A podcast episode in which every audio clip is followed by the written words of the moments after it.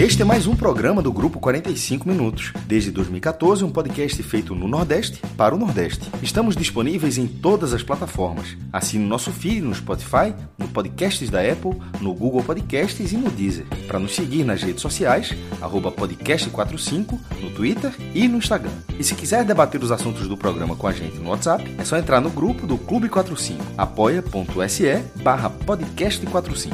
Muito obrigado pela escolha e pela confiança.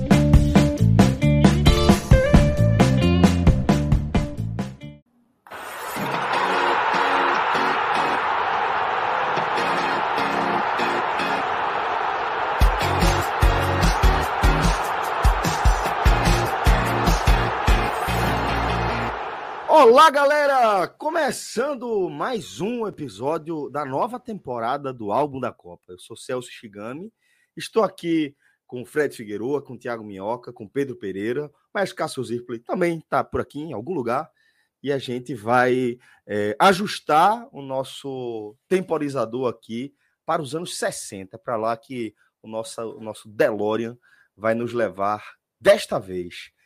Então, salve, salve, companheiros, salve meus amigos, Fred Figueiredo aqui agora incluído. Tudo bom, meus irmãos? Vocês estão prontos para mais uma viagem no tempo? Bora. Pronto, Celso, né? Terceira, terceira edição dessa viagem.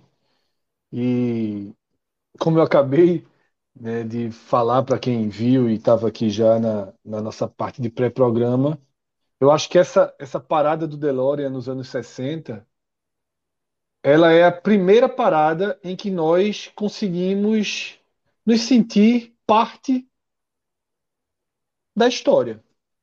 Claro que ninguém aqui nasceu nos anos 60, a gente, prim, os primeiros, acho que o primeiro sou eu, nasce no finalzinho da década de 70, mas todos nós aqui, todos nós, até Pedro, que é o mais novo, somos alcançados pela década de 60 diretamente e não indiretamente. Eu não estou falando de um evento histórico dos anos 60 que ecoa e chega às nossas vidas, porque aí o dos anos 30, o dos anos 40, todos ecoam e chegam nas nossas vidas. Eu estou falando de alcance direto. Produção cultural. Que... É, exatamente. Produção cultural, tecnológica. É... Por exemplo, o todos nós aqui assistimos desenhos animados feitos nos anos 60. Uhum.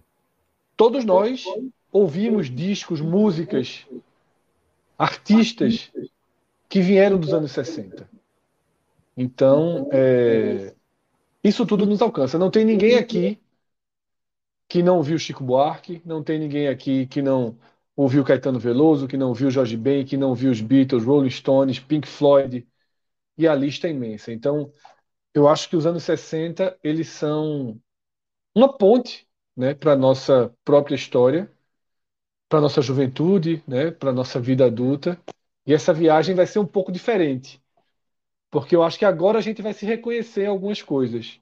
Né? Nas outras viagens, nas outras passagens, a gente era mais espectador né, da, do passado. É um passado que influenciou a nossa vida, mas não alcançou a nossa vida. Agora eu acho que praticamente tudo que a gente vai ver né, na parte de produção cultural, de produtos, já alcança diretamente as nossas vidas. É, de qualquer forma, Fred, fiquei sabendo que antes de a gente iniciar a nossa viagem no tempo em relação ao contexto histórico, para a gente contextualizar qual é o cenário em que toda essa produção cultural, esportiva, tecnológica está inserida, Reza a lenda que tem uma, uma resenha aí produzida pela galera. Pá. Não, Celso, é o seguinte, veja só. A gente vai ver um videozinho do Mega Curioso. Ah, massa. Que é o seu, que é o seu opositor, digamos assim. Seu principal adversário. Eles prometem fazer em três minutos o que você vai fazer em uma hora e muito. Certo? Então, veja só. É quase um convite um desafio para você ver que é possível, que é possível passar a história em pouco tempo. Então, é, brincadeiras à parte, são três minutinhos que são quase que uma introdução, né? um, um, um trailer desses anos 60 do que vai ser nosso programa. Eu acho que vale muito a pena assistir, porque vai introduzir tanto nós participantes, quanto o próprio público, né? A gente vai ver esse vídeo aí bem legal do Mega Curioso, que é um, um, um, um canal, né, bem legal, produzindo conteúdos assim. Então, Rodrigo, é contigo. Ilumine Solta todos aí os nossos caminhos. Que é possível fazer Mega coisas Curioso legais e rápidas. apresenta os anos 60 em quase 3 minutos. Ó, já foi Brasília é quadro, já foi e se torna a nova capital do Brasil. A empresa IBM lança o Hamac 305, o primeiro computador eletrônico com disco rígido do mundo. O cosmonauta soviético Yuri Gagarin se torna a primeira pessoa a ir para o espaço. O Muro de Berlim começa a ser construído para separar a Alemanha Ocidental da Alemanha Oriental. James Meredith se torna o primeiro estudante negro da Universidade do Mississippi. O Homem-Aranha faz sua estreia na revista Amazing Fantasy, número 15. Os Beatles lançam o seu primeiro single, Love Me Do. O presidente dos Estados Unidos, John F. Kennedy, é assassinado enquanto desfilava pelas ruas de Dallas. No mesmo dia, Doctor Who estreia pelo canal britânico BBC. A cosmonauta soviética Valentina Tereshkova se torna a primeira mulher a ir para o espaço. Martin Luther King Jr., líder do movimento dos direitos civis nos Estados Unidos, faz seu histórico discurso Eu Tenho um Sonho. Os militares, em um golpe de Estado, tomam o poder do Brasil e se inicia a ditadura militar no país. Após muita luta, entra em vigor a lei que dá o direito de voto aos negros nos Estados Unidos. A sonda Mariner 4 envia para a NASA as primeiras fotos de Marte. A rainha Elizabeth II concede o título de membro do Império Britânico aos Beatles. A clássica série do Batman de Adam West estreia na TV americana. E meses depois estreia a série Star Trek. O físico John Archibald Wheeler cria o termo buraco negro. O primeiro transplante de coração humano é realizado com sucesso na África do Sul. Morre em um acidente o cosmonauta soviético Yuri Gagarin, o primeiro homem a ir ao espaço, lá em 1961. Uma semana depois, Martin Luther King Jr. é assassinado por um segregacionista norte-americano. Protestos em todo o mundo marcaram o ano de 1968. Os protestos eram contra a guerra do Vietnã, contra o racismo, contra o uso de armas nucleares e a favor do direito das mulheres. Neil Armstrong se torna o primeiro homem a pisar na Lua, como comandante da missão Apollo 11. Monty Python's Flying Circles estreia nas TVs britânicas. E claro, acontece o festival musical Woodstock, considerado um marco dos anos 60 e do movimento hippie que coloriu essa década revolucionária. E acabou. Gostaram desse novo quadro? Senhoras e senhores, muito obrigado. Até a próxima. Tchau, tchau. Valeu, galera. Até a próxima. Acabou, acabou o álbum da Copa. Mas é bem isso, Fred? Porque assim, eu fui vendo o vídeo e aí eu pensei, pô, mas aí não é só comigo, não, essa resenha, bicho. Essa resenha é com tudo que a gente vai falar. Três velho. A gente não consegue fazer em três horas, a turma faz em três minutos, com o risco de ficar mais completo. Certamente. Tem coisa ali Certamente, que não. faz parte da, da, da- do Unicast aqui, que é, é, relações, é, eventos históricos, eu, que eu até deixei de fora aqui para tentar enxugar o máximo, porque não dá, né? Tu deixou de fora o quê, por exemplo? alguns eventos históricos aí é, relacionados a, a essa década, é, porque te- realmente acaba acontecendo muita coisa, né? Mas é, eu acho impor- que é importante, bem importante a gente entender, porque, pô, Fred, eu acho que você foi muito, muito feliz quando é, trouxe essa percepção de que a produção cultural ali dos anos 60 ela vai nos atingir já meio que diretamente, né? Indiretamente, pô, com certeza, mas diretamente ela já vai nos atingir. E talvez seja importante a gente olhar para o mundo como ele estava, para a gente entender qual é a origem dessa produção cultural, inclusive. Né? A gente está vendo ali o movimento hip surgindo, né? uma intensa produção é, cultural, isso, isso acaba é, que é, vai ser um reflexo de tudo que está acontecendo no mundo até então. Né? É, eu eu Aliás, vou. Fala, Minhoca, fica à vontade. Não, eu queria falar rapidinho, Celso, até para você também. Obviamente, a primeira coisa que eu lhe dou uma dica é vá na sua, sem forçar a voz, até porque você está mais com a dificuldade, né, para hoje. Mas para falar para nossa audiência que quando a gente produz um conteúdo como esse, cara, é muita coisa que a gente deixa de fora. E muita coisa excelente, entendeu? Coisas icônicas. Então, assim, para a gente produzir tudo isso, de ontem para hoje, assim, eram seis pessoas produzindo esse conteúdo e ainda não é suficiente. Então, cada cada álbum, né, cada página desse álbum que a gente está fazendo aqui, cara, é muita coisa. Assim, dói deixar tanta coisa boa de lado, porque não tem, né?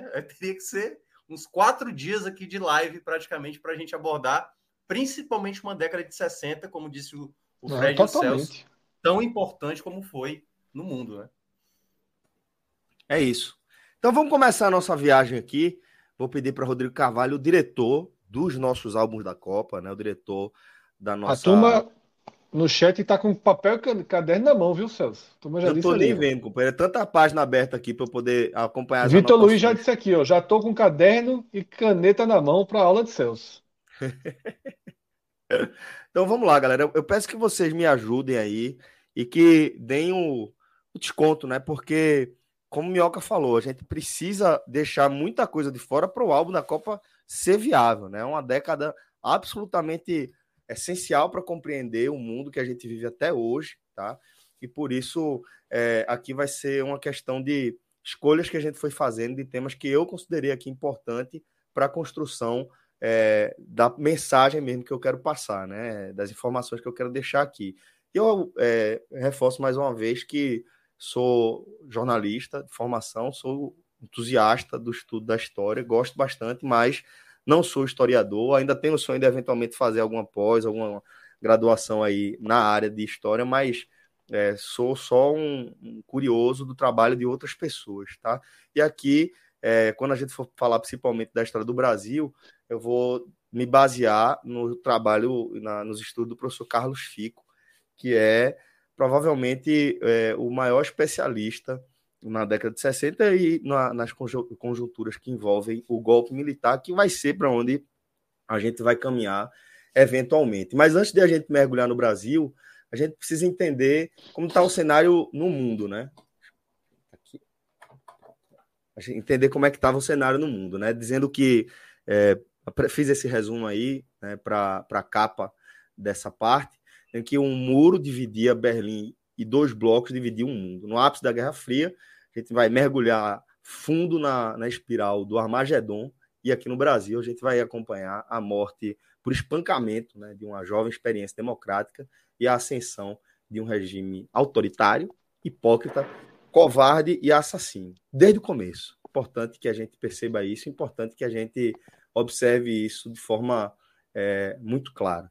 Então, dito isso, vamos iniciar aqui, é, lembrando que desde o do começo aqui da, dessa nossa viagem no tempo, né, passando ali pelo pós-Primeira Guerra Mundial, pelo crash da Bolsa de, de 29, pela ascensão e pela queda dos regimes fascistas dos anos 30, atravessando a Segunda Guerra Mundial e até a gente mergulhar efetivamente aí dentro do contexto da Guerra Fria. E a gente acompanha, a gente acompanha é, tem acompanhado passo a passo né, esse escalonamento das tensões globais entre os blocos capitalista e socialista representado pelos Estados Unidos e pela União Soviética. Né? Então, a década de 50 ela vai ser a década da consolidação da Guerra Fria e que, se não teve confrontos diretos, teve vários confrontos proxy, né, por confronto indireto, e que se desdobrou em vários outros aspectos, como, por exemplo, a corrida espacial, que é o que a gente está vendo aí. Aí só vou destacar bem rapidamente,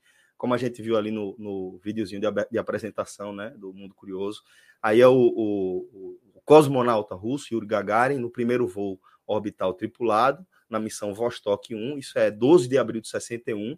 Aí o próximo é, evento, que no fim das contas é o que marca o, a vitória dos Estados Unidos nessa corrida espacial, que é quando a Apollo 11 é, chega à Lua e Neil Armstrong e Buzz Aldrin é, viram os primeiros é, homens a pisar ali no nosso satélite natural, né? Michael Collins é o piloto e fica embarcado. Mas o fato é que esse tensionamento é, da, da Guerra Fria, saindo do plano da corrida espacial, ele vai para eventos muito importantes aqui no nosso quintal. E eu vou, do ponto de vista global, focar basicamente nesses eventos. Vou deixar outros acontecimentos históricos, como a organização do movimento negro, principalmente ali nos Estados Unidos, Martin Luther King, Malcolm X. Se a gente vou acabar deixando aqui é, de lado para a gente focar é, em um contexto mais global, mais amplo, apesar de ser um, um assunto absolutamente preponderante uma luta na qual todos nós precisamos nos engajar até hoje. Mas eu vou focar aqui, é, dar sequência a essa, essa, o olhar que a gente tem feito sobre o conflito que vai reger todas essas décadas que a gente está acompanhando e as próximas, que é a Guerra Fria. Porque o que é que acontece? A gente viu no programa passado que a gente teve a Revolução Cubana em 59. E a, a Revolução Cubana, ela produz um efeito muito significativo nessa briga dos dois blocos, né? Porque é, a ilha de Cuba e é, o, os guerrilheiros, os revolucionários, eles conseguem mostrar que uma luta armada, uma vitória armada é possível. Essa mensagem é muito perigosa e vai ser extremamente combatida pelos Estados Unidos, porque eles têm aquela questão é, prática, efetiva, que foi a Revolução Cubana ter dado certo, ter derrubado a ditadura de Fulgêncio Batista, que era tinha chegado ao poder e era apoiado pelos Estados Unidos, era mantido no poder pelos Estados Unidos, já dentro desse contexto é, de evitar o crescimento do, da, do ideia socialista, é, principalmente aqui é, na América, na América Latina. Só peço uma segunda aqui para tomar um gole d'água. Então, Rodrigo, eu vou pedir para a gente seguir já para o próximo, para o nosso próximo slide, né? Onde a gente vai falar, slide é ótimo, para falar da idade da gente. Aí eu vou pontuar, Fred. Professor, pô, o professor incorporou de um jeito assim. O bom é que o público incorporou a condição de aluno. Então, assim, tá tudo em casa. E tá fingindo que tá vendo e pensando em outra coisa, né? Não, a, a turma da live é mais do que o público. Mas é o seguinte, é, é, eu vou até pedir para se tiver algum comentário que vocês acham interessante, trazer para a tela, porque eu não estou acompanhando, tá? O nosso chat por enquanto. Mas o que a gente está vendo aí. É, tem, um, tem, um, tem um comentário, Celso, de Sputnik, muito bom, né? Dizendo que Júpiter. Me perdi aqui. Rodrigo, por favor, esse comentário. Júpiter será a próxima meta dos servidores públicos intergalácticos. Sputnik tá Ó, em casa, né? Sputnik. né? Sputnik é, é, Rodrigo, é nosso... né? é nosso querido Fernando, é, Cose, né? Cose, Cose, Cose, Cose. Mas mostrou Mas vamos tá... lá. Os comentários são sempre assim, uma viagem a partir de pontos trazidos dentro do programa, Cose. Cose tem um, um ponto de partida de coerência. O ponto de chegada, às vezes, é um pouco confuso. Total, Fred. Perfeita a, a, a descrição aí. Mas é o seguinte, aí, velho, a gente tá vendo é, uma das imagens da infame invasão da, da Baía dos Porcos, que é um conflito que talvez hoje em dia ele tenha se perdido em relação a tantos eventos históricos, né? O que de fato foi a invasão da Baía dos Porcos, porque a gente vai lembrar ali, vou passar bem rapidamente aqui, depois se a galera quiser pode perguntar mais alguma coisa, de estudar também nesse tema, a gente pode se desdobrar um pouquinho, mas para a gente tocar mais rápido, vai ser basicamente uma operação que vai acabar de forma desastrosa do campo de vista é, operacional, bélico mesmo, para os Estados Unidos e fundamentalmente diplomático, que vai marcar toda a trajetória de, de JFK, né, de John Kennedy até a sua morte, basicamente, né? Isso aí foi o seguinte, é, como eu falei, teve a revolução, os Estados Unidos nunca engoliram né, a vitória do, da Revolução. Né? E aí eles resolveram é, seguir já dentro do, do, do, modelo ali da implantação da CIA, né, como algo para defender os interesses dos Estados Unidos, apesar das manobras mais é, absurdas né, e contestáveis, é, resolve patrocinar né, e, e treinar, convocar um, um grupo de expatriados cubanos, né, que tinham sido opositores dos revolucionários, para depois treinar essa galera e fazer essa operação conhecida como a invasão da Baía dos Porcos, que vai dar um chabu absurdo, né? Ela, ela começou a ser é, desenvolvida é, anteriormente, mas John Kennedy ele vai ser posto aí a par de todos os, os é, planejamento, todos os passos que tinham sido é, dados até ali e vai dar o sinal verde para a operação. Né? E o fato é que a KGB, que desde 1960, depois dos Estados Unidos promoverem um embargo comercial ao governo de, de Fidel Castro, é, depois disso, Cuba se associa ao governo da União Soviética e a KGB colhe informações, né, acaba descobrindo inteligência aí sobre esses planos, né? Afinal de contas, eram expatriados cubanos, não, não eram agentes norte-americanos. E eles conseguiram avisar com antecedência ao governo Fidel Castro que ia rolar essa invasão. Né? Então, os Estados Unidos chegaram a, a, deixar uma frota né, ali em prontidão operacional nas Ilhas Caimã e rola a invasão da Baía dos Portos, que acaba num chabu realmente violento para os Estados Unidos, que precisam bater em retirada.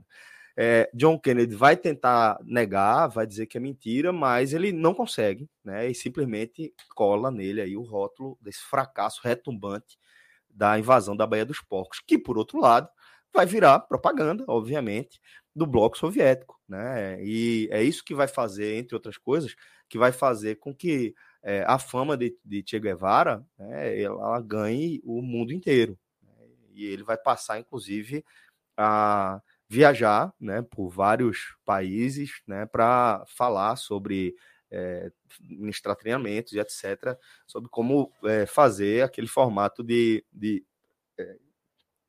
revolução, né, de tentativa de tomada de poder.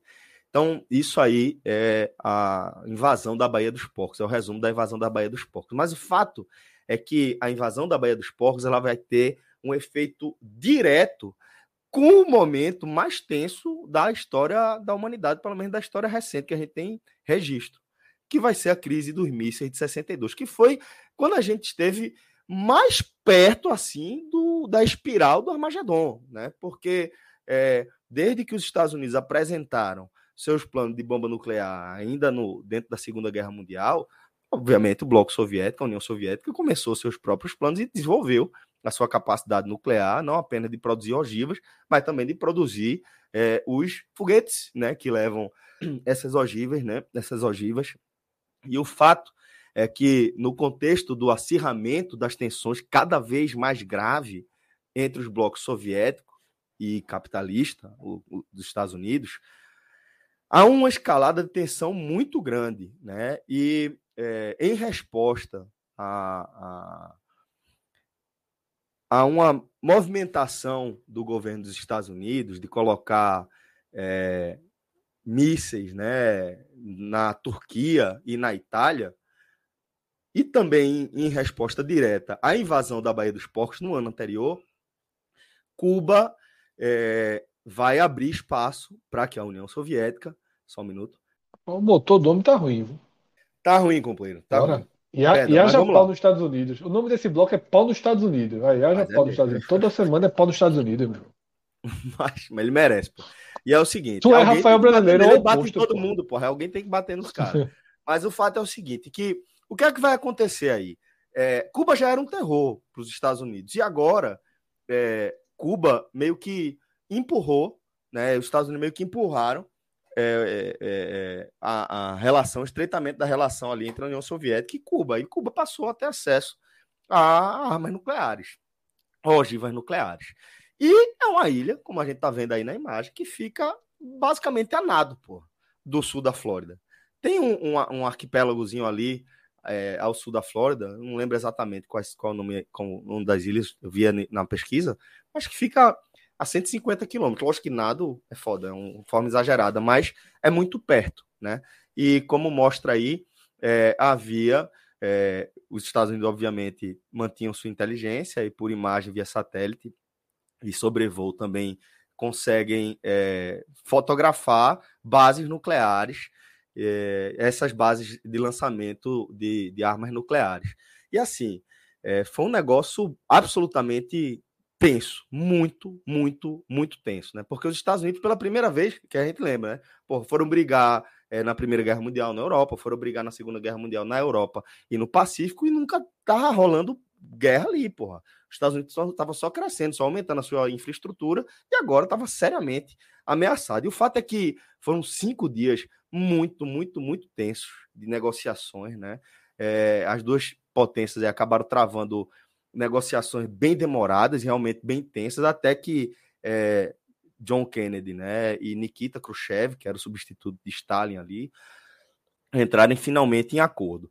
Publicamente, vejam só, publicamente, houve o desmonte das bases e as retiradas dos mísseis soviéticos da ilha de Cuba, voltaram para a União Soviética em tese, mediante o compromisso dos Estados Unidos de nunca mais, veja, nunca mais invadir Cuba de novo, sem uma provocação direta. Então, publicamente foi isso que foi feito, mas é, extraoficialmente também foi acordado que os, uh, os mísseis é, da Turquia e da Itália seriam retirados. Kennedy não assumiu publicamente porque ele já vinha sofrendo uma pressão muito grande diplomaticamente no mundo inteiro por conta da invasão da Baía dos Porcos. Então, esse acordo só ficou só foi tornado público depois é, da, da abertura desses documentos classificados. Né? Então, é, depois disso aí também, esse evento é fundamental para a gente entender que, a partir daí, como eu disse, foi o momento mais tenso da, da, do, da, nosso, da nossa paquera ali com essa espiral, espiral do Armagedon.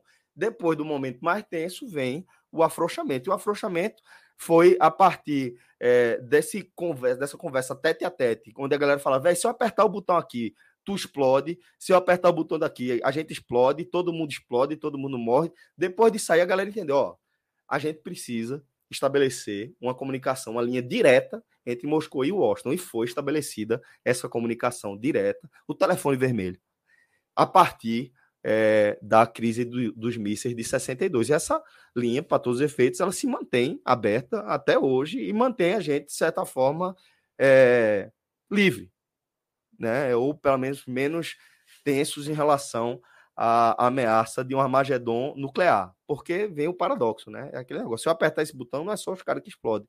A gente vai explodir também. Então, quando aperta aqui, é um, um, um apocalipse global que eu estou apertando, significa que eu vou morrer também.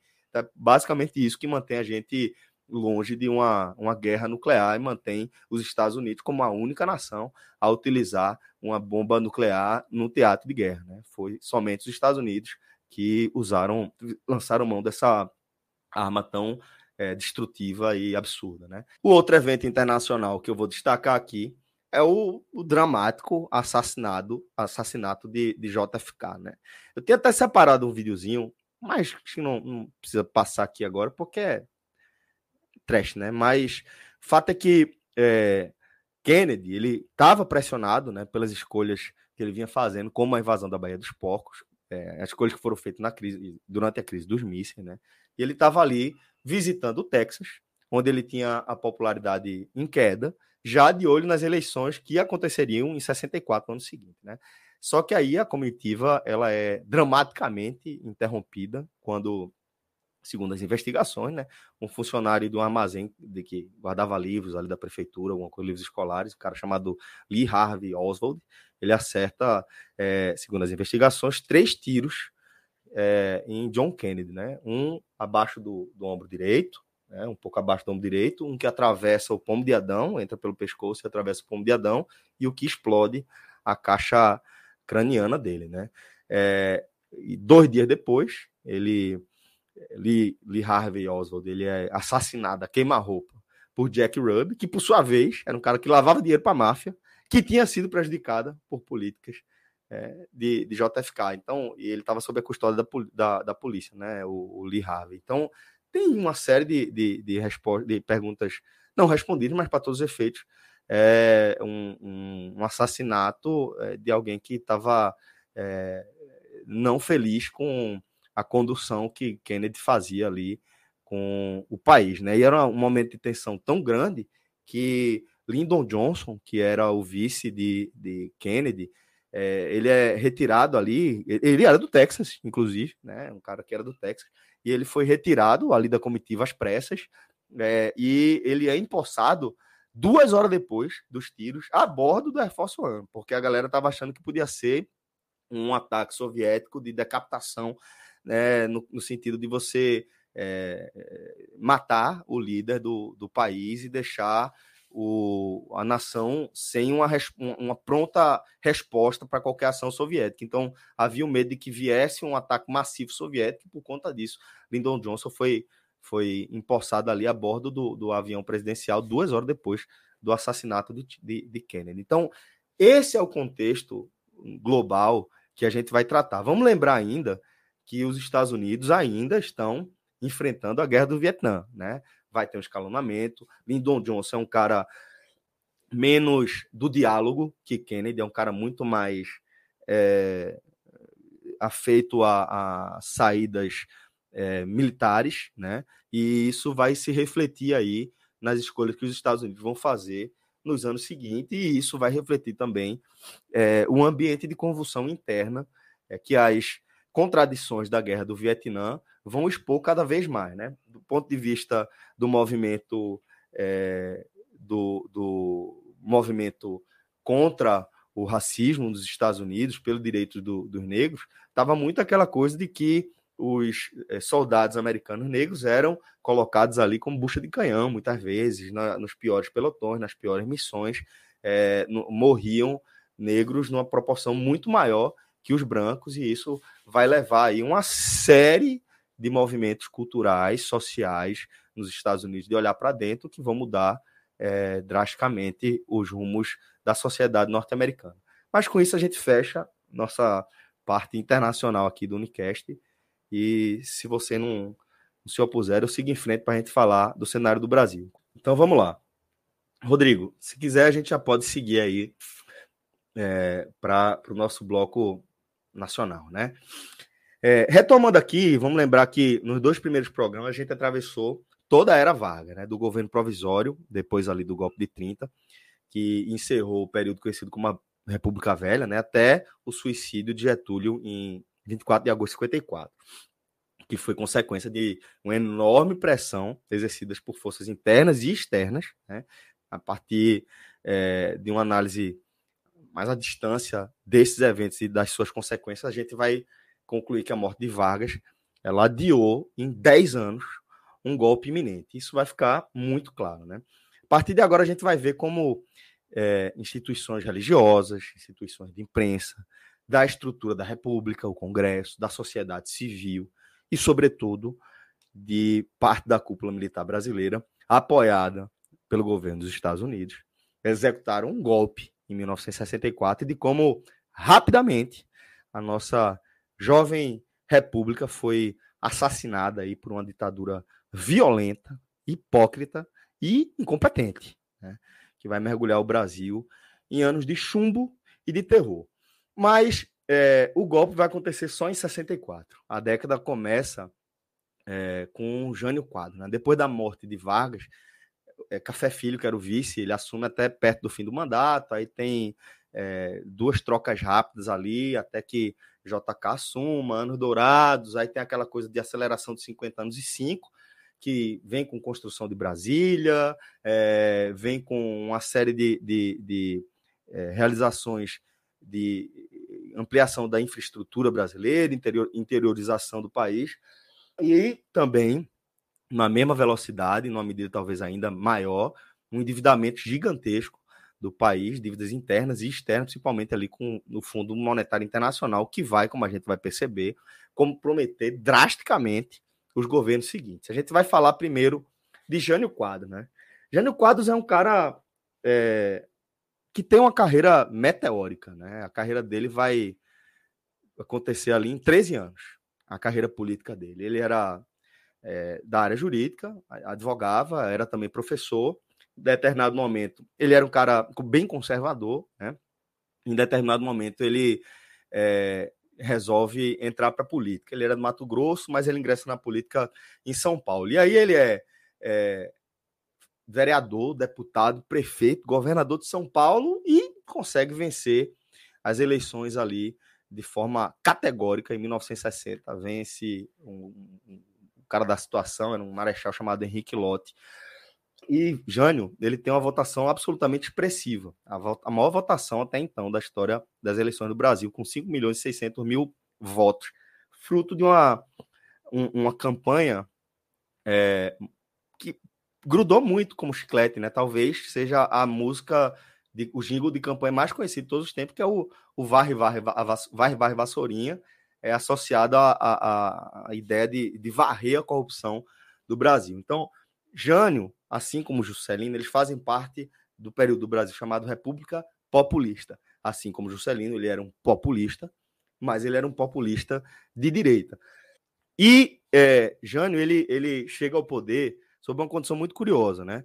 É, assim como havia acontecido com JK, Jânio foi eleito presidente, mas com vice-presidente de outra chapa. E no caso, quem foi reeleito foi Jânio Quadros, que era da chapa da oposição. Aquele recorte específico, bem singular do Brasil, permitia que um cara fosse eleito para presidente e um vice de outra chapa fosse eleito para vice-presidência. Conselho do Náutico. Perfeito, Fred. Que a gente sabe que não dá, costuma dar muito certo. Quando é da mesma chapa é perigoso. E aí, o que é que acontece?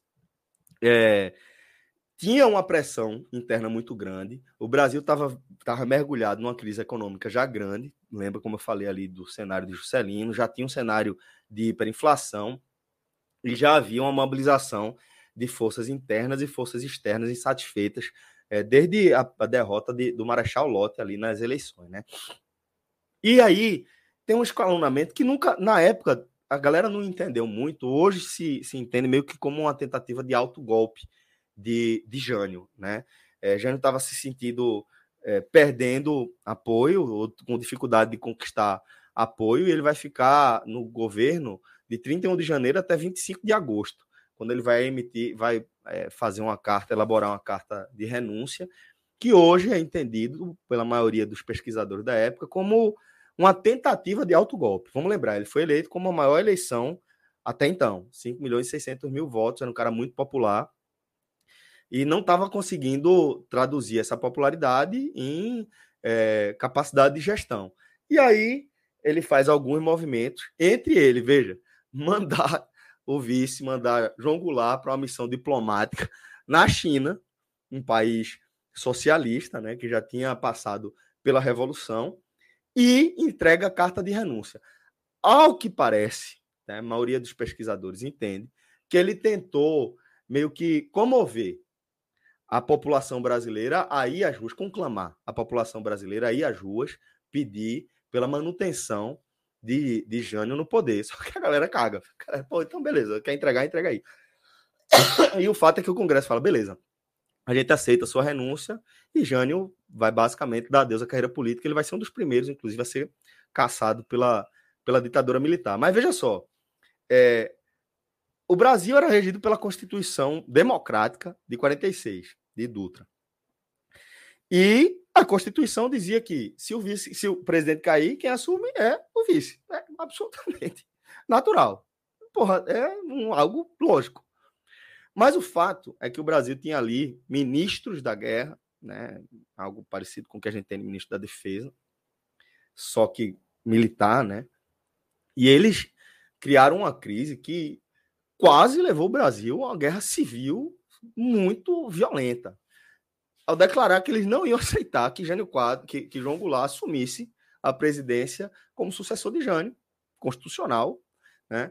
É, e a alegação é foda, porque ele tinha um histórico de proximidade com grupos de esquerda que defendiam as pautas trabalhistas, né? Então, o que é que levava os militares a ter tanta aversão a João Goulart? A gente já pode passar para o próximo quadro, Rodrigo.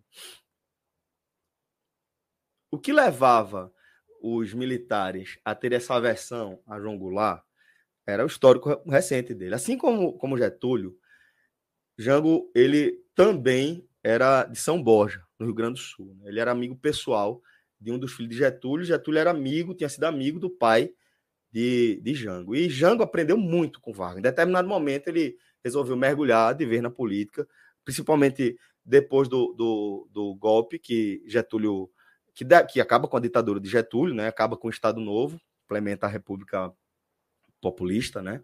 É, e, e, quando Getúlio sai da presidência, depois da ditadura, ele vai para São Borja e é quando ele se aproxima muito de Jango. Em determinado momento, é, em, 50, em 53, se eu não me engano, é 53, é, Getúlio já tinha voltado, né, por voto popular em 51, já tinha vencido.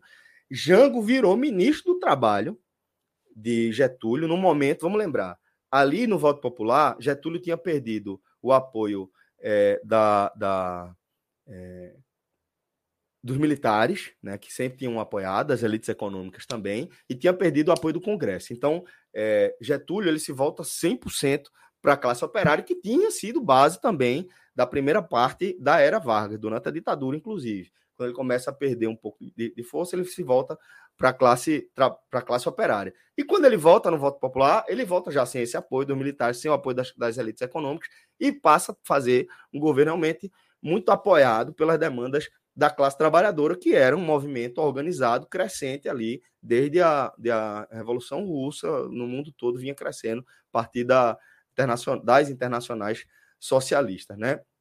É, e o fato é que, é, como ministro do Trabalho de Getúlio, Jango tem uma, uma decisão, uma dividida ali da classe operária com é, os empresários, de dar um aumento de 100% no salário mínimo. Óbvio que Jango acabou é, sendo derrubado depois disso, e mais desde então ele passa a não contar com a boa vontade da galera. E quando esses ministros da guerra elaboram essa carta infame aí, dizendo que não vão é, aceitar né, que Jango assuma, é, a gente vai ver um movimento chamado da campanha da legalidade, que foi conduzido por esse cara aí da foto da direita, que é Leonel Brizola. Na época ele era cunhado já de, de João Goulart. É, e num, num conversa muito habilidosa de todas as partes, incluindo aí também Tancredo Neves, que também tinha trabalhado é, na gestão de, de Getúlio Vargas, é, eles definem para convencer. Vê que absurdo, velho. É, é, os militares, rasgando a Constituição, falam que não vão aceitar que, João, que Janga assume. Para demover essa ação golpista aí dos militares, né, inconstitucional, é só porque o cara tem as armas, né? É, a galera fala o seguinte: ó, então deixa o cara assumir, mas a gente assume como um país parlamentarista. E aí Jango assume como presidente e Tancredo Neves vai assumir como primeiro-ministro. E o fato é que a gente vai perceber que Jango, em momento algum, vai ter a força total do presidencialismo. Não estou dizendo que o, o presidencialismo é, é o, o, executivo ele tem é, poderes de ditador, não é isso, mas ele dá poderes ao presidente acima do que o parlamentarismo dá. E a gente vai observar que Jango não vai ter esse, esse espaço. O parlamentarismo vai ficar no Brasil até 63. E aí, aproveitando de uma onda de popularidade, Jango faz um plebiscito, e no plebiscito a galera, o Brasil vota de forma esmagadora pela volta do presidencialismo. Então, só aí é que ele começa a tentar implementar parte das suas políticas. Mas o fato é que Jango ele chega ao poder como presidente sem um plano. Ele, ele tinha sido vice de Juscelino e ele tinha o plano de ser vice de Jânio.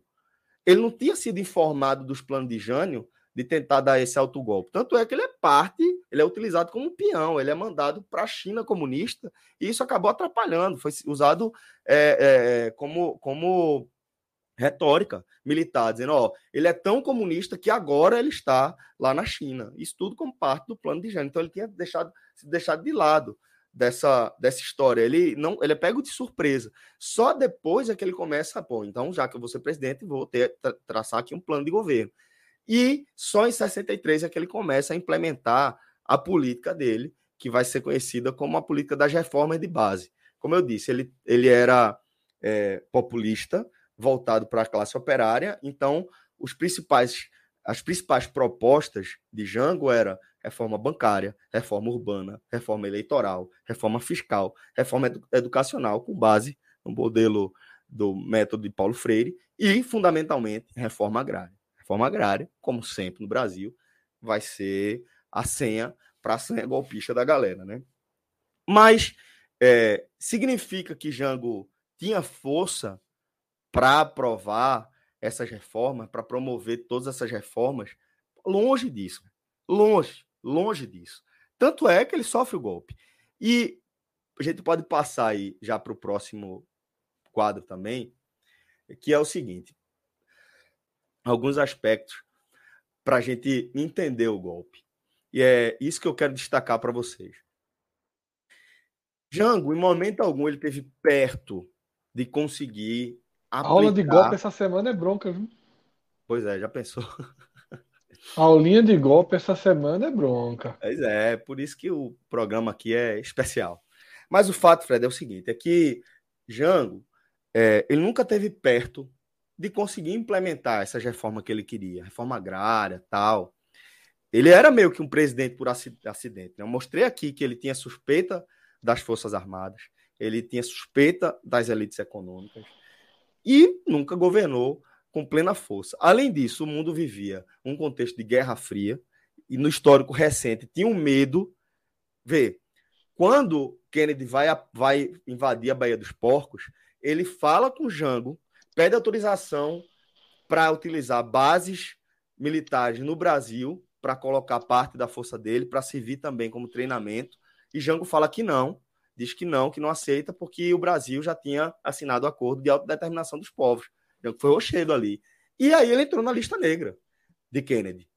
Completamente na lista negra. E continuou na lista negra do, dos Estados Unidos. Os Estados Unidos, é, é, um diplomata americano, chegou a afirmar que tinha medo que o Brasil virasse uma nova Cuba, né? E a resposta foi que o Brasil podia virar uma nova China por conta do tamanho continental. Tinha medo que o Brasil instalasse aqui uma república sindicalista, algo que nunca teve perto de ser concreto. Né? A gente viu, atravessou a era Vargas e viu como o próprio Vargas também enfraqueceu o movimento operário, principalmente na primeira parte ali da sua, da sua gestão. Então, era uma coisa ainda incipiente aqui no Brasil, esse tipo de discussão. Existia grupos socialistas? Existia, mas significa que existir grupos socialistas, eles estão perto de conseguir implantar uma ditadura socialista ou tomar o poder, qualquer coisa que o seja no Brasil. E, além disso, a gente vai ver que existiam aqui no Brasil grupos de desestabilização, grupos civis de desestabilização. Os civis, eles não apoiavam o golpe militar, mas eles não apoiavam é, o, o, governo de, de Jango e principalmente não queriam é, outro é, presidente associado à classe trabalhadora para as próximas eleições. E tinham também gol, é, blocos, grupos conspiracionistas, esses sim militares, que queriam realmente dar o golpe, e teve um confronto com o Congresso. Tem um acirramento, tá? Quando Jango se vê sem força de nenhum lado, ele passa a apostar no acirramento no discurso. E isso vai escalonar para um aumento significativo das tensões aqui no país. Né? A gente vai ver que é, a gente vai ter uma série de eventos, né? ele vai se aproximar de grupos de, de esquerda, vai agressivar, o discurso, vai falar bastante aí de reformas e de resistências.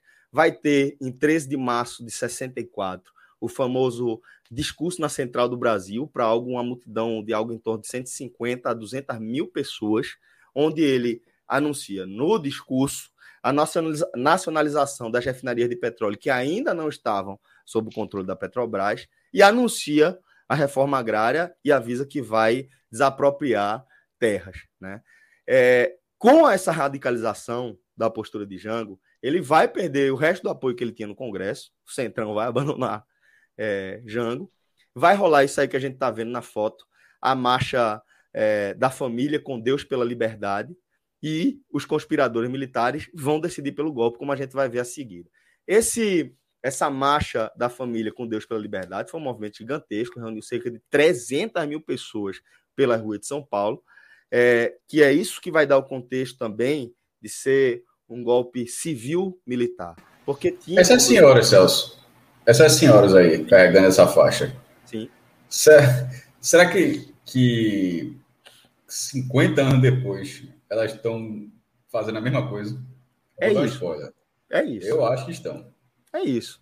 É isso. Eu, tô, é, é, é, eu queria que, que outras pessoas, além de você, tivessem também essa percepção de como é fácil traçar um paralelo, é botar é decalcado o que aconteceu. Não, mas eu estou falando exatamente, não conheço, obviamente, já, já, já pode ter feito matéria, ter ido atrás dessa foto, que de vez em quando algumas fotos ficam na história e você vai, como aquela do marinheiro beijando uma mulher é, nos Estados Unidos Sim. lá. Na, Depois da Nova, guerra. Acho que Nova York está depois da guerra. Enfim, tem várias, várias, tem várias fotos que são muito tristes, enfim, mas sempre você vai atrás da história daquela foto.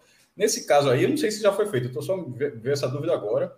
Mas assim, eu, eu, eu, me surpreenderia, me surpreenderia se as duas que estão segurando a faixa hoje pensassem diferente. Porque geralmente assim. É. é só um pitaco, não tenho elemento nenhum, tô vendo a foto, tô falando assim, do jeito que o pai está. E, e assim, e também, mas querendo ou não, é um pitaco que é, tem uma chance razoável de acertar, né? Pô, se o cara tem quase metade dos votos, então, assim, a chance de acertar, de, de acertar tá longe de ser desprezível de que elas sigam levantando a faixa para novamente tentar evitar que o Brasil seja uma, seja uma nova, uma nova Cuba ou uma nova Venezuela. Ou nova qualquer país. Aí. É. Apesar de a gente estar tá acelerando no governo Bolsonaro para ser uma nova Venezuela, né? no pior sentido possível. Mas o fato é que é, essa marcha da família com Deus pela liberdade vai reunir 300 mil pessoas, uma multidão absurda em São Paulo. E aí vai ter integrante da classe média, vai ter a elite industrial e agrária do país, vai Celso, ter o alto comando militar. Sem atrapalhar, provavelmente você sabe. Não? A galera fala assim, que elas pela idade, veja só, eu, eu tô achando que elas são jovens, assim, não pareceram senhoras, não, pareceram assim, não sei se eu tô, tô vendo errado. É, aqui, como a gente, isso aí tá 60 e poucos anos, se elas tivessem uns 20, tá indo é, no WhatsApp. Eu tô, eu, tô, eu, tô, considerando, eu tô considerando que são jovens. Tá fazendo o estrago hoje... da porra do WhatsApp hoje, com 80 anos. Seriam hoje senhoras e tal. Rodando essa foto aí. Se elas já tivessem 40 anos, é, 50 anos. Eu não estou vendo essa forma. Se fosse dessa forma, obviamente, dificilmente estariam vivas hoje. Mas Concordo, mas foi, eu falei. Foi muito sagaz. Só que a galera, foi, que a galera disse assim: ó, será que elas estão vivas? Eu falei considerando que elas, elas, parecem ser novas. assim.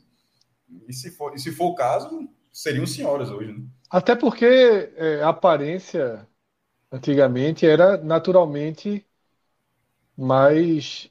É, as pessoas têm aparência de mais velhas, né? Pelas roupas, por tudo. né? né? Isso. Vestuário, tudo. Até mesmo o produto de beleza que não se usava, né?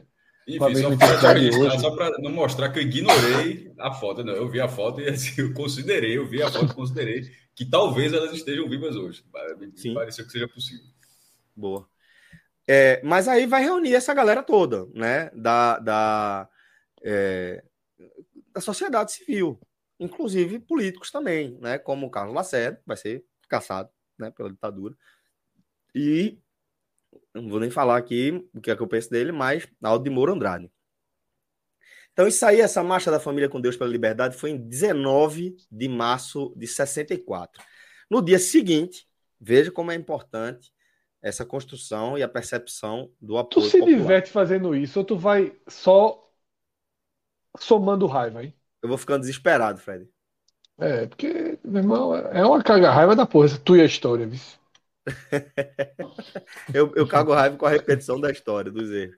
Mas, ó, aí a gente vai ver, em 20 de março de 64, Castelo Branco, que tinha sido, era, era aliado de João Goulart, de certa forma, ele era da, da linha Sorbonne, né, dos militares. Vou falar dela daqui a pouco.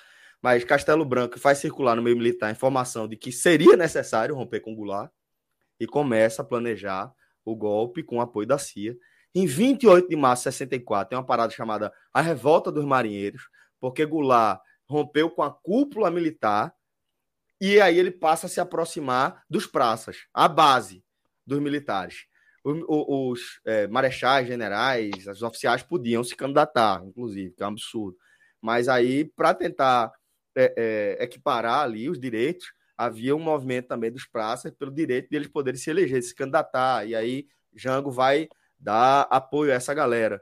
E aí, em 28 de março de 64, vai ter um, um motim. Vai ter a revolta dos marinheiros e dos fuzileiros navais, se não me engano, no Rio de Janeiro. E ele, Goulart, não vai acatar o pedido da, do comando da, da, da Marinha pela punição é, desses amotinados. E aí vai rolar uma aceleração aí em prol do golpe. Né? E no dia 30 de março, é, Aldo de Moura Andrade vai ler no Congresso um manifesto conclamando as Forças Armadas, o vagabundo. E em 31 de março, na madrugada de 31 para o dia 1 não sei se vocês lembram desse nome, General Olímpio Mourão Filho. Eu já trouxe ele por aqui quando eu falei do Plano Cohen. O Plano Cohen foi aquele plano que o próprio Getúlio utilizou para dar o golpe né, do Estado Novo, é, fingindo né, é, que era um plano comunista para tomar o poder no Brasil, e na verdade tinha sido um documento elaborado por esse cidadão aí, general Olímpio Mourão Filho, que era integralista, ou seja, ele era do, do, do partido fascista do Brasil, integralismo é o, o, o, o, fascismo brasileiro, ele era do movimento integralista, forja o plano Cohen e está aí ainda, né, fazendo merda. E aí é, ele se antecipa ao plano da alta cúpula militar, de Castelo Branco, da CIA, de dar o golpe no dia primeiro, e na madrugada de, dia, de 31 para o dia primeiro, ele sai de Juiz de Fora em marcha, queima a largada e vai com a tropa golpista em direção ao Rio de Janeiro. Né? Primeiro de abril, pô, é, Castelo Branco liga para ele, filho da puta, volta, não sei o quê, ele não quer nem saber e, e toca o foda-se mesmo. No primeiro de abril, as tropas golpistas todas ocupam as ruas. É, João Goulart vai tentar negociar com o Congresso, pede apoio do Congresso em respeito à Constituição, o Congresso se nega é, a exigir que as Forças Armadas é, obedeçam à Constituição, e aí Goulart parte de Brasília para o Rio Grande do Sul, como ele tinha feito quando voltou da China, ele não conseguiu voltar pro, direto para o Rio ou para Brasília, ele teve que ir para a Argentina, China, Estados Unidos, Argentina, entrou no Rio Grande do Sul e conseguiu, depois de acertar o parlamentarismo, ele viaja para o Rio Grande do Sul, não deixa o território nacional, ele sai de Brasília, é, fracassado as negociações com o Congresso, vai para o Rio Grande do Sul para negociar com Brizola, negociar também com militares legalistas, que havia militares legalistas naquela época também. E nesse meio tempo, enquanto ele está voando, o vagabundo do Aldo de Moura Andrade vai declarar vacância da cadeira presidencial e está dado o golpe civil-militar que vai instituir a ditadura Aconteceu essa semana em Westeros também, né? No é. Brasil e em Westeros. Exatamente. Viajou, aí, a cadeira ficou vaga, o trono ficou vaga, tu é quem tá aqui perto mesmo. Aproveitou a ausência, né? O atrevimento da ausência. Exatamente. E aí a gente vem um, começar... domingo vem, domingo vem um. Vem não. Vamos à vitória. E aí, não, tô, tô falando da vitória não, tô falando do pós. Vem um quê? Golpe. Acho difícil. Acho difícil, Fred. Acho difícil porque é, a gente está vendo um, uma articulação é, política internacional muito forte. Não é tão fácil você dar um golpe num país. Nacional também, né? É, nacional também. Não é, não é tão simples, não. É, eu acho que vai ser é, essa disputa de narrativa. Mas vamos ver, vamos falar disso a partir de domingo, né? Ainda tem muita coisa até lá. Aqui a gente vai falar agora é, de. Quero mostrar para a galera aqui como não sei, tem um, um, revisionismo que, porra, é isso que me dá raiva, sabe? A galera ficar revisando um negócio que é um fato histórico. Não, porque foi a dita branda. A dita branda é o caralho, pô. Vocês vão ver como a galera começa a tocar o foda-se muito rapidamente. Ah, não, foi só a partir do AI-5 que virou ditadura. Não foi, não foi. Vamos lá, vamos falar de Castelo Branco. Castelo Branco, ele vai entrar com o discurso de arrumar o Brasil e devolver para a democracia, né? Mas, no fim das contas, foi só no discurso. Tá mais do que comprovado que a ditadura e a repressão elas começam efetivamente já no governo Castelo Branco. Ele era, como eu disse, da linha Sorbonne, não era da, do, do, da faculdade da universidade, sei lá. Ele era é, uma linha mais é, intelectual que havia no Exército Brasileiro, que não existe mais. Desde 64, essa linha foi absolutamente suplantada. Mas havia, ele era dessa linha, mas não significa que ele era um legalista. Ele, ele né, é que faz circular a decisão de que é preciso dar o golpe. E é ele que vai dar, é, vai assinar os quatro primeiros atos institucionais. Tá? Vamos lá. E antes disso, ele já começa a tocar o foda-se. Primeira, das primeiras coisas que ele faz é colocar a UNE na ilegalidade, a União Nacional dos Estudantes. Depois ele vai criar o paralelo brasileiro da CIA, que é o SNI, o Serviço Nacional de Inteligência, que vai investigar qualquer um que se opuser à ditadura. E vai criar também o CCC, que é é, é, é, a resposta ao que o SNI fizer, que é o comando de caça aos comunistas. E aqui vamos entender. Fred, você sabe que a essa altura você já é um comunista, não é verdade? Me no tornei, contexto... me tornei. No, pois é, então na, ali na ditadura era a mesma Mas coisa. Daqui a, a dois coisa. aninhos a turma já, já tá. Já, espero que o negócio já tenha andado. Mas ali o fato é que qualquer coisa à esquerda do, da extrema direita, que era o, o Brasil ali, era considerado comunista. O comunista era qualquer, qualquer coisa que se movimentasse e fizesse oposição ao governo. E, como o golpe vai rasgar a Constituição que os militares tinham jurado obediência, o, o mecanismo que eles encontram para dar um, um ar de legalidade à ditadura são os famigerados atos institucionais. O primeiro é assinado em 9 de abril de 64, oito dias depois do golpe. E o, que, o ato institucional número um vai dar. Depois é que ele vira número um, né? Primeiro é só ato institucional. Mas depois, o que, é, o que é que diz o ato institucional número um? Ele vai dar poder aos militares para caçar mandatos legislativos e suspender direitos políticos por até 10 anos, indiscriminadamente. Por qual motivo? É oposição. É comunista, tá direito caçado.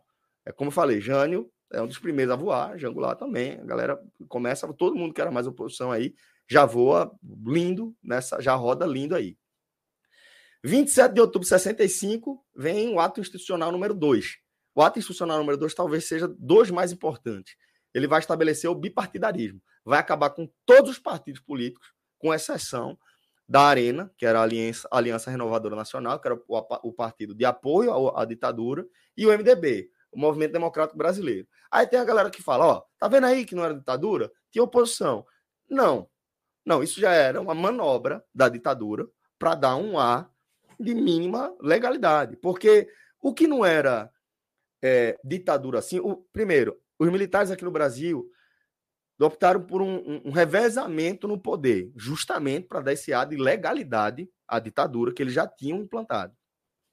Aí fala, não tem alternância. Alternância de poder, mas por voto indireto e com um Congresso que vocês indicam, pô. Então, assim, não é. Não, não tem alternância de poder, tem alternância de qual é, é, general vai estar tá mandando no país. Mas é uma ditadura militar que não tem como você derrubar ali é, por força política, por força de voto. E o, o é, as ditaduras que eram monopartidárias eram ditaduras que é, não cabiam nem no discurso de aliança que os militares brasileiros tinham com os Estados Unidos, porque os Estados Unidos tinham é, é, é, é ascendido ali no Ocidente como defensor da liberdade, lutando contra regimes que eram unipartidários, autoritários, de uma, um, um elemento só. Aí vai ser a Alemanha nazista de Hitler, a Itália fascista de Mussolini, ou o regime é, socialista de Stalin. Então, é, não cabia fazer uma ditadura dessa aqui no Brasil ou a Cuba de Fidel Castro. Não cabia esse perfil aqui no Brasil. Então, tinha esses mecanismos para dar um mínimo de legalidade. Mas quando você coloca só um partido de oposição, o que é que você faz? Você centraliza o controle. Fácil de controlar. Ou você está tá me apoiando, ou você está contra mim. Acabou. E, além disso, os militares, a gente vai ver que eles vão continuar lançando mão de vários artifícios para minar a capacidade política desses políticos de oposição. Então, eles vão continuar existindo de forma proforme eles não vão conseguir ter força para mudar absolutamente nada. Eles só existem ali para continuar dando, entre aspas, um ar de legalidade. Em 5 de fevereiro de 66, vem um ato institucional número 3. Aí, é, quando se estabelece eleições indiretas também, não só para presidência, mas também para governadores de estado, né, e prefeitos de capitais e cidades consideradas estrategicamente importantes para os interesses do regime. Vocês estão vendo como cada volta é um arroxo novo, cada volta é menos chance que você tem de sair da ditadura, cada vez mais difícil, cada vez mais impossível. E aí vem em 12 de dezembro de 66, o ato institucional número 4. Esse é menos conhecido porque ele estabelece uma nova Constituição, substituindo a, a Constituição Democrática de 46 de Dutra. Só que por que a galera acaba esquecendo o AI4, porque a Constituição que não é respeitada pelos próprios militares. Eles vão estar ali sem ter que passar por Assembleia Constituinte, sem ter que passar pelo Congresso, sem ter que passar por votação, sem ter que passar por debate popular. Eles vão sentar a bundinha na cadeira deles e preencher a, a Constituição do jeito que eles querem. E ainda assim, eles vão continuar é, dirigindo o país por decreto, por ato institucional, porque os caras são muito incompetentes e porque eles simplesmente não conseguem fazer com que o governo deles seja viável. Aí a gente vai entrar já em Arthur da Costa e Silva, tá? Costa e Silva, ele já é da linha dura, ele não é da linha de Sorbonne. Ele era, se eu não me engano, era o militar mais antigo da época e havia uma força é, Castelo Branco era, não, não queria que fosse ele, mas deu a famosa estrelada, né? E é, meio que convence né, os pares ali a que o elegesse, né? Ele, mais uma vez, é eleito por, por eleição indireta, é, vai ter um perfil reconhecidamente mais repressor, e é ele que vai assinar o ato institucional número 5. Que aí, assim, mesmo se você for um revisionista, é impossível você olhar para o AI-5 e dizer que não era uma ditadura. O próprio Costa e Silva e os militares que o cercavam afirmavam que eles estavam com aquele ato institucional instituindo a ditadura no Brasil. O ato institucional número 5 ele vai suspender os direitos civis, políticos, vai acabar com habeas corpus, ou seja, acaba com, com a ampla defesa, é, é, é sem, sem é, ligar para qualquer ato legalista ou qualquer coisa que o valha. E as consequências do fim dos direitos civis, elas são muito diretas. Pô. Elas vão ser a censura e vão ser a tortura. Isso são efeitos diretos da cassação dos direitos civis. Porque agora o militar, o, o governo militar, ele pode olhar para sua cara, apontar, dizer que você é opositor, lhe prender, você não vai ter direito à ampla defesa, você vai ser torturado e vai ficar por aí. E vamos lembrar qual era a tortura que se fazia desde aí, tá? A tortura que se fazia desde aí era choque na boca e nos órgãos genitais, era é, pau de arara, né? É, e era também a inserção de ratos é, na vagina e no ânus da galera é bem isso, velho. É botar um rato para lhe roer por dentro. Porque sim. Porque dessa forma você vai falar o que eu quero ouvir.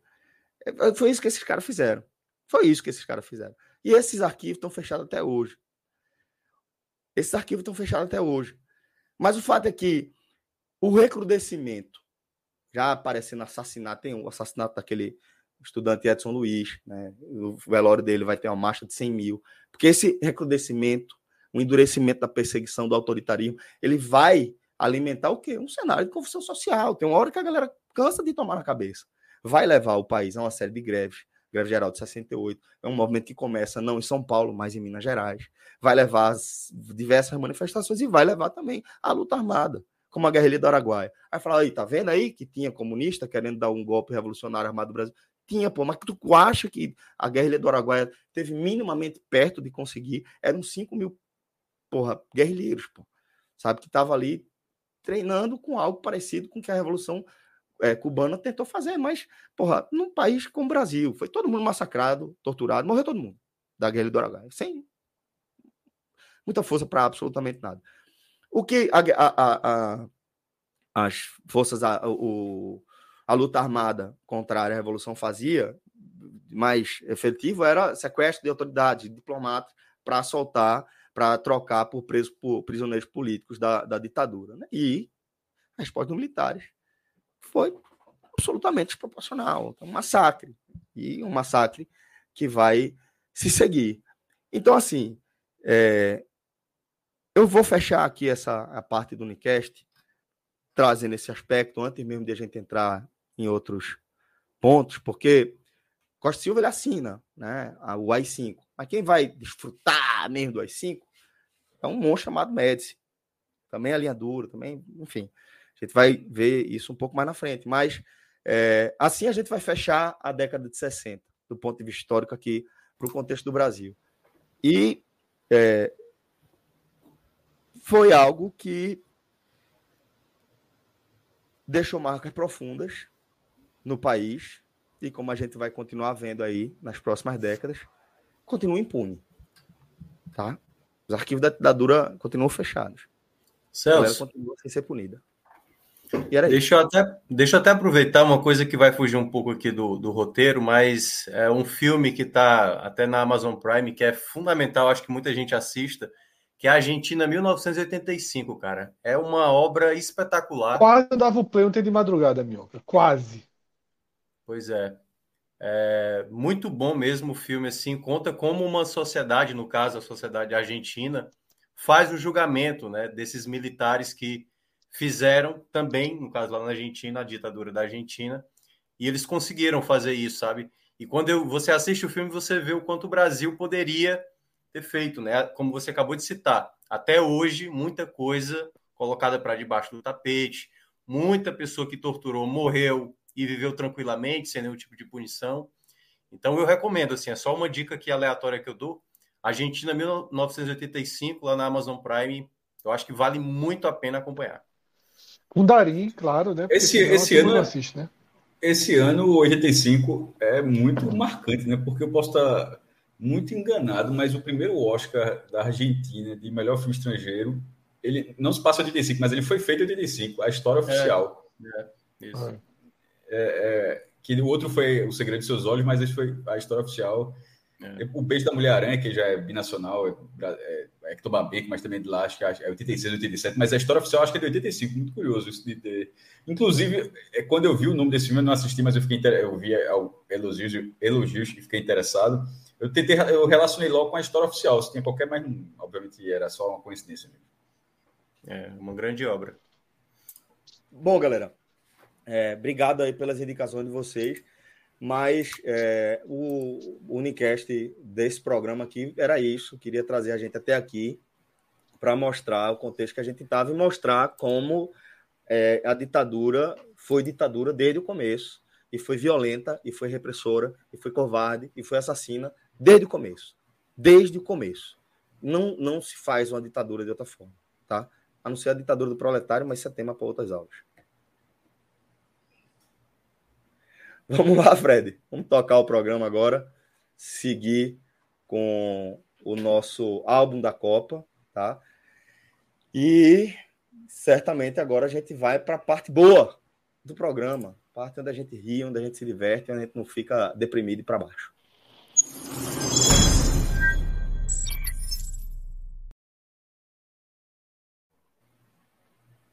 O mundo que a gente não viveu é a parte do programa em que a gente passeia né, por, por nossas cidades, né? E a gente vem acompanhando aí anos 30, anos 50, e agora nos anos 60, é, acho que a gente não vai encarar muitas mudanças de cenário, não, mas a gente vai ver alguns detalhes né, do mesmo cenário, alguns, algumas construções importantes nascendo. Então, Rodrigo, já pode começar. A gente acho que vai começar por Recife, né? E a mesma a venda Guararapes que a gente viu quando a gente acompanhou a década de 50, a gente retoma agora. E qual é a grande diferença? Primeiro que o Rolex caiu ali pro Pirelli, né? O Rolex largou o Recife, disse, tá dando não. Mas já meteu um mas, assim, Pirelli assim, ali naquele... Mas, mas, que faz sentido. Faz, veja só, as pessoas passaram a ter mais carros. Assim, Exato, era... era isso que eu ia dizer. E a segunda coisa é só olhar para a foto. Ele JK. Ele JK.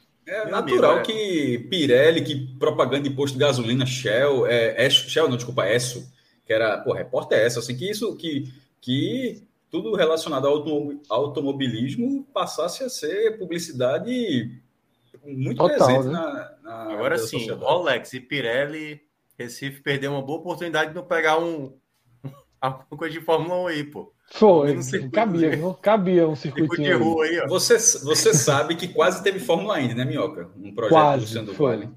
Quase, é, quase. o, o, circuito seria um circuito de rua em Boa Viagem, é, utilizando a faixa da esquerda da Domingos Ferreira, num sentido, é, é um sentido, seria oval, era a faixa da esquerda da Domingos Ferreira faz uma volta e tem a vida Boa Viagem.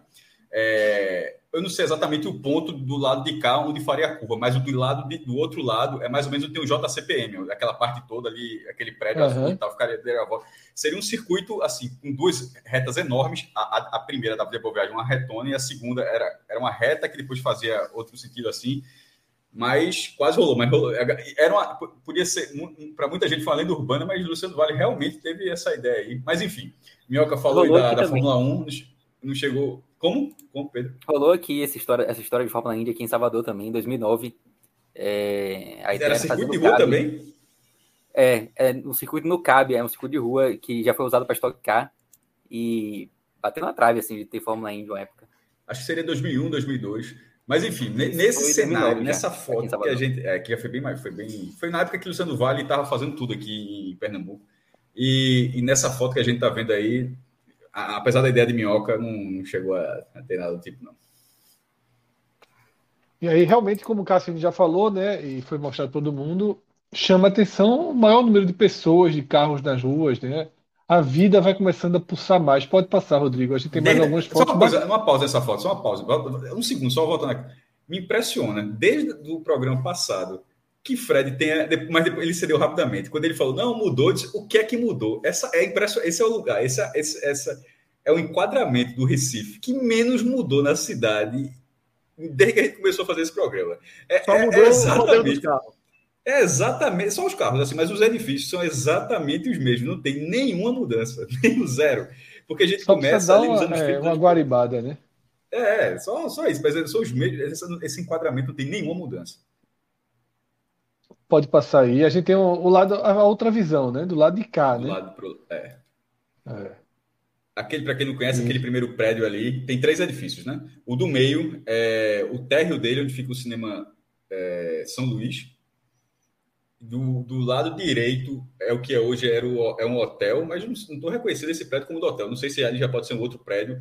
Não tô, nessa, nessa foto tem um Martini lá em cima, é, onde tem um, um hotel bem antigo.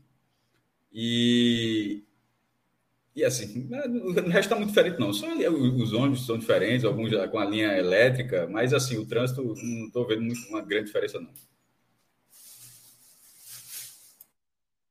E aí, a o destaque aí para o ônibusinho elétrico mesmo, né? Que a gente viu circular, né? Quem aí pegou os anos 80, a gente ainda cruzou com esses ônibus aí. Só Quem que é quando banana, visitar a né? cidade.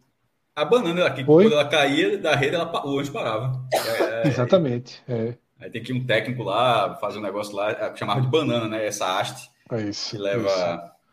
E isso não é só tipo um ônibus elétrico, tem toda uma curiosidade de como é a cidade lotada de fio passando em cima da, da rua. Assim, porque, É. veja só, era a cidade inteira. Chega até Olinda, chegava até Olinda, ali onde tem o, o Memorial Arco Verde. Tinha a linha, eu lembro disso, né, dessa época lá, passava até a linha lá. E assim, toda a cidade recheada, assim, é um- emaranhado de fio. Meu irmão, assim, que bom que nesse caso evoluiu, viu? Não, total. E precisa evoluir mais atualmente, né? Não, Realmente, bem retirar só para tirar. Tem muito Isso, fio, é. tem, era pra, Não, ser, tem, era ter muito mais fio. Eu que- sou. E já várias partes da cidade já não tem mais fio, né? E, porra, é Isso. muito melhor que seja assim. Irmão, Passa mais um Rodrigo. e Olinda não era para ter um fio exposto. Isso, exatamente. Aí, para você ver, aí é um contraste, né? Fórmula Indy. Veja só, acabei de falar. Essa é a reta, essa é a reta da Fórmula Indy. Vê se dá para acelerar. A turma acelera, a turma acelera sem poder, quanto mais liberado, meu irmão. Turma- É, e a- a- esse, passa- esse é o grande contraste, né, Cássio? A gente já vê, inclusive, os jardins ali, né? Um dos jardins de Boa Viagem, mas a, a vida da cidade era toda no centro, né? Boa Viagem Mas continuava agora- ainda agora- muito. Veja só, com a quanti- como vocês nessa foto, é porque não tá- não tem enquadra, ela ela- o corte dela foi justamente nos imóveis, não dá para não dá para É, mas já devia ter uma coisinha. É, Não, é isso que eu falava. É, é só você ver pela estrutura que está aí, como se já como se já está colocando muito dinheiro. Pô. Você já está colocando uma pista grande, já está colocando iluminação, já está colocando praças assim. praça. isso, é é. isso já não é mais estrutura de veraneio. As primeiras, as primeiros álbuns que a gente fez, não tinha para que você não tinha para que ter isso tudo, se não tinha nem Isso, gente lá. é, Agora você vê que já é um já é um bairro. Isso. Agora a turma, a turma falhou ali num ponto. Era 10 passinhos para a direita, meu irmão, para a faixa de areia ser maior, né? A turma, a turma, essa turma, o mar comeu demais a areia aí. É. E aí, cenas do Corso, né? Que era carnaval com as pessoas Puta dentro merda, dos veja só, carros. Em 1960, o curso já era de carros antigos em 1960. É isso que eu tenho. A impressão é que isso nasceu velho, porra. Isso nasceu velho. Isso nasceu velho, isso nasceu velho, é, é. E aí acho que a próxima é um, algo que vai ter no Recife e em Salvador, que é a visita da Rainha Elizabeth, né? A gente vai ver em Salvador também. E ali embaixo já é a Avenida Boa Viagem, já com também mais gente, né? Veja só, a rainha rodou Recife, viu? Veja só, tem, tem, é, ela, ela foi, vai, vai para o palácio, tem uma, parece que um cara faz uma grande besteira, desliga a luz do palácio, essa história, né? É, Um cara faz uma merda história. lá, desliga a luz do, do palácio, chega, roda, a roda a cidade. Veja só, se perguntar a, a, a, rainha a, em vida, alguém perguntar, lembra de Recife? Lembro demais, deve ter dito, porque botaram, botaram ela para rodar a cidade. Já, Ela e, já e, o, vai e, o, e o, o, o marido, né? Que não era rei consorte, era, não era, era outra, é. não tinha nem esse título. Era, Príncipe Felipe, né? Era Príncipe Felipe, né? Sei lá. Duque, Duque de Edimburgo, engano. Duque de alguma coisa aí. E é isso, né? Pode seguir, Rodrigo, com, com imagens. Eu acho que agora é Fortaleza pela ordem, né? Não, isso aí é, o, é a chegada da rainha. Somente. Porra, meteram, meteram Varig, viu? É Rainheira aí chegando, Rainheira aí. Não, é. Mas aí, aí é Ranira depois do livro, viu? Já tá resolvido. Vai, boa viagem, boa viagem aí. Aí ela tem que passar ali pela. É. Aí, ó. Meteram o Fisk, porra. Meteram o Fisk ali na, na frente do palácio. Pô, meu irmão, que, que, que peça raríssima esse vídeo aí, velho. Isso foi é. antes da morte de Kennedy? Eu acho que sim. Foi, é... acho que 65. Não, é, não, não, não, Já, tinha, já tinha morrido, não. É. Pensei que tu falasse uma coisa, eu entendi outra. Tu falasse, eu entendi lua, pisando, chegando na lua. Não,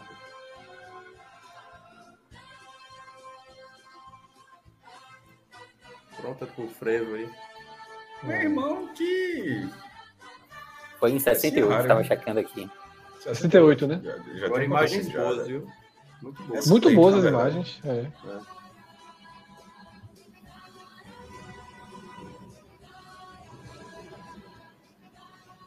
Foram mostrar lá a frota que tá. protegendo aqui aí, o, o, o Damon aí, ó. Porque o, o, ator que fez o Damon, que é o Matt Smith, fez exatamente ele. No... Curiosamente é isso, né? Na série, é, na série The Crown, né? É o mesmo, né? O cara que faz o. É, é, é, ótimo, ótimo. Que é o, o príncipe, né? Olha aí, vamos, chegamos em Portal City. Bem, isso aí é a imagem nada muito nítida da construção da beira-mar, que hoje é o local mais nobre da cidade, né? O quadrilátero mais caro, onde Fred Figueroa, Cássio Circoli, Rodrigo, ah, enfim, a turma do 45 em peso ficou hospedada. Os turistas, né, jovem? Os turistas, né? Pô, mas vocês Onde os turistas... no, no ponto alto Não, a gente, a gente, é, a gente exigiu, nossas exigências foram maiores, né? É. É, nessa Não, a gente, veja só, a gente ficou num quarteirão pesado de Fortaleza. É louco, velho. Era só prédio de, de, de, de, um quarteirão inteiro ao redor. Não, e ali, é, você vai para ali para passar que quer falar. Novo. Tá segurando aí. Vai como convidado. Por quê? Lembro não. Sei não o que é. É de, é de, seria de, gratuito demais. Vamos seguir aqui o programa. Então vamos lá, vamos seguir aqui. É, nessa época aí dos anos 60, né, é, a, a, construção começou em 61 e era um local onde tinha pescadores e a prostituição, né? Então, basicamente, expulsaram essas pessoas aí de, dessa localidade que até foram se deslocaram para Varjota, que hoje é até é um bairro também muito muito nobre aqui da cidade. E aí começaram essa construção que se tornou depois, né, um período de muita especulação imobiliária, porque Aí, claro, na próxima década, que a gente vai abordar no, no próximo episódio, é, obviamente começou a ter uma, uma, uma questão da, do próprio turismo cearense, que na época não era tão valorizado, mas aí é onde começa né, esse primeiro, essa primeira construção da beira-mar, que foi iniciada no 61 e que foi inaugurada em 63, na época, e a construção que fez mudar praticamente o status da cidade, né, para ser uma cidade mais turística para receber. Eita, estão correndo aqui. Uma cidade mais turística para receber exatamente pessoas que Fortaleza não era tão conhecido por esse, enfim, né, por essa, por essa situação. E o Pôr do Muro que ia para fundo, bem lembrou o Lucas Meirelles. Lá ao fundo ali, que não dá para ver, mas é uma parte mais escura ali, que hoje ainda está lá, né? Ainda segue da mesma maneira. Próximo slide, Rodrigo. Aí tem a, a primeira TV local, né, a TV Ceará, que foi é, inaugurada em comecinho de 60, que era programas ao vivo, né, praticamente, com, com merchandise ali de, de Varig, enfim, de várias companhias aéreas. É, era um programa de auditório que tinha, enfim, todo o que era a televisão brasileira, era muito inspirado nos canais nacionais, né, a própria Tupi e tudo mais. E aí foi um marco também, né, que até hoje a TV Ceará ainda existe, né? Então, co começou em 1960 com esses programas de auditório, e dá para ver ali ao fundo a, a, o nível da câmera e tal. Então era foi a primeira TV local que teve aqui na cidade e que foi também um marco que até hoje, por exemplo, o Trem Bala, né, do, do Homem Mal, é da TV Ceará, né? E aí começou nos anos 60 aí no comecinho da década de 60 e até hoje aí tá tá em transmissão.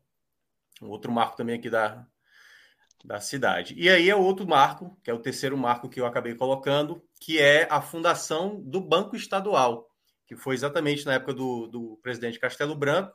Na época, o, o governador da, do estado era Virgílio Távora, né, que foi o primeiro a implementar metas para a cidade, o fazer nome novas. do estado do Crato.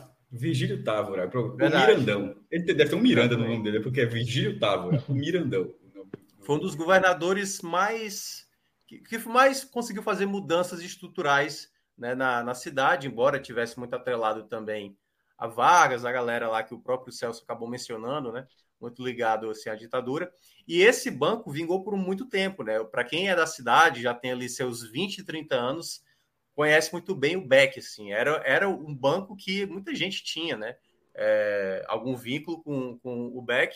E depois o Bradesco adquiriu ali já no final dos anos 90 já para o começo dos anos 2000, deixou de, de existir, mas sempre foi um banco referência, né? Porque na ideia, principalmente de Vigílio Távora, de Castelo Branco, era para tentar incentivar mais, cada vez, bancos, abriu praticamente algumas instituições na época para tentar desenvolver o Estado. E o banco, né? O Banco do Estado do Ceará, no caso o BEC, foi um dos bancos mais referências por muito tempo, né? Muito tempo mesmo, eu lembro demais que depois quebrou, enfim, teve muitos problemas, mas era um banco muito conhecido. Muita, muita gente, eu cheguei, a, a amigos do meu pai chegaram a trabalhar, muitos chegaram a trabalhar nesse banco, mas acabou ficando. Então, a história do Estado nesse período já era um, um momento de desenvolvimento do Estado, né? Como eu falei aqui da, da outra vez, na outra década, é, Fortaleza ainda era uma cidade em construção que estava se habituando, e aí, nesses anos 60, foi começou a desenvolver essas, no, essas novas situações aí, como o, a primeiro, o primeiro canal de TV, o primeiro banco, estadual e também a reforma da Beira-Mar.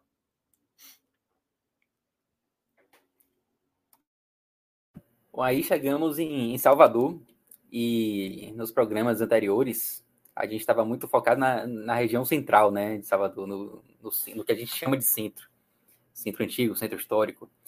E a partir da década de 60, mais para o finalzinho, Salvador começa a se desenvolver em direção ao centro geográfico não mais o centro, que a gente chama do bairro centro, né? Com a abertura justamente das avenidas de Vale. E aí a gente está vendo uma foto da Avenida Antônio Carlos Magalhães, que aí é um completo deserto, né? Você tem a avenida, tem uma casinha ali e mais nada. Pô, essa hoje é uma das avenidas mais importantes da cidade. Vários bairros que se desenvolveram ao redor dela.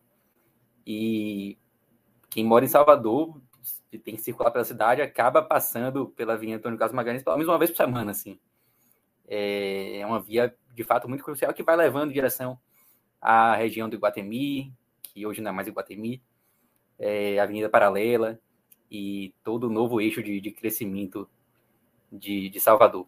E essa, esse projeto das Avenidas de Vale foi um projeto que começou no final da década de 60, que se estendeu até o início de 70, e foi muito importante assim para a cidade. Foi, foi uma tentativa de você organizar um pouquinho o crescimento de Salvador, você planejar o crescimento, mas foi um projeto que foi parado meio que na metade, assim, né? Então a cidade acabou crescendo meio que desordenadamente porque não foi esse projeto ele, não, ele, ele foi descontinuado antes do tempo. Mas enfim, se não é um caos completo, é muito por conta dessas avenidas de vale que eles têm, a Avenida Garibaldi, Bonocu e a ACM é uma delas. Pode passar aí, vamos, vamos embora. E na Orla Atlântica, é, você ainda tinha muitos bairros que eram bairros de veraneio. É, lá no iníciozinho da Orla Atlântica, logo depois, quando termina a Bertoldo Santos, você tem a Barra, você tem Ondina, que já eram bairros mais integrados aí na década de 60 ao centro urbano. Mas aí você vai seguindo pela Pituba até chegar em Itapuã. E aí está vendo um, uma foto do bairro de Placafó. Que... No caso, para o norte, né? Não é isso? Vai para o norte, isso, né? Em direção ao norte. É, em direção ao litoral norte. É, e placa Fó, ele ganha esse nome por conta dessa placa aí, da Fó. Que a galera fala, pô, tem que parar em algum ponto aqui, vamos parar na placa da Fó, e aí foi ficando placa Fó. E até hoje a, a praia de Placafó é conhecida por esse nome. É, eu não sei se chega a ser um bairro oficial, assim, mas tem uma região ali que é conhecida como Placafó. Peraí, só pra. Eu, eu gostei dessa história, me tira uma dúvida. É, tiraram D, eu estou entendendo errado. Hoje se fala placa for sem o D.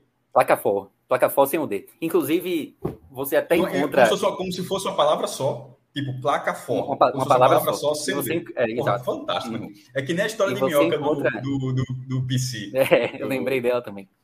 Pô, Ó, muito bom isso aí. É, eu, eu tinha um amigo meu que, que ele era casado com um cara que é, tinha trabalhado na, na For e depois virou político é, em Alagoinhas, por aí, na Bahia também, Pedro.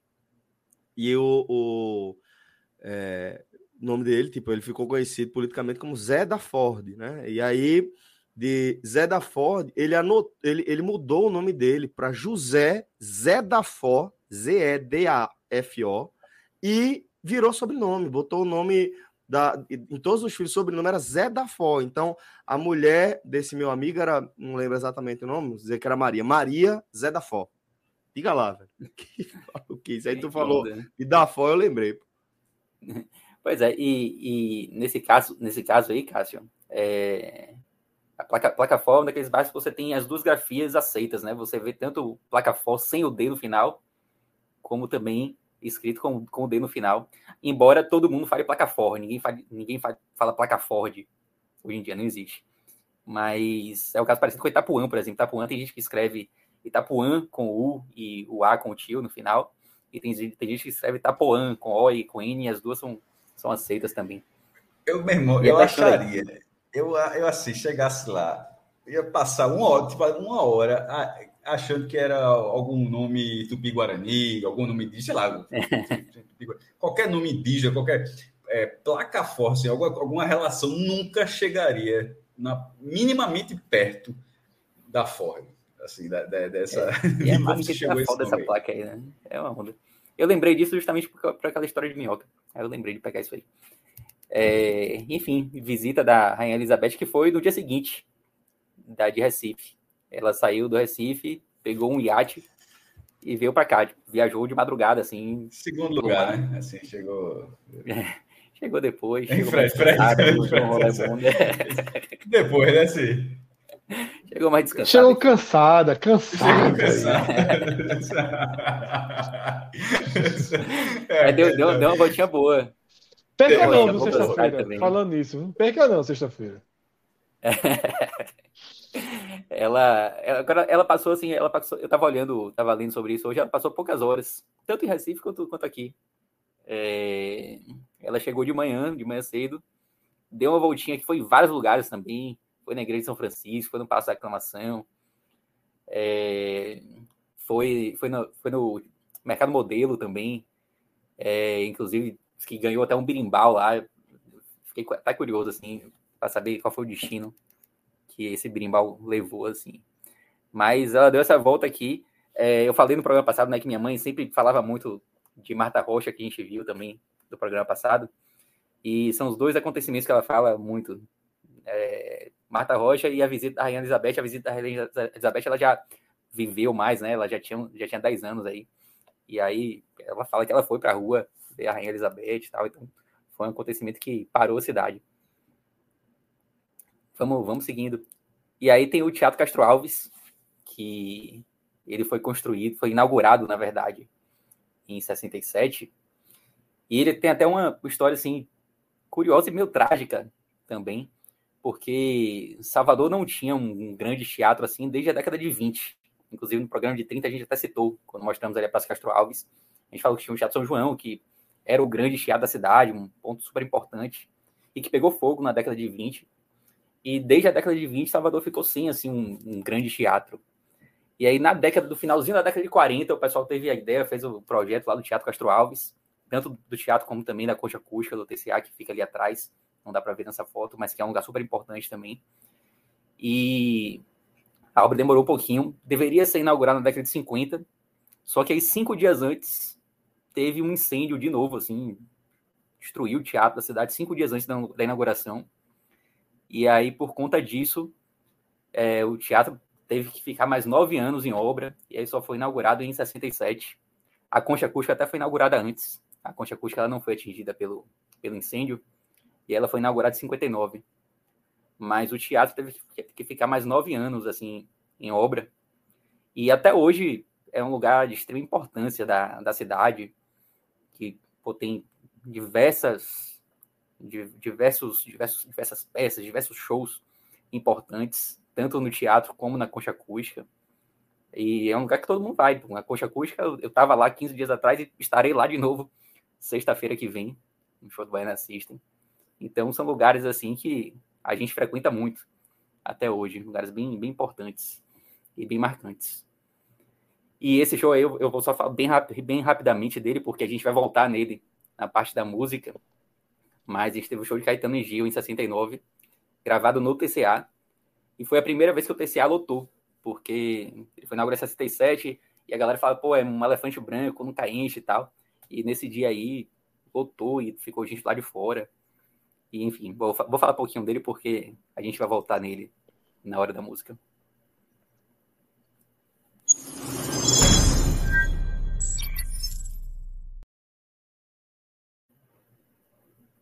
E agora aquela sessão que se o podcast existisse nos anos 60, seriam esses os principais temas, né, que a gente comentaria.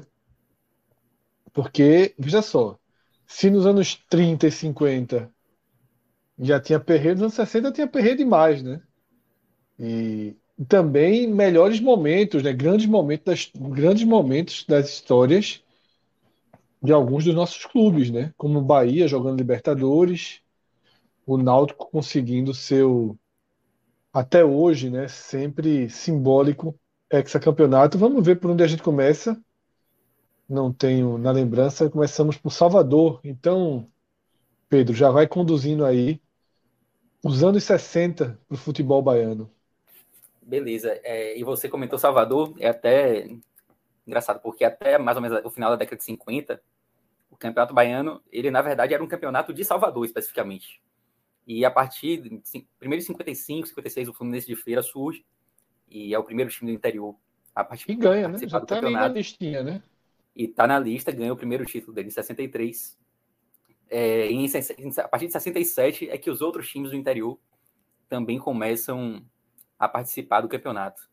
É, a gente teve aí o Bahia conquistando os três primeiros títulos da década, e na verdade esse aí é um pentacampeonato. A gente até começou a falar dele na, no, no, programa passado, que vem em 58, 59, 60, 61, 62, e aí vem o Fluminense de Feira como primeiro time do interior, e depois você tem o bicampeonato do Vitória, em 64, 65, algo que não acontecia desde 1908 e 1909, que o Vitória não era bicampeão baiano. E nesse momento aí a gente vê que a gente tem diversos campeões na década de, de 60. E o Ipiranga ainda era o segundo colocado na lista de títulos, com, com 10 títulos. O Vitória ainda estava empatado com o Botafogo, mas já dá para dizer aí que o grande clássico do momento era o Bavi, embora os títulos ainda estejam bem, bem espalhados. Você tem o Leônico, sendo campeão em 66, o Galícia em 68, o Fluminense de Feira ganha de novo em 69, e esse título aí de 69 do Fluminense de Feira, ele é lembrado assim por muito tempo, porque a partir daí nenhum time interior ganhou o Campeonato Baiano até 2006, até o Colo-Colo ganhar em 2006. Então foram 37 anos aí só com a dupla Bavi. Nem só time interior, né? Botando esses times pequenos, menores aqui de Salvador também, Galícia, Botafogo, é, o Ipiranga, que já não conquistou nada na década de 60. É, o último título desses times foi na década de 50 ou década de 60. Depois desse de 69, foi só Bahia e Vitória. Aí a gente tem a Fonte Nova, ainda com o anel inferior apenas. E em 69 foram os últimos jogos da, dessa, dessa estrutura original, assim, da Fonte Nova, porque a partir de 70 ela foi fechada para a construção do anel superior e é algo que eu vou deixar para entrar no próximo programa, assim, porque a inauguração é bem polêmica. Polêmica não, é uma tragédia, na verdade, a inauguração da Fonte Nova, do Anel Superior, e a gente vai falar disso no próximo programa, já em 71. Tem o Fluminense de Feira, primeiro campeão interior, falei mais cedo, já em 63. Depois, 69, também título extremamente marcante do Fluminense de Feira. o Vitória bicampeão. O Vitória tinha um jogador aí chamado de Gico, que é um, um centroavante e que foi um grande herói assim dessa, dessa conquista do Vitória. Ele tinha sido do Bahia até em 63 e aí em 63 houve uma, troca de, de jogadores ali. O Vitória cedeu o Roberto Rebouças ao Bahia e o Bahia cedeu de Dico ao Vitória. E foi uma troca super benéfica assim para os dois, porque Roberto Rebouças foi um dos maiores zagueiros da história do Bahia e Didico foi um, um herói aí desse bicampeonato do Vitória. E em 60 a gente tem a, a primeira participação de um time brasileiro na Libertadores. Na verdade, a primeira edição da Libertadores da América, o Bahia é, tinha sido campeão da Taça Brasil em 59, a gente comentou aqui no programa passado também, e o Bahia enfrentou o São Lourenço. Engraçado, é, eu estava me lembrando aqui dos. Eu, eu, não sei se foi no álbum da Copa, acho que não, acho que foi um, talvez em algum H-Minum que eu ouvi de vocês. Eu não lembro exatamente se foi Cássio ou se foi Fred que comentou que foi nesse estádio aí, que é o estádio do Huracan, o El Palácio, onde foi gravado aquele filme Cássio. O Segredo de Seus Olhos. Foi Cássio, né?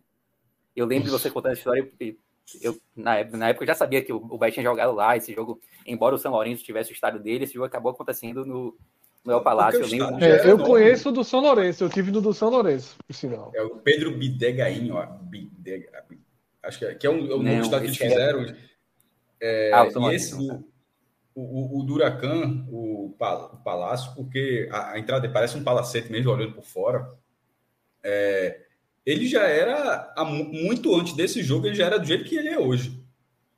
Lembra que a gente tá falando que na Ilha do Retiro foi recebendo reforma, tipo, tem uma foto da Ilha de 50. Porra, tem nada a ver com a Ilha de hoje.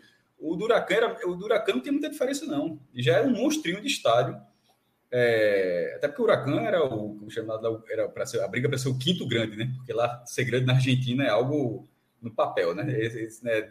Esse negócio de achar, não. E tem a briga para ser o quinto grande. Então o Huracan já tinha essa moral. É, eu não sei o ângulo dessa foto, mas nas cabines de transmissão, aí na, não, desculpa, nas cabines de transmissão, o, o lance, o lance que aparece na, no filme está à direita, né? Que é até na torcida do Racing, aquela, aquela cena que vai buscar lá no, no filme. Mas na hora que você entra, na, quando você entra no estádio, isso eu estou dizendo pela câmera, mas quando você entra no estádio, que é do, do outro, é do, do, lado oposto, isso é do lado esquerdo. Enfim, eu estou dizendo isso porque, eu não, obviamente, eu não faço a menor ideia do ângulo dessa foto, mas só assim, quando você entra lá, quando você realmente é, isso aqui faz sentido que esse estádio se chame o Palácio, porque a, a, parte externa dele é fantástica, assim, meu irmão. É, e aí você chega lá e fica do lado esquerdo. E esse jogador que está disputando a bola com o Bahia ali é San Filippo, que na década de 70 seria um dos grandes jogadores, se tornaria um dos grandes jogadores da história do Bahia. Ele iria jogar no Bahia depois de ser ídolo no São Lourenço. E em 64, que já é o próximo, essa, esse aí, é, o Bahia volta a disputar a Libertadores, porque na, na, época os países eles só tinham uma vaga na Libertadores mas em 63 o Santos havia sido campeão da Libertadores e foi campeão da Taça Brasil também. E aí meio que o G1 virou G2, né, nesse ano. Então o Bahia acabou pegando uma segunda vaga é, por conta desse título da Libertadores do Santos. E... e... Diga aí. Não, pode falar. Não, também. Não, e, e teve que disputar uma, uma, uma, um, uma fase preliminar contra o Deportivo Itália, que era um time venezuelano. No caso, os dois jogos aconteceram na, na Venezuela por uma questão de logística lá. É, e curioso que a gente falou muito do golpe, golpe militar, e esse jogo foi o primeiro jogo do Bahia já pós-golpe. Ele acontece no dia 4 de abril ali, o golpe ele acontece no dia 1 mais ou menos, né? Então foi bem na semana do golpe militar. O Bahia estava lá na Venezuela disputando esse jogo contra o Deportivo Itália e seria eliminado também, não passaria dessa fase não essa é, volta, só um comentário rapidamente. É, perceba ali, o jogo do torneio de campeões. Está coberto ali, esse é um, um papel colocar em cima para dar um detalhe, mas é torneio de campeões de, de Sudamérica, dá até para ver pequeno. Porque era o, torneio, era o nome da Libertadores. A Libertadores, até 1965, Libertadores era o nome do troféu.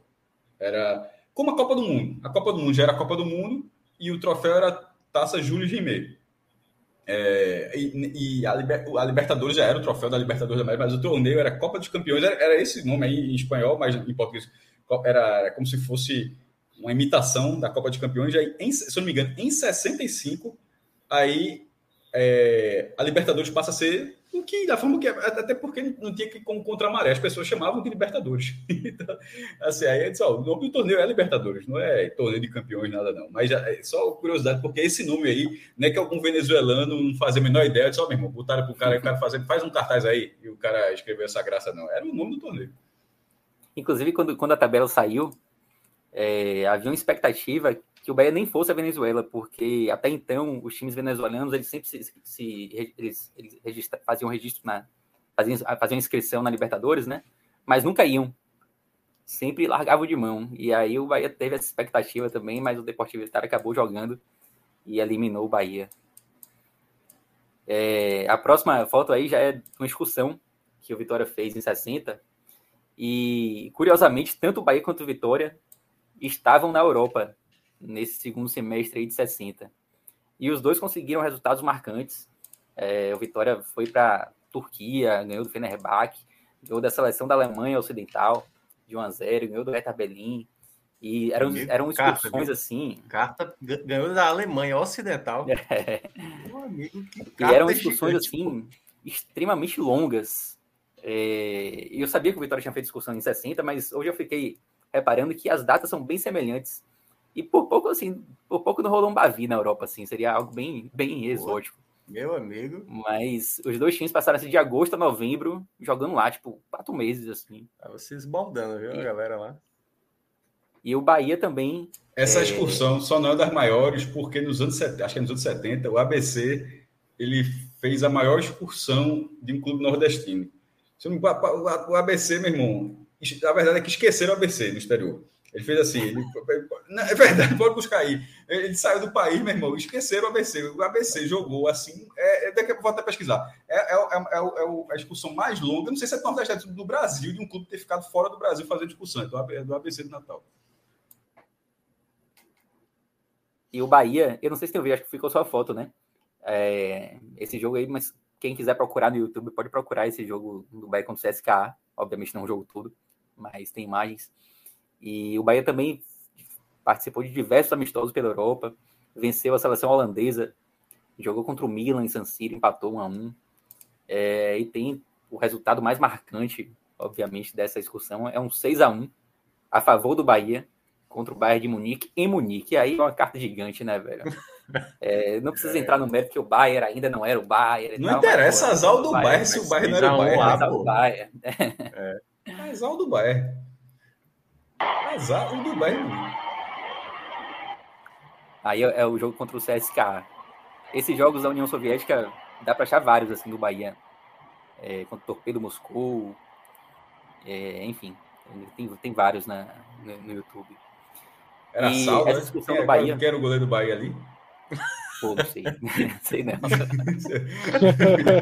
Devia ser Nadinho, porque era o goleiro do, do título de 59, né? Então, no ano seguinte. Pedro, só aproveitando rapidamente que eu achei aqui, sobre a discussão do BC, o ABC, em 1973, jogou 24 jogos no exterior, em nove países, em 112 dias. Meu irmão, esqueceram o ABC. Deus, assim, cara, mas 112 dias é o quê? É, quatro meses, né? Quase quatro meses, porra. Tu acha é, pouco? Aqui foi agosto, setembro, outubro novembro. Não muda muito, não. Meu irmão, veja só, a, a do ABC é considerada a maior, 112 dias. Aqui é o maior, é a maior excursão fora do Brasil. Dias. Não sei se você é... falar do ABC, mas é assim. Cartinha do ABC. E essa, essa excursão do, do Bahia, ela, ela terminou na Argélia, que fica ali no norte da África, né? E é um negócio que eu encontro pouco material sobre, sobre essa passagem na Argélia. Eu, eu morro de curiosidade, porque a Argélia estava em guerra civil nesse período. Estava em guerra civil, buscando a independência dela ali contra a França. E o Bahia faz um amistoso lá contra o Racing da França, tipo, na Argélia. Então, eu tenho curiosidade de pesquisar qual o contexto assim, político desse jogo. Mas, enfim, é o que eu ainda vou, vou fazer. Mas só a título de curiosidade, antes de entrar aí no futebol cearense, é, é interessante ver né, como realmente ali no final da década de 50, entrando na década de 60, o Brasil já era uma potência em termos de futebol, né? Começa a ser uma potência. Porque até nessas discussões que o Pedro estava mencionando, você já vê que o futebol brasileiro, claro, hoje se você fala o Bahia batendo no Bayern de Munique é, é surreal. mas para a época, né, o futebol brasileiro ele era uma referência, assim, se torna, começava a se tornar uma referência mundial, né? Claro que vai culminar ali na, na década de 70, mas interessante ver isso. Vamos lá, né, pro manjadinho, que nessa época, né, nessa época o Fortaleza predominava e aí é sempre bom ressaltar todo o programa, né? Até a gente chegar lá na tal decisão do tribunal, a gente vai ter o asterisco ali no Ceará, porque na época era 22 a 14, né? Na prática se contava ali. Foi se tornar 19, só quando foi ser reconhecido lá em 2008 os títulos, o pentacampeonato do Ceará de 15 a 19. Então, Fortaleza dominou também a década de 60, né, com, com, a maioria dos títulos também nessa década. É bom destacar o Ceará, que conseguiu um tricampeonato, também ali de 61 a 63. E nesse período também teve título do Ferroviário, que a gente vai detalhar aí nos próximos slides. Aí está o Fortaleza de 60, que foi vice-campeão da Taça Brasil, né, perdeu para o Palmeiras e teve, né, foi o único artilheiro de uma competição né, de, da elite do futebol nacional, ali considerado da elite do futebol nacional, que foi o BCC com sete gols. Na campanha do Fortaleza de 60, ele eliminou o ABC na semifinal do Grupo Norte, o Fortaleza estava no Grupo Norte, e depois, na final, bateu o. Era o, era o Motoclube? Motoclube, se eu não me engano. É, Motoclube, bateu o Motoclube. E aí, na final, da Zona Norte, né? Que depois foi pegar lá do, do, Nordeste, que era exatamente o Bahia. O Bahia, que era o atual campeão brasileiro. O Fortaleza superou o Bahia e foi disputar com o Santa Cruz, né? O Santa Cruz, que era a semifinal já da Taça Brasil.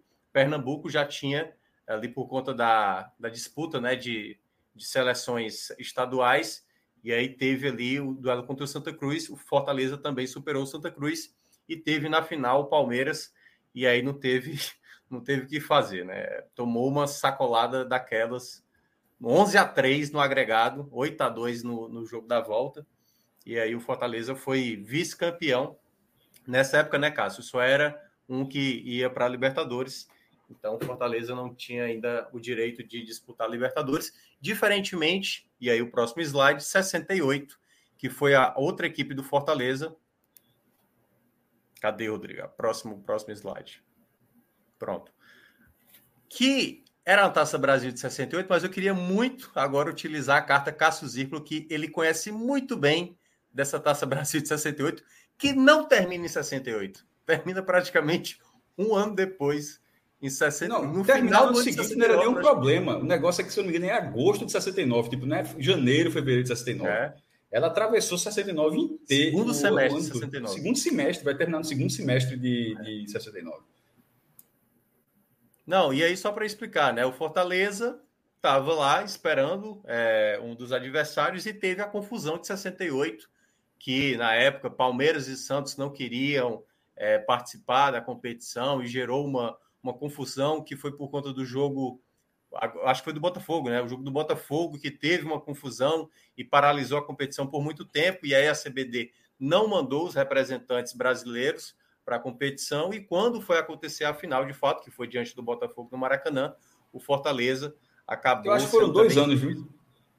Tanto em 70 também não teve. Porque é, o Brasil ficou fora da Libertadores durante dois anos. Por decisão da, da CBD, né? É. E, e vários outros clubes foram prejudicados. Por exemplo, isso é 60, 68, né? Uhum. É... Pela lógica, o Fortaleza vice-campeão, Fortaleza iria pela Libertadores. Porém, em 68 também teve o Torneio dos Campeões, que reuni, reuniu o campeão, era para reunir o campeão da Taça Brasil, do Roberto Gomes Pedrosa, do Torneio Nordeste, que foi o esporte, do Centro-Sul, que foi o Grêmio Maringá. E o Grêmio Maringá foi o campeão. É, o Botafogo não quis jogar, Aí o Maringá passou pelo esporte, é, o Botafogo levou WO, e a final foi contra o Santos, jogou os dois jogos, aí no terceiro o Santos do que levou WO também. Mas, enfim, essa, essa, é, é, essa questão talvez é, poderia valer também a vaga da Libertadores, ou seja, o Grêmio Maringá também não levou, ou seja, nem o Maringá, achando que poderia, nem o Fortaleza, que seria a mesma lógica do Naldo, também não levou, nem o Botafogo campeão jogou.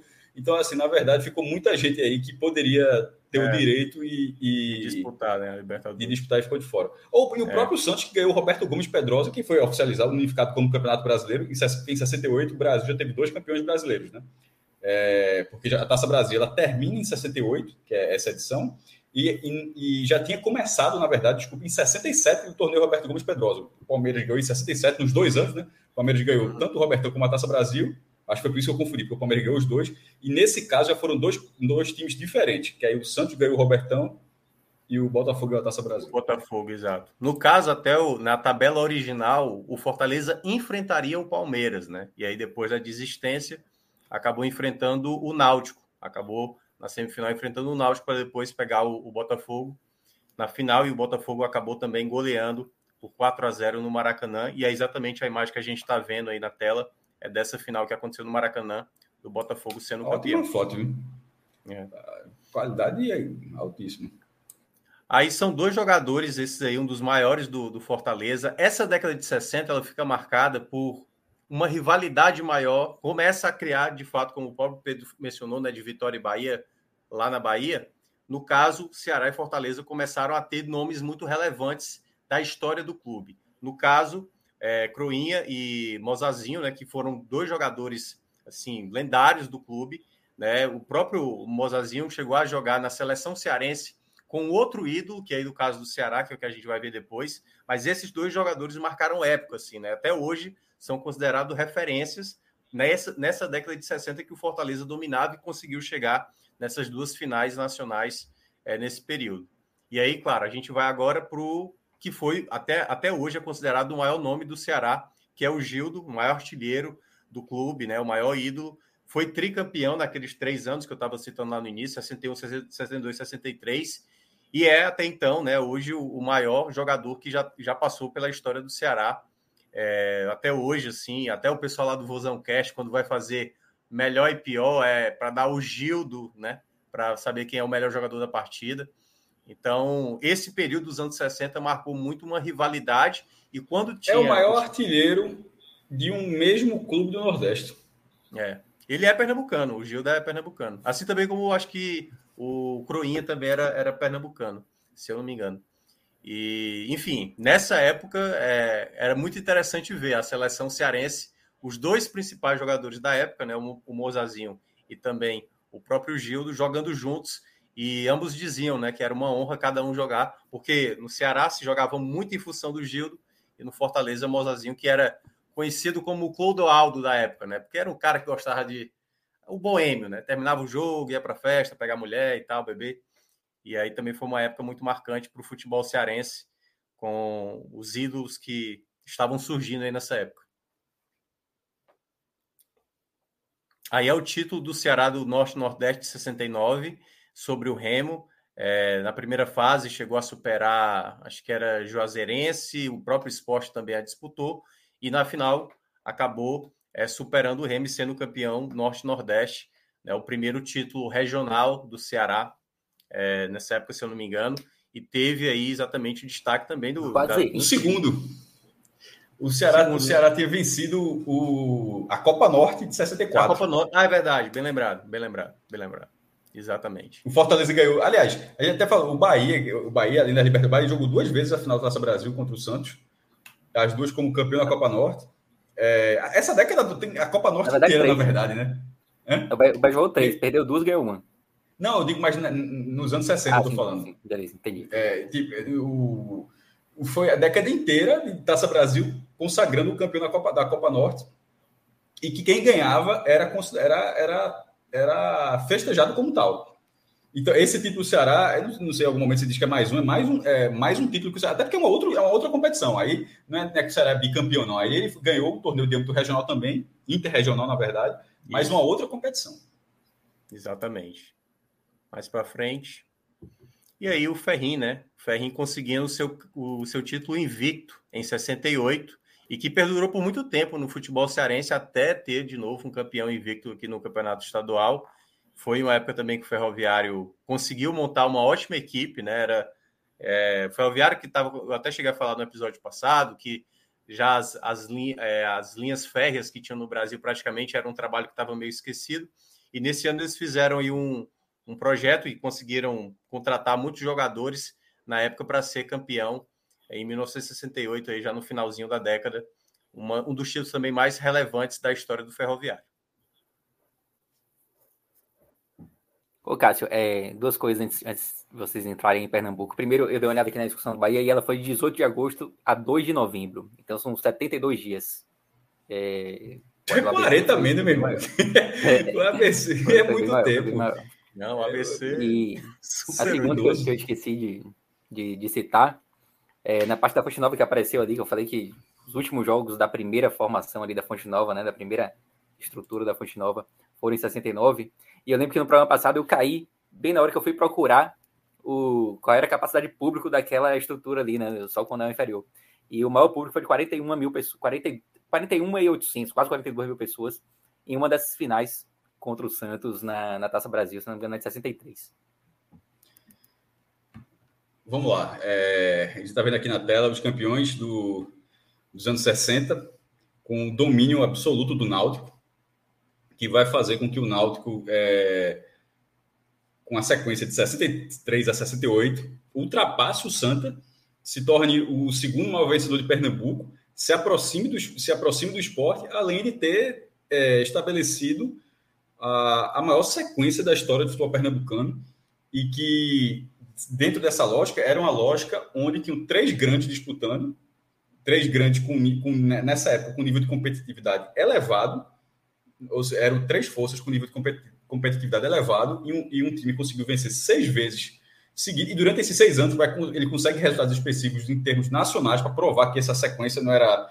Meu seis no campeonato não era um campeonato com um bom, um bom nível técnico e nunca foi igualado. Depois disso aí, o Santa foi penta, de 69 a 73. O Náutico vai ser hexa em 74, por isso que vira o hexa é lógico, o Náutico impede o hexa campeonato de Santa Cruz. O Sport vai ser penta de 96 a 2000, perde o campeonato de 2001, com o Náutico sendo campeão de 2001, 2001, ano do centenário do Náutico. E o Sport vai ser penta de novo, de 2006 a 2010.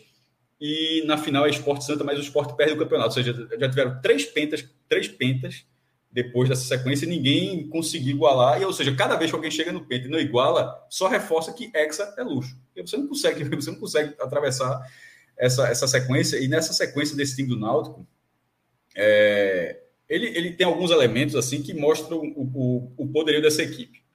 Primeiro, durante essa, durante, durante essa sequência, o Náutico vai ser vice-campeão da Taça Brasil, e é um vice-campeonato, sem desmerecer nenhuma outra campanha, mas é um, é um vice-campeonato onde o Náutico atravessa o a, a, a, a disputa para chegar na final. Elimina o Cruzeiro, elimina o Atlético Mineiro, faz uma final com Palmeiras, perde na, perde na ilha, o jogo foi na, foi na ilha, ganha o segundo jogo em São Paulo, força um terceiro jogo. Então, assim, não é. é porque a Taça Brasil tinha muitas vezes tinha, tinha elementos que você chegava, pegava um caminho mais. É, não, pegar caminho. Adoro pegar caminho fácil no campeonato, não estou vendo problema, não. Eu só estou querendo dizer que, que essa campanha do Náutico foi uma campanha de reconhecimento. E um ano antes dessa campanha, o Náutico já tinha enfrentado o Santos e chegou a fazer 5 a 3 Perdeu, mesma, mesma coisa, perdeu o primeiro jogo, aí poderia ser eliminado lá na melhor de três, venceu o jogo lá no Pacaembu, o Santos por 5x3, Santos de Pelé, com quatro gols de Bita, sendo a primeira vez que Gilmar, o goleiro do Santos, goleiro bicampeão da seleção brasileira, que a gente vai ver depois aqui, depois que o Brasil for bicampeão do mundo, ou seja, o goleiro do Santos e o goleiro da seleção brasileira, levou quatro gols de um cara nessa situação de no jogo de clubes.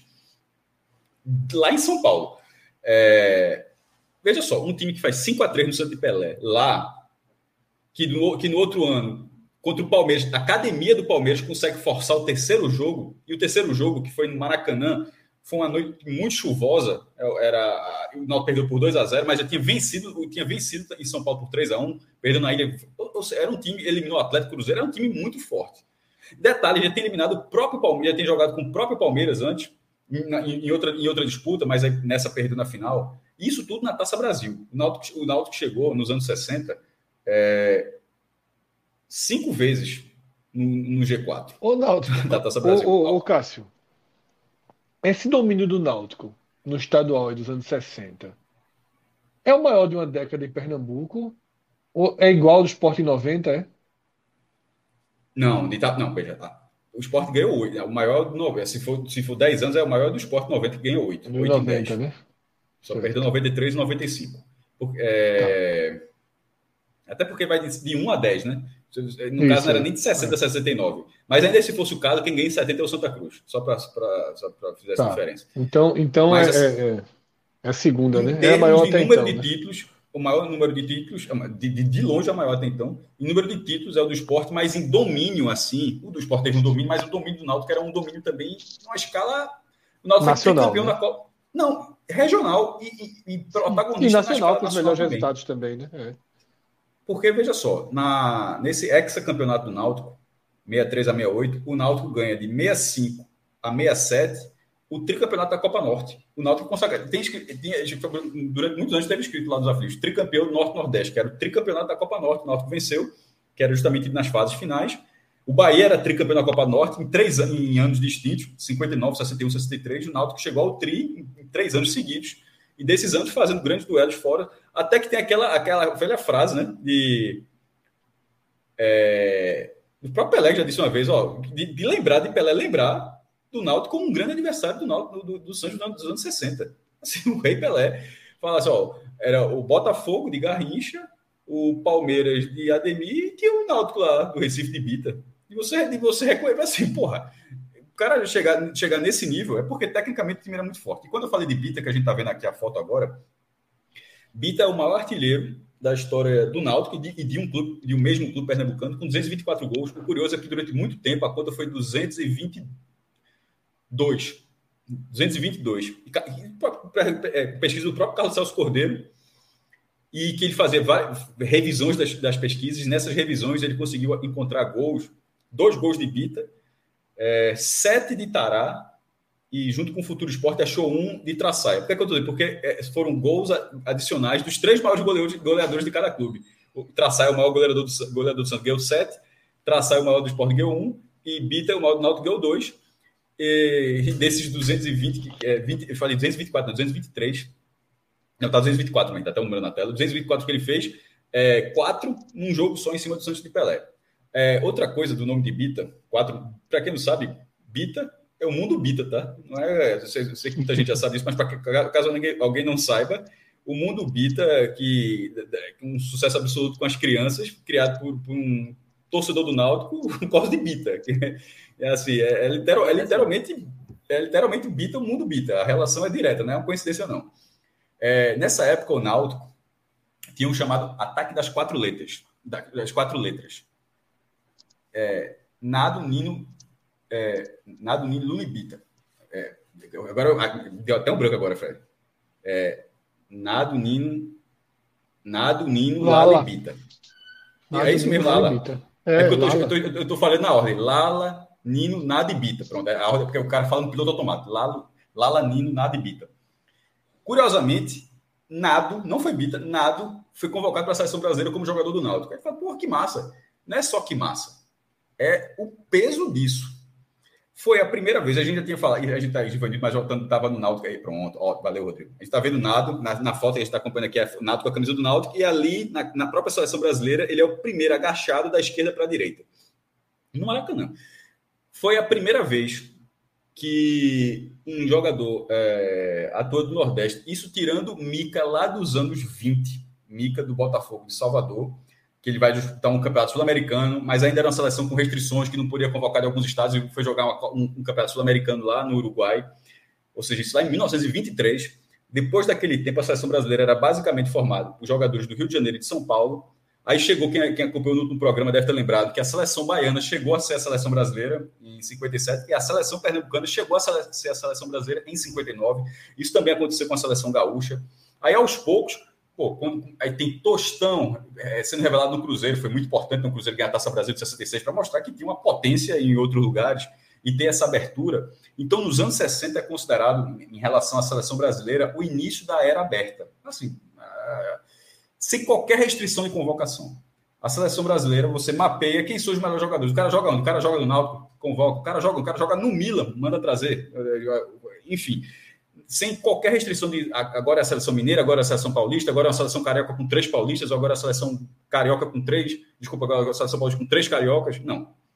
É uma seleção aberta e isso, obviamente, deixava, afunilava a possibilidade, né?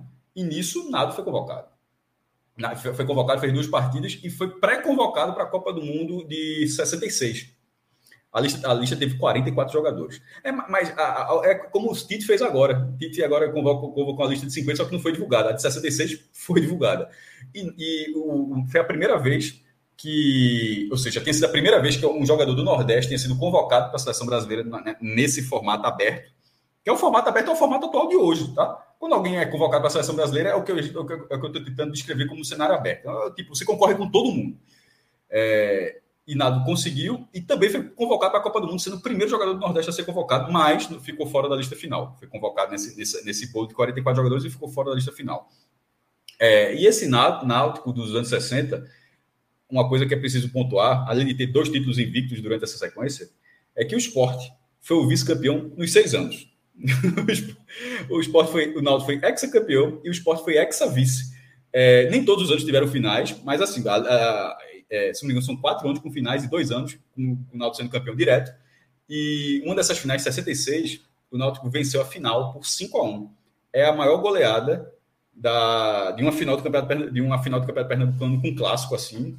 E essa é difícil de bater. O esporte chegou pertinho. Em 88 foi 4 a 1 esporte, Mas assim, mas faltou ainda. O recorde é o 5 a 1 que o Náutico estabeleceu. E esse ex-vice do esporte não parou no ex-vice. O esporte, na verdade, foi heptavice, porque o primeiro título, porque o Náutico é ex-campeão, né? 63 a 68. Aí o Santa Cruz já emenda um penta, de 69 a 63. E o primeiro ano do Santa, o vice também foi o esporte. É, vamos ver a próxima, o que é que tem na próxima imagem. Pronto. Esse lance de arquibancada é o primeiro módulo de arquibancada do Arruda, construído em 1965 é, o Arruda, quem, quem acompanhou o programa passado, ele era o alçapão do Arruda. A gente já fala né, que o campo era invertido com o que é hoje. Hoje é os três campos do, do, do Recife são, são assim. As barras ficam é, uma barra no norte outra barra para o sul. E na época do alçapão do Arruda, quando era arquibancada de madeira, o campo era ao contrário, é de oeste a leste. Aí, com essa arquibancada de concreto, já inverteu o campo, o campo já passa a ser norte-sul que aqui para o Recife, né? Porque para Fortaleza é diferente, né? Assim, UF, cada um tem sua lógica. Para o Recife, o, nor, o norte-sul é porque para o sol passar em cima do, do, do, da linha central do meu campo. É, e em 65. Eu não faço ideia, né? Eu não faço ideia se é estudar norte ou sul ou leste ou oeste. Mas pesquise pelo sol. O, sol, o sol o, eu acredito, posso ter que o sol talvez comece na linha central e, dê uma, e vá de uma linha do, do meu campo atravessando. No, no Recife é, é o que acontece nos três estádios é, para o sol não ficar indo de uma barra para outra, né? Tá ligado? Porque senão ficaria, seria pior. Então o sol ele vai, ele vai na linha central. E é assim nos três campos. E, e quando o Santa Cruz começa nessa arquibancada, já tinha sido feito, obviamente, o projeto do Arruda, que ele foi de Reginaldo Esteves, o arquiteto. É, foram vários projetos, mas o projeto foi aprovado foi em 64, 63, 63 barra 64, foi toda a discussão que era o anel inferior. Só que nessa época, gente, o Arruda não vai ser finalizado nesse programa, vai ser finalizado no próximo programa. Porque nesse programa, o Santa Cruz está fazendo sozinho o Arruda, vai fazendo os módulos e ele vai, ele vai construindo na final do Pernambucano, eu acho que de 70, eu acho que é. A de 70, que é Santa Cruz Náutico, é isso mesmo, que 69 com o esporte, é Santa Cruz Náutico, a final de 70, é a primeira final do Pernambucano no Arruda com a Ruda em obras ainda, mas já, já é suficiente para receber 20 mil pessoas. E o Santa vai colocando módulo por módulo no na inferior e essa obra vai, vai ser até 72, quando vai ter a mini Copa. Mas o projeto, para quem olhar o Arruda, porra, fizeram 72, calma, isso deu anão inferior. É só arquibancada inferior e o setor das cadeiras, que é, é mais alto, né, mas é uma extensão do anão inferior. Aquela, aquela parte superior enorme aqui vai ficar muitos anos depois. Então, essa arquibancada é o início do Arruda do anel inferior, mas né, isso, esse jogo aí foi um amistoso. O Santa continuava mandando seus jogos nos outros estádios. Até porque é, nessa época, é, renda, é, desculpa, fonte de receita era renda de jogo. Então, obviamente, Santa Cruz, popular do jeito que é, não ia, não ia viver com renda de jogo com um arquibancada desse tamanho. Isso aí foi só para inaugurar, para dizer, olha, a gente está dando, tá tocando a obra. Já conheci pessoalmente essa figura aí, Givanildo Oliveira, mas eu, é, é, muitos anos depois eu conheci. é, e isso aí é em 69, menino Givanildo Oliveira com 21 anos. É, no primeiro ano dele como profissional no Santa Cruz. Ele, esse, esse Givanildo, que é um, um dos maiores nomes do futebol pernambucano, é o maior campeão do Campeonato Pernambucano com 16 títulos, é, sendo nove pelo Santa Cruz e sete pelo esporte. E o primeiro título é justamente em 69, ele já vai ser campeão nesse ano. E Givanildo vai se tornar, lá em 79, ou seja, 10 anos depois dessa foto, essa foto é de 69, ele vai se tornar o jogador que mais vestiu a camisa do Santa Cruz, com 599 jogos. E, para qualquer pessoa minimamente normal, deve ser angustiante o cara olhar e falar, por que, que não fizeram a porra do jogo 600, meu irmão? Assim, assim, como, é que, como é que pararam em 60? Como é que não fizeram hoje, meu irmão? Bota o cara bota Givanildo com a camisa. Isso era para fazer. Eu, eu, sou indignado com isso. Givanildo tem que jogar o jogo 600 pelo Santa. Uma homenagem e tal, assim. Parar no 599 é um absurdo. Essa marca foi, durante muito tempo, o maior número de, de, de, de jogos disputados com um, um jogador do Nordeste, pelo menos na minha pesquisa, posso estar enganado, até Magrão, que passou de 700. Né? É, não sei se no Ceará ou no Fortaleza alguém tem passado disso. Baiaco, por exemplo, é 450. É, é, é, o Baiaco não chega aqui, acho que não chega aqui. É algo assim. 450 agora. É, o, do, do, o do Vitória é Flávio Tanajura, que é 300 e não sei quantos, zagueiro. E Givanildo foi durante décadas o recordista de número de partidas pela, para o mesmo clube. E Givanildo, que no Santa vai fazer parte do, do, do super time do Santa nos anos 70 e vai chegar à seleção brasileira sendo jogador do Santa Cruz. Mas enfim, nesse momento, essa, esse é o início da carreira de um dos maiores jogadores, não só do Santa Cruz, mas da história do futebol nordestino. Agora a gente está olhando um troféu, eu particularmente considero é, um, um, uma das taças, um dos troféus mais bonitos que, que tem na, lá na sala, na sala do esporte, no Museu lá do Esporte, é o da, do Torneio Norte-Nordeste 68. É porque não dá para. A foto tá pequenininha, não dá para ver na base, mas ali tem Torneio Norte-Nordeste, CBD, que era a Confederação Brasileira de Esporte. Esse é o troféu que o esporte ganhou, daquele troféu que a gente viu agora há pouco, que o Ceará ganhou. Só que o troféu do Ceará é diferente. Inclusive, foram três edições do Torneio Norte-Nordeste: 68 com o esporte, 69 com o Ceará e 70 com Fortaleza. E, e cada ano teve uma taça diferente. Ou seja, essa taça não era, não era uma taça modelo da competição, essa foi a taça de 68. A do Ceará já é diferente. A, a, a do Fortaleza eu já vi. É, é, é, um pássaro, ela é mais baixinha, é um pássaro de, de asas abertas.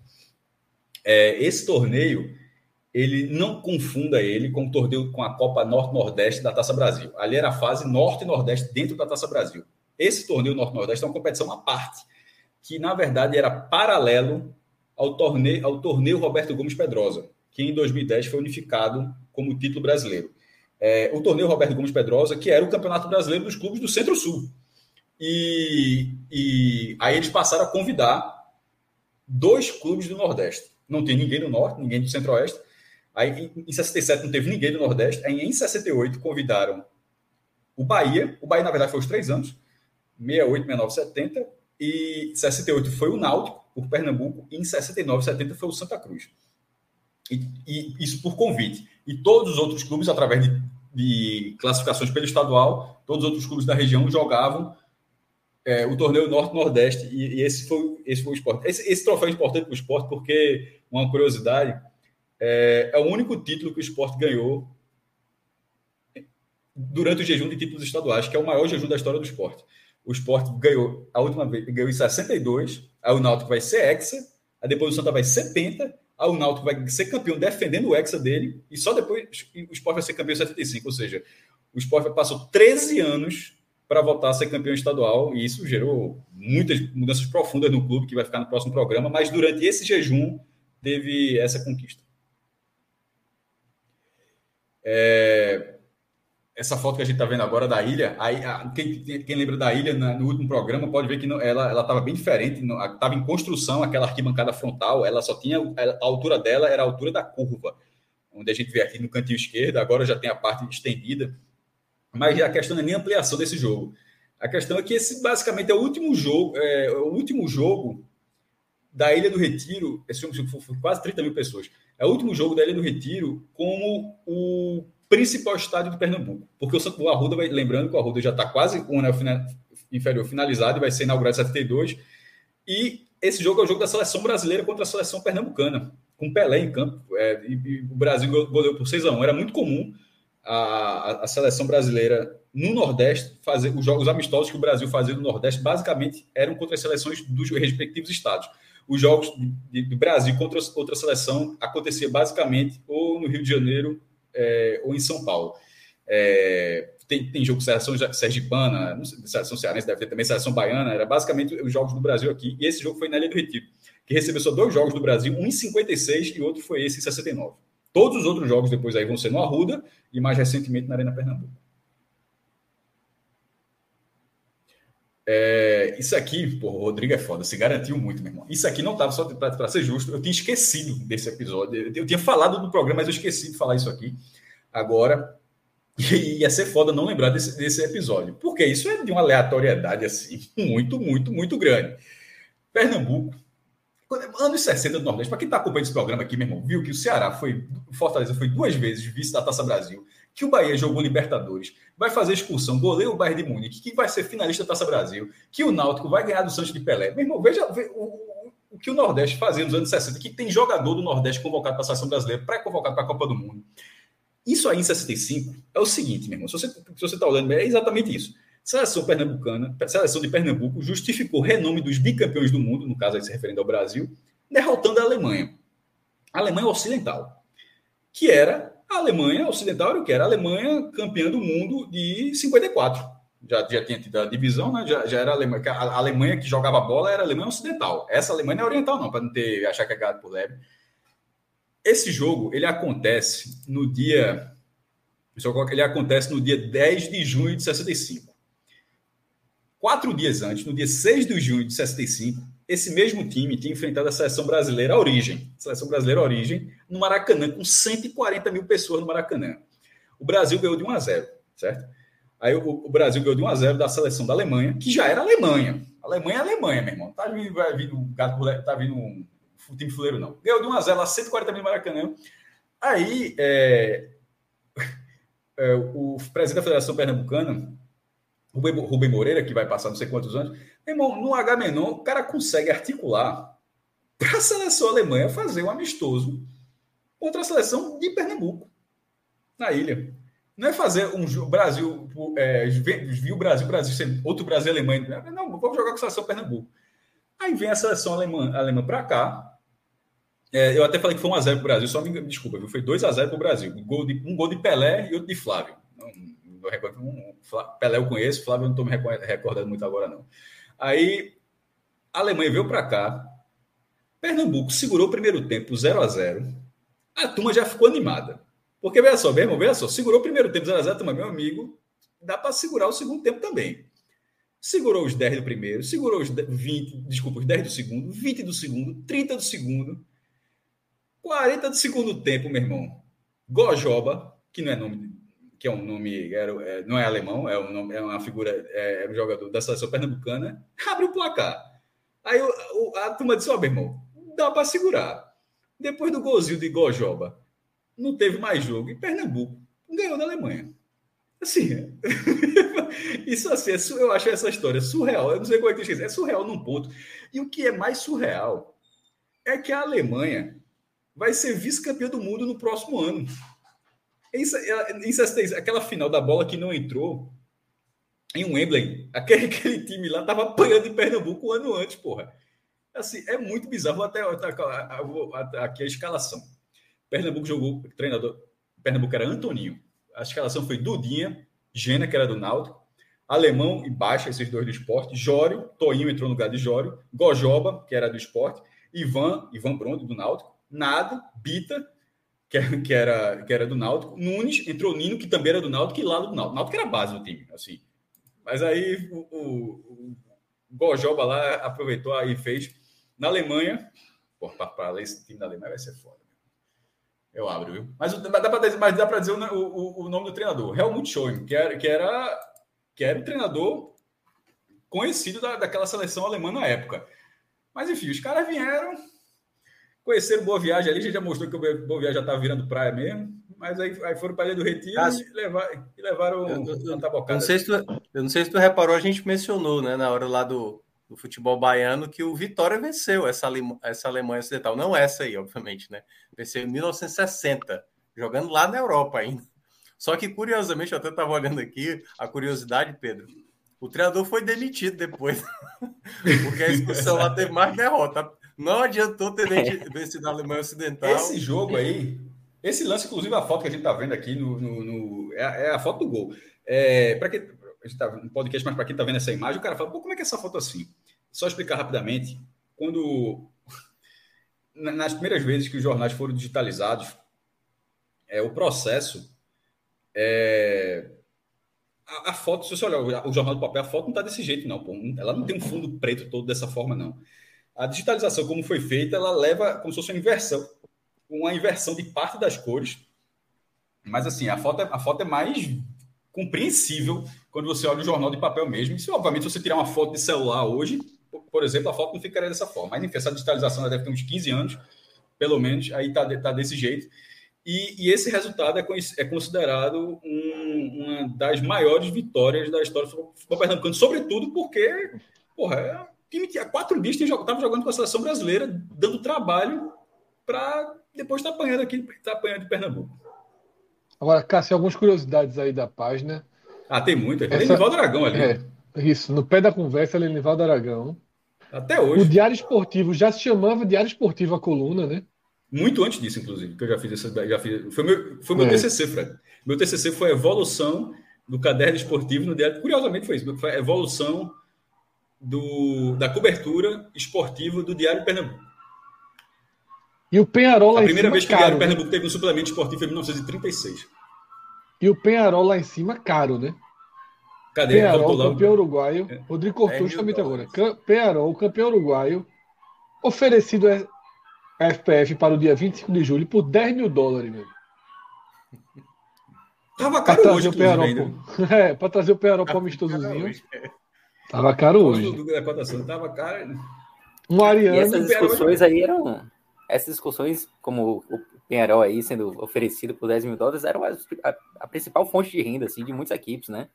Inclusive, é. a gente falou das discussões Bahia e Vitória. Pô, Bahia mas Vitória não só, mas não só do Penharol, era do, de, quem, de quem recebia também porque não havia os campeonatos. Assim, quando terminava os estaduais, é... por isso que quando tem uma releitura, é importante de vez em quando é, a releitura, hoje, de muitos dados, eu, eu, em muitos casos, eu considero um erro, como, por exemplo, a lista dos gols de Pelé.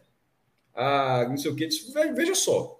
Nessa época, aquele que eu mostrei ali, Brasil 6, Pernambuco 1. Ninguém estava achando que ele era jogo treino, não, porra. Tá ligado? Hoje o cara fala assim, que não vale. Meu irmão, tá com camisa do Brasil, 30 mil pessoas no estádio, outro time tá dando porrada, tem discussão, tudo, o juiz, a arbitragem, sai no jornal do seguinte, cobertura, filmagem. Ninguém, aquilo não era jogo treino, não, pô. Aí, aí hoje, não, aquilo não vale. Então, e nesses casos, desses amistosos, muitos dos gols de Pelé, toda vez fala, ah, Cristiano Ronaldo agora é o maior artilheiro de gols de campeonato. Aí o cara fala, porra, é porque Pelé tem menos, tem mil, não sei quantos, mas tem menos. Mas porque o campeonato acabava naquela época e você jogava outras coisas. Você jogava torneios amistosos, jogava, é, fazia excursões, e era tudo a vera. E o cara ia metendo gol, metendo gol, mas hoje não vale, porque hoje basicamente é o contrário. Hoje não existe amistoso. Assim, os caras fazem um joguinho ali pré-temporada e o resto é tudo campeonato. Aí você pega essa régua de hoje para comparar como era com o passado e fala: não, esse cara tem mais gols. Não, assim, eu não concordo muito, não. Então, toda vez assim, desses gols de Neymar, eu acho que Neymar precisa passar Pelé nos gols totais. Esses gols que Pelé fazia, jogo, jogo treino é uma coisa. Esse tipo de amistoso aí era amistoso, era, era, era a regra da, da época. Exato, era o futebol da época. Né? Você, tinha, você tinha muitos amistosos que tinham um peso até maior do que o jogo. Porque se for assim, Pedro, a regra era diferente, é. porra. Você tem, não é para considerar o futebol você ter recuo pro goleiro, não. É, aquilo aí é outra coisa. O futebol, é. para mim, é quando não pode recuar mais pro goleiro. Por que, é que isso não faz isso? É, a regra é diferente. É, ó, futebol sem, sem pênalti não é, não é, esporte, não. Porra, você não pode ficar limando dessa forma. Ou você ou considera tudo ou não considera nada. Ficar você fazendo o seu recorte dessa forma para ir encaixando, eu, eu, eu, não gosto muito, não.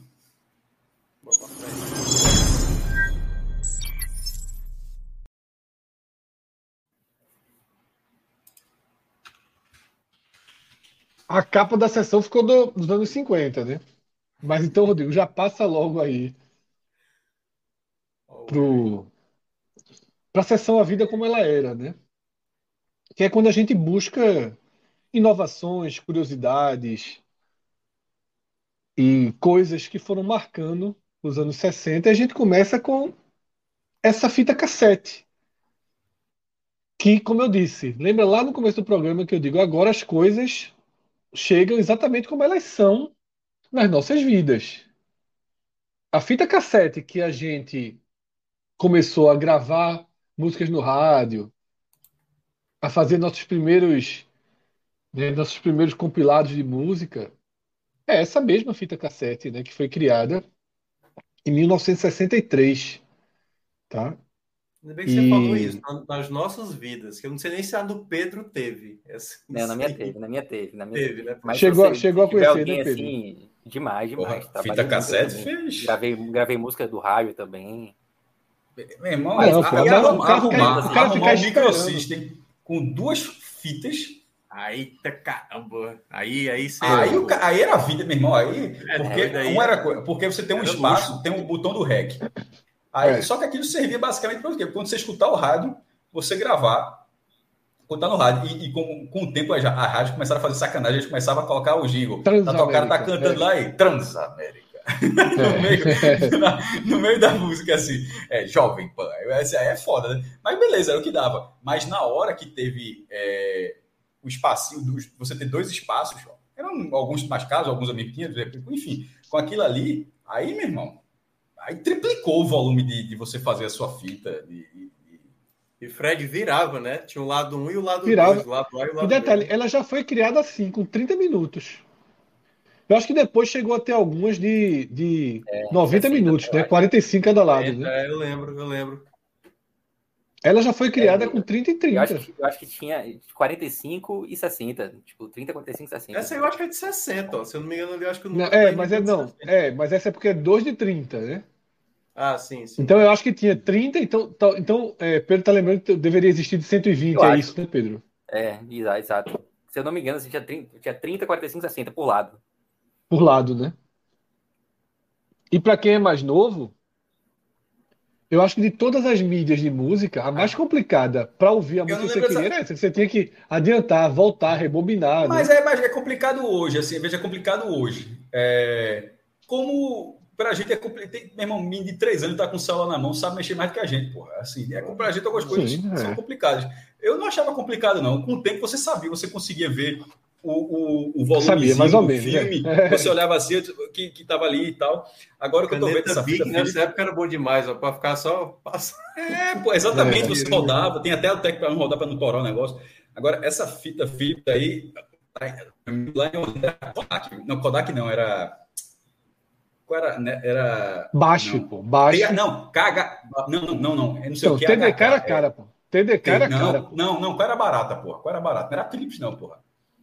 Não, veja só, tinha baixo. TDK não era. Veja só, a minha TDK memória era TDK. forte demais, era, cara, não. forte a, a, demais. A minha, TDK. Memória, veja só.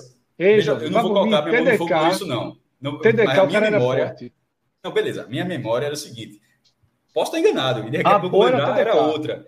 Eu cheguei aqui preparado para dizer que na minha memória a fuleira é TDK, essa TDK da irmã. Nada, assim, oxe, era forte demais. Cássio, aquele cara da Discolinda que gravava as fitas pro povo. Exatamente, porra. Ali do lado da casa. Deixa só. Só, só TDK, porque a dele era qualidade. Só Esse lugar que você tá falando é, é, é, a galeriazinha entrando, onde tinha da, casa do atleta. Da, Exatamente. Puta que o pariu, TDK, porra. Era, era, TDK, era porra. Ali era, ali era a melhor gravação de Olinda, porra.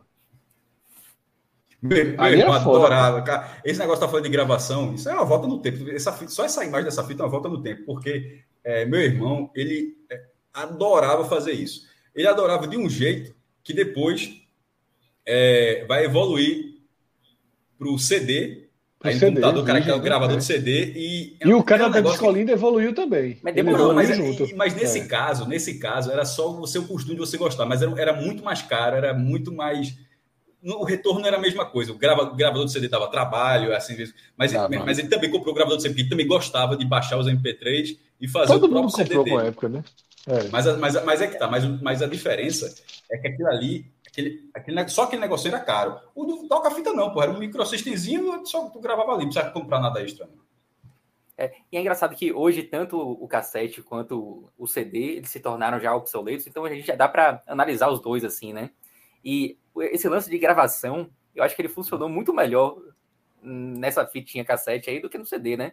Historicamente, você pega toda a era Sim, do CD. Eu acho que durou mais tempo, pelo menos. Pois é, e aí você eu... regravava mais fácil também. O CD, você regravava. Não, o CD não regravava, não. O CD, regravava. CD não regravava, não. Tinha, teve uma época que teve CD regravável, mas foi tinha, não, tinha, tinha pouco. Teve uma época que lançou. Ela não, lançou. Já tá, já, eu já tava fora, já tava fora da onda. mas é isso, com, com fita cassete funcionou muito melhor. Clodoaldo, tu foi, foi mais uma palavra aqui, ó. TDK, TDK era top linha. Top linha. É isso que eu tô, veja linha, só, eu tô, eu, tô, eu tô falando da forma mais sincera possível. A minha memória era de que TDK, assim pela palavra, era era o que você podia é comprar. doido, é? mas posso estar enganado. Era forte Não, demais, pô. Não. Daqui tinha a era Basf, Era assim, a pô. Basf era muito comum. Era um safado, porra. É, Eu era não comum. comprava- Baixo era comum. Eu comprava, eu comprava a fita barata, não tinha fita cara, não. Era mais fácil ser era- baixo. Então era baixo, que seja. Na minha cabeça era TDK, mas era baixo, então. Porque TDK era assim, por exemplo, tu ia gravar um disco que tu gosta pra caralho, não sei o quê. TDK. Tanto que o cara da escolinha é TDK. Agora, tu fica ali gravando tive a esse- rádio, aí tu, tu usava Mas peraí, baixo. tu dava, né? pro, peraí, tu, peraí, tu dava fita pro cara gravar? Era, era isso que tu fazia? O cara da escolinha era assim, porra. O cara da escolinha. não. Mas eu tava falando, eu, fa- ca- eu gravava em casa, pô. Todo... Não, eu sei, Cássio, veja só. Existia dois tipos de, de gravar, por exemplo. A galera gravava em casa do rádio. Do A rádio. galera gravava em casa do disco. De fita pra fita cara- também. Sim, o cara da Discolinda, que tinha todos os discos do mundo para vender, Certo. você não tinha dinheiro para comprar o disco, Aí ele fazia o métier. Ele faz. aí ele gravava o disco para você numa fita, ou mesmo a seleção. Você botava uma música Crime, né? botava Ué, música eu tô, tu, tá delatando, tu tá delatando um crime Olinda, aqui, né? pô, Fred? Olinda, cara. Pelo amor de Deus, pô. Só. 90, cara. É- tá. É, Fred acabou aqui, meu amigo, de relatar um, um crime. Um crime. É a ESPN Brasil daquela época. é, Porra, total. Pelo amor de veja Deus. só, veja só. É, por- eu acho que era errado, mas assim, na cabeça de ninguém era errado.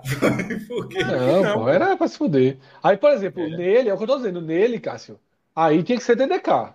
Porque, porra, era do caralho. não- você não ia gravar em cima depois. Ah, desisti, vou gravar eu rádio. sabia que esse cara fazia isso, mas eu, mas, a- eu, mas eu não tinha costume, não. A, a minha lembrança lá era comprar a fita. Não dá para ele gravar assim. Eu era Não. comprar a, a Não. Ele fita. vivia disso, porra. O disco lá não sai de lá, não. Você grava lá todo dia mesmo disco. É, E aí depois, quando veio o CD, ele fez a mesma coisa. Ele foi um dos primeiros caras a ter gravador de CD. Aí era pra se fuder também. Você ia porque lá e o época cara. era fita. Tinha a novela, a novela, a... Aí, aí vinha a fita, e sempre, a, a musa da novela. Às que eu tinha os musos também, mas era, geralmente era as musas da novela, que era a capinha da fita ou do disco. Era sempre assim, em é, Globo, não sei o que, som livre, é, em LC, é, Isso, LP é, é. e fita cassete. Aí sempre É. mostrar as imagens. É. Ah, e, e eram os sucessos da época, pô. Muitas vezes era só basicamente gravar Agora, a fita, o, o- o- as 10 mais tocadas da, da, da- era jovem, 10 mais tocadas, jovem, isso era um CD que né, depois- vai chegar depois, era, uma- era um clássico também, pô. Não sei se É. já tinha como fita casseta, fita, fita E aí, e aí, agora sim, tudo isso que a gente está falando é anos 80, tá? E 90, porque a criação do Discman, no caso do Walkman, melhor dizendo, Walkman. é que vai super popularizar a fita cassete, né? Tem um hiato aí, desde a criação dela até a grande popularização dela nos anos 80. Se não me engano, o Walkman, ele, ele- ele é de 79, a gente, no próximo programa, deve ter já a criação do Walkman. Porque ele muda, Vamos para o... ele muda assim, é, vai ser do próximo programa, mas só a- antecipando esse, esse- Isso, essa é. parte, é uma mudança de comportamento. Como, como um, um celular, o celular atual, né, os smartphones, Isso, é. mudaram o comportamento. Mesmo o, o- com você ter a sua própria música, você ter assim, em qualquer lugar, você, tá, você escutar o que você quiser. O on demand, é, é- é o início, de certa forma, do on demand, porra. Isso, ó, É, não, o cara tá na casa. Se o cara, se o cara botar, o cara tá no lugarzinho, se o cara tá música chata, o cara botava o fonezinho, pronto. Tô, é, siga Não, tua era vida, muito legal. é, era muito legal. Aí, uma revolução, né? Que é lançada a primeira pílula anticoncepcional, né? E já, já foi lançada como um sucesso, tá? Foram mais de 400 mil, né? é, mulher, mais de 400 mil mulheres compraram é, as pílulas e, e o custo era muito alto, né? Custava 10 dólares a cartela, né? A cartela valia para o mês ali. Eu nem sei quanto é que custa hoje, mas imagino que seja mais barato. E é uma grande revolução, né? Você passar a ter a pílula anticoncepcional, né? É considerada a grande criação dos anos 60, para você ter ideia, porque isso tudo tem a ver com, com tudo se encaixa, né? Com, com as revoluções, né? Né? O ganho de espaço das mulheres, a pílula anticoncepcional é muito decisiva para isso, tá? Pode passar, Rodrigo. Esse é o primeiro supercomputador tá? Que é lançado em 64. O CDC 66 mil. Parece um personagem da Pixar. Ele é o mais. Ele foi o mais veloz até 1969, né? Porque antes já tinham tentado alguns supercomputadores e não tinha dado certo.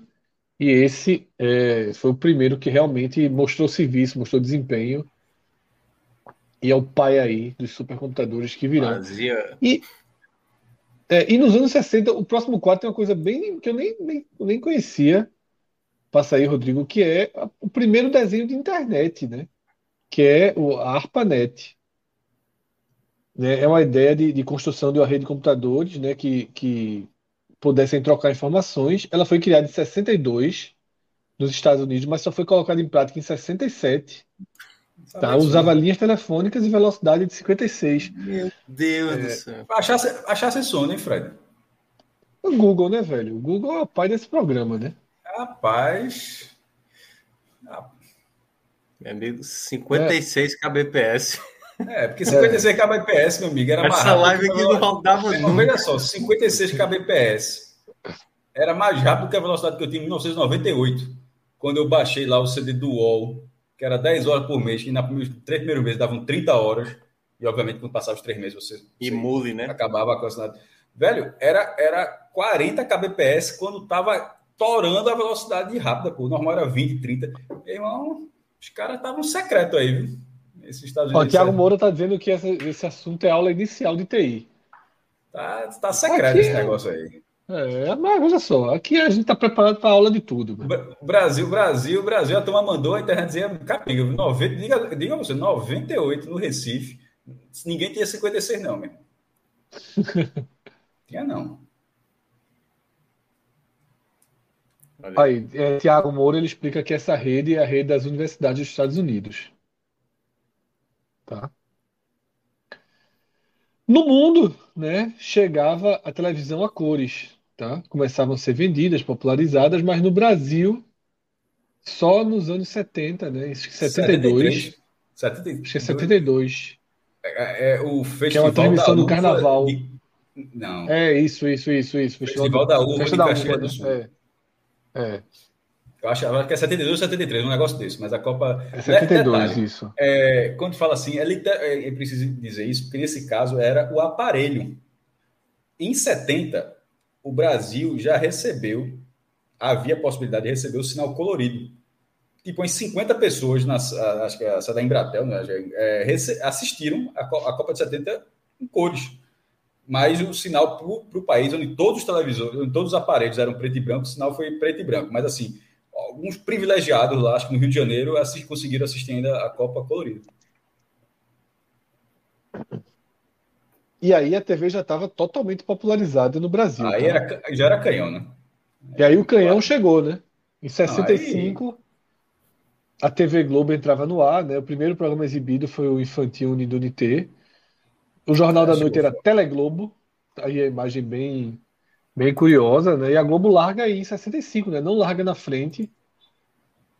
O símbolo completamente diferente do atual, né? Aquela, Globo. aquela, aquele jogo de triângulos ali que vai desenvolvendo, vai desenvolvendo e, e mudando e, e vira o de hoje, né? Mas um, um marco, né? Queira ou não, né? A estreia da Globo é um marco na, na TV. Claro que é. Eu não sei se tem- É. Eu não sei se tem mais algum quadro, Rodrigo, ainda da vida como ela era, senão a gente pode ter dois videozinhos pra gente assistir, É, não. tá? Tem, tem os filmes, né? Então, é. Então, Rodrigo, tem dois, tem as músicas também, os filmes e as músicas, mas tem dois videozinhos bem interessantes. Rodrigo, o primeiro que a gente já vem assistindo, né, dos comerciais. Coloca alguns comerciais aí pra gente ver a evolução dos comerciais nos anos 60. E depois desenhos animados, tá? Que já começam a, a fazer sucesso. Aí, tá Rodrigo aí a 56 kbps.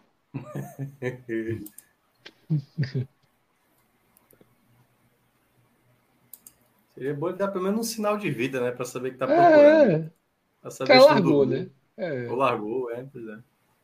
Ele foi ali, rapaz, vou botar esse vídeo da Globo, vou passar essa página da Globo, vou ali pegar um biscoito, aí a turma ficou no, no meio do caminho. Esse uni... Olha aí, pronto. Solta o play. Queremos biscoito São Luís. Pão, pão. Ele não dá bloco, não. Né?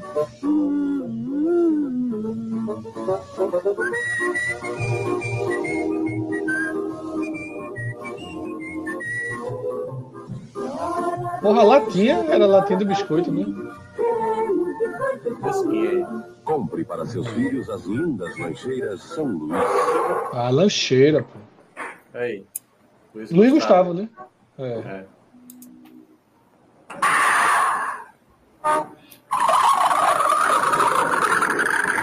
Tá. Que trilha de sonoro da porra. Como é que é, cara? Tu vai ficar nessa moleza? Calma, pô! Não pode nem tomar uma brama sossegado. Mau humor faz mal à saúde. Beba Brahma Chopp. Bate? É o frio. Não adianta bater, eu não deixo você entrar. As casas pernambucanas é que vão aquecer o meu lar. Vou comprar flanelas, lãs e cobertores. Eu vou comprar nas casas pernambucanas e nem vou sentir o inverno passar. Casas pernambucanas, onde todos compram. Lãs, flanelas e cobertores.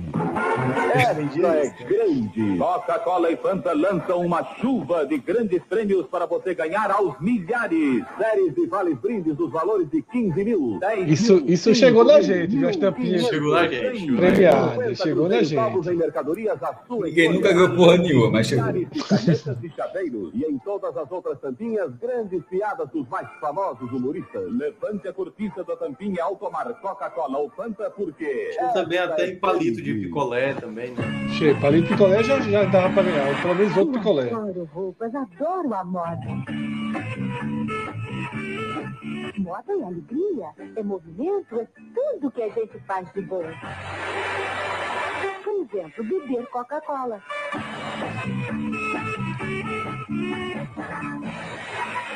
Quem bebe Coca-Cola está sempre na moda.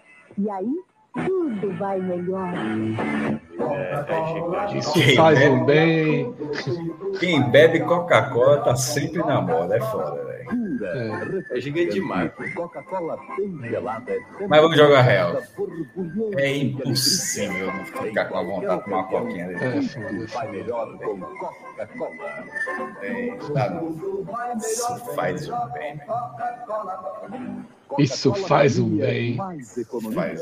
Serve quatro copos ou mais. Nós Ó, não a, viu a, acrescentamos a Coca de Família, peixe. aquela grande. Coca Família, quatro copos. de peixe. Não aumentamos a grade, nem modificamos a grade. Automóvel para nós não é uma questão de moda. E para que muito farol? Nosso carro é o Volkswagen. Aparentemente, a única coisa que mudou foi a janela traseira. Na verdade, o Volkswagen muda pouco, mas se aperfeiçoa sempre. Desde o início de sua fabricação, foram introduzidos mais de 2 mil aperfeiçoamentos importantes. Você não os vê, você os sente. É por isso que se diz que o Volkswagen está cada vez mais jovem.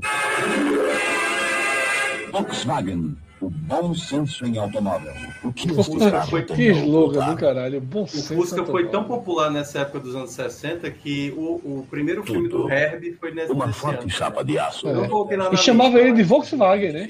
Chamava logo de. É, Cabos do acelerador, da embreagem, tubulação da gasolina. Mas é um clássico assim, do, Assim, dos anos Volkswagen 60. fica Vários filmes dos anos contra 60 pedras, poeira os Fuscas estão lá. O Volkswagen é completamente vedado por baixo. Pô, que irmão, por A turma, baixo. a turma tava, a turma tava sem, sem, sem, sem locação, né? Só tem que fazer propaganda. Então, eu vou levar do Tururu aqui. Meu irmão, que locação a turma fez ali com o Volkswagen. O Volkswagen não tem radiador. Motor refrigerado a ar. Não precisa de água.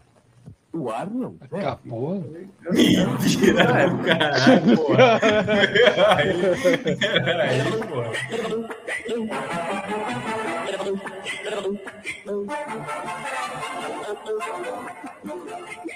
Ai, meu Deus do céu.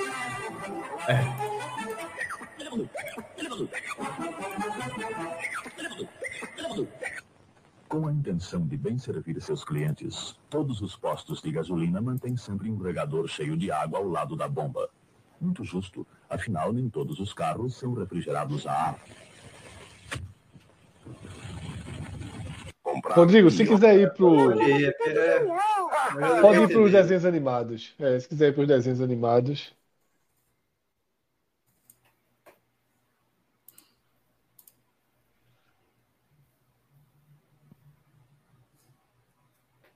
Pelo canal mais.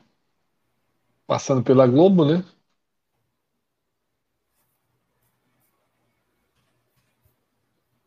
Rodrigo deve estar muito indignado contigo, viu, Fred? Não, mandei o link para ele cedo. Era para estar todas as abas abertinhas aqui. Agora é só aqui, ó. Ele deve estar com 40 abas abertas nesse exato momento. Não dá nem para ler. Olha. E aí são outras coisas que a gente vai acabar. Sai dos anos 60 e chega na nossa infância, né? Não é isso, né, Rodrigo? Isso aí é música, né, jovem? Mas vai, É, já vai. desenho animado é. é não, mas música a gente vai fazer os nossos discos lá. Isso aí é o famoso desenho animado.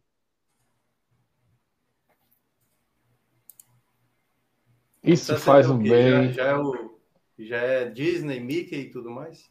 Vamos ver, eu não vi não. Vamos ver aqui.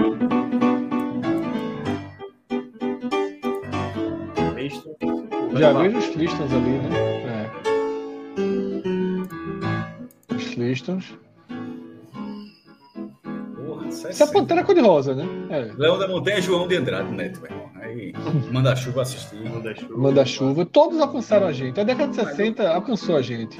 Esse aí também, mas acho que. Ah, chegou, mas eu odiava Desenhos. ele. Sem graça. É. Jetson. Os Jetsons. Não é muito. Muito. Jetson ainda passa em propaganda hoje em dia, pô. Esse eu não. Hum. Ah, sim. Eu não esse lembro, não. pô. É, lembra porque não, não, o nome português É, é, outro. da- era outro. Que reclamava. Esse também eu lembro. Eu lembro meu- É. Esse não. Bacalhau eu cheguei. Lembro, a Catibia. É. Johnny, Johnny Quest. Johnny Quest. Nunca terminaram essa porra. Adorava o É. nome do cachorro, Bandite. Bandite, Bandite. Ricochete. E. Blau Blau. Isso do SBT, viu? Isso, é... isso, é... isso do SBT, esse desenho, tudo de SBT. Uma viagem- Não, o uma Jetson viagem da década de 60. Irmão, Veja só, Esse eu lembro não. Década de Esquilos. 70, esse desenho tudo de SBT aí. viu? Esse nunca ouvi falar. Esse eu não recordo, não. É. Também não. Sim, É, esse aí eu lembro. sim. já, É. já vi. Não. Tal, não Arte sei. fina. Não, não lembro. Não, também não. Space Ghost. Muito, cara, claro. pô. Muito. Ainda, ainda é um personagem atual, ainda é cultura pop ainda.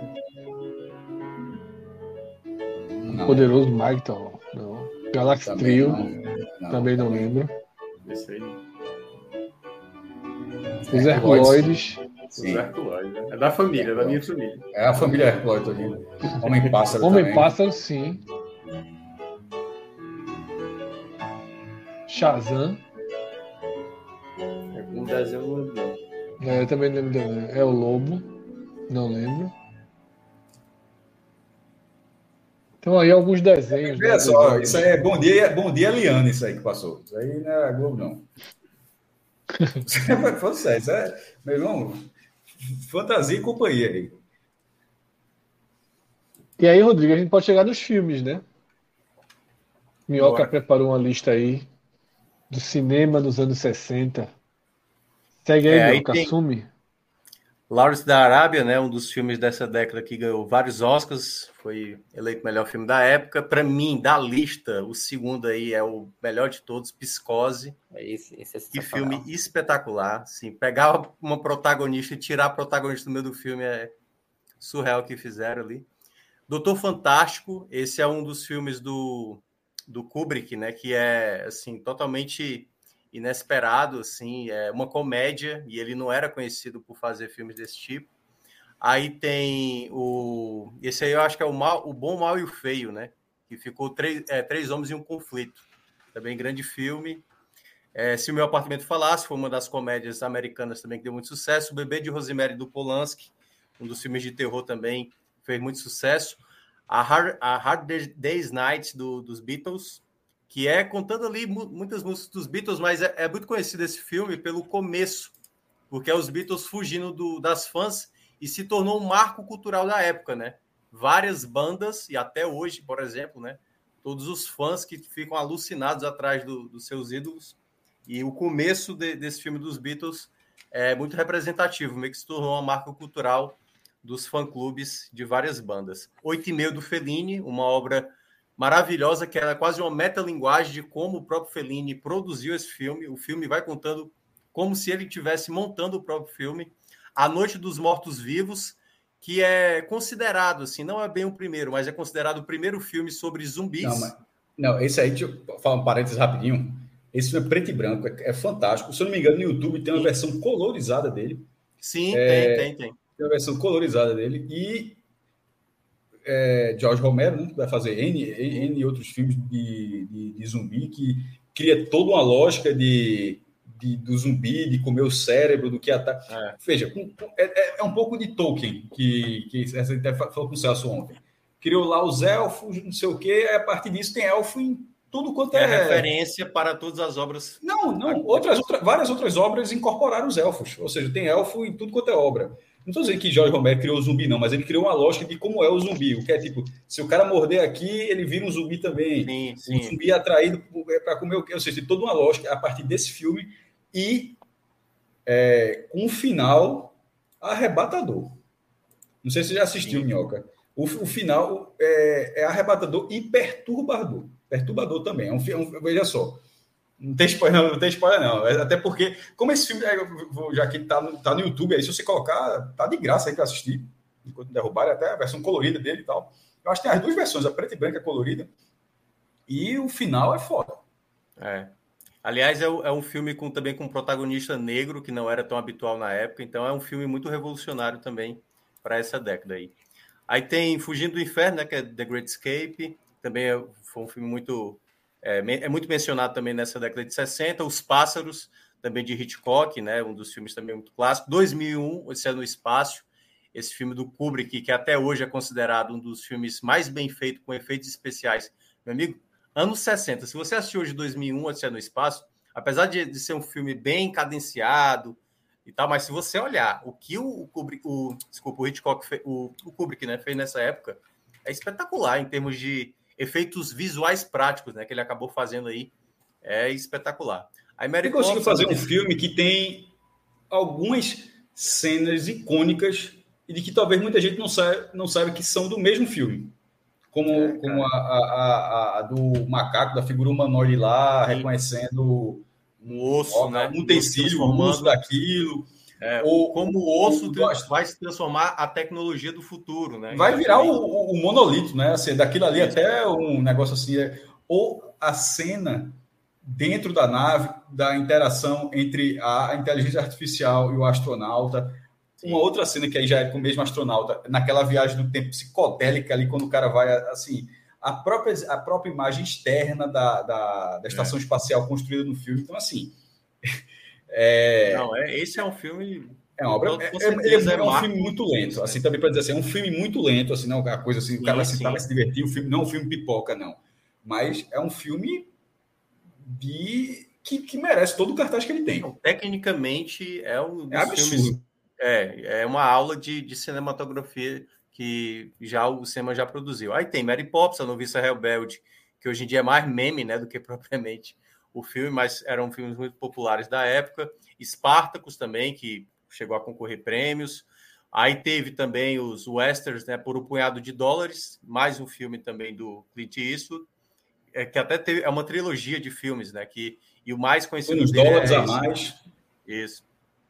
É, Sete Homens e um Destino. Foi, é, Sete Homens e um Destino, foi baseado no filme, no filme da década anterior, que até eu citei aqui, que é Os Sete Samurais, e os americanos fizeram essa versão também, que foi muito conhecida. Lolita, também, que é do Kubrick, o Kubrick também fez esse filme, que é baseado também naquele, naquela obra literária.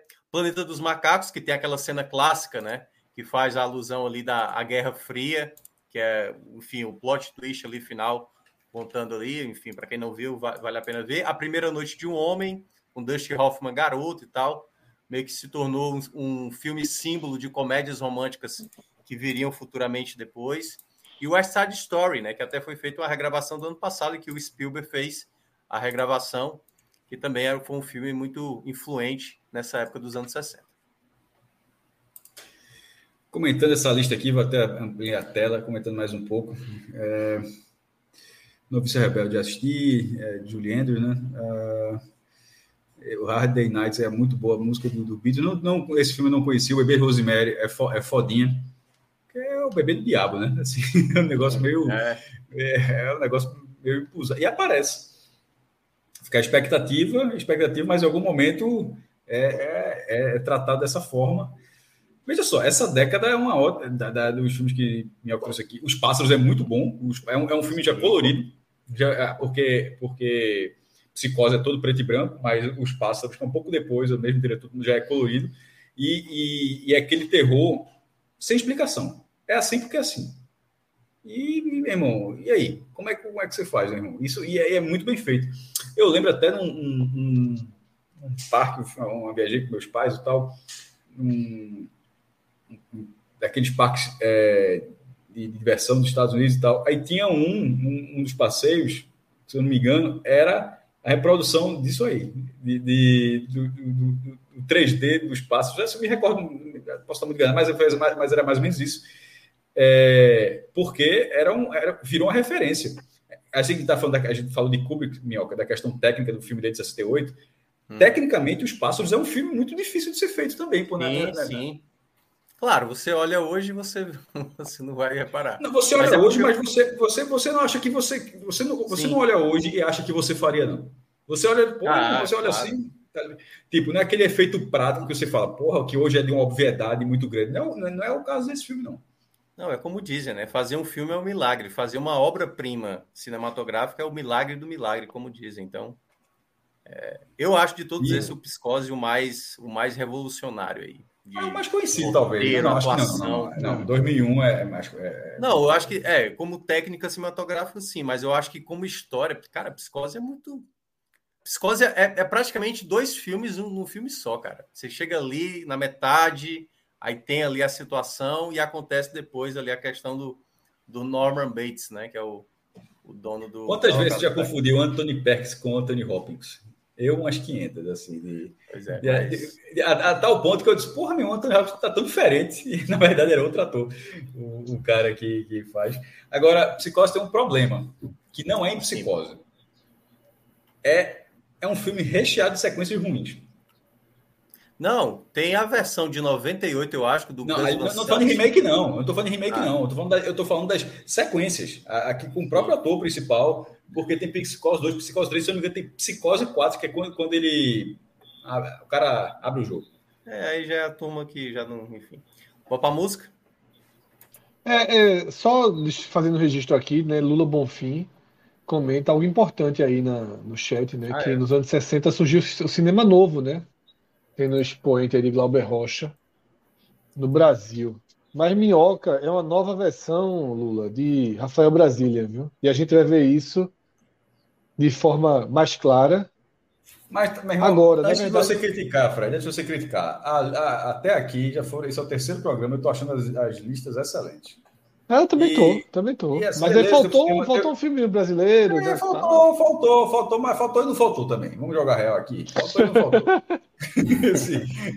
Pô, é o Melinda. Faltou e não faltou. Tá vendo aqui? Vamos, tá vamos, show digital, show, show no velho Google aqui. Filmes Ó, brasileiros. O assalto ao, ao trem dos anos 60. Dos filmes dessa época Importante. dos anos 60. O Pagador de Promessas, que ganhou Cannes. Esse, esse filme é espetacular, cara. Pô, esse filmão, é. Pagador de é. Promessas é. é espetacular. Eu fui ver, assim, bem depois e tal, acho que há é uns dois anos é atrás. E é uma história muito impactante. Ganhar Cannes, cara, hoje em dia é, é. surreal imaginar assim. Mas deixa eu ver quais são os outros aqui. Aí tem Vidas Secas, Deus e o, Dia e o Diabo na Terra do Sol, do Glauber Rocha. O Sol, né? isso. É. é. Deixa eu ver quem mais aqui. 65. É... Memória do Cangaço, que era um documentário. É, Fome de Gardenia, Johansson tá falando aí. Sim. É. Tem Garrincha, Alegria do Povo. Terra em Transe. Toda bom. É, acho que os grandes destaques aí dessa, dessa leva anos 60 é Terra em Transe, tá? O Pagador de Promessas, O Assalto a Trem Pagador.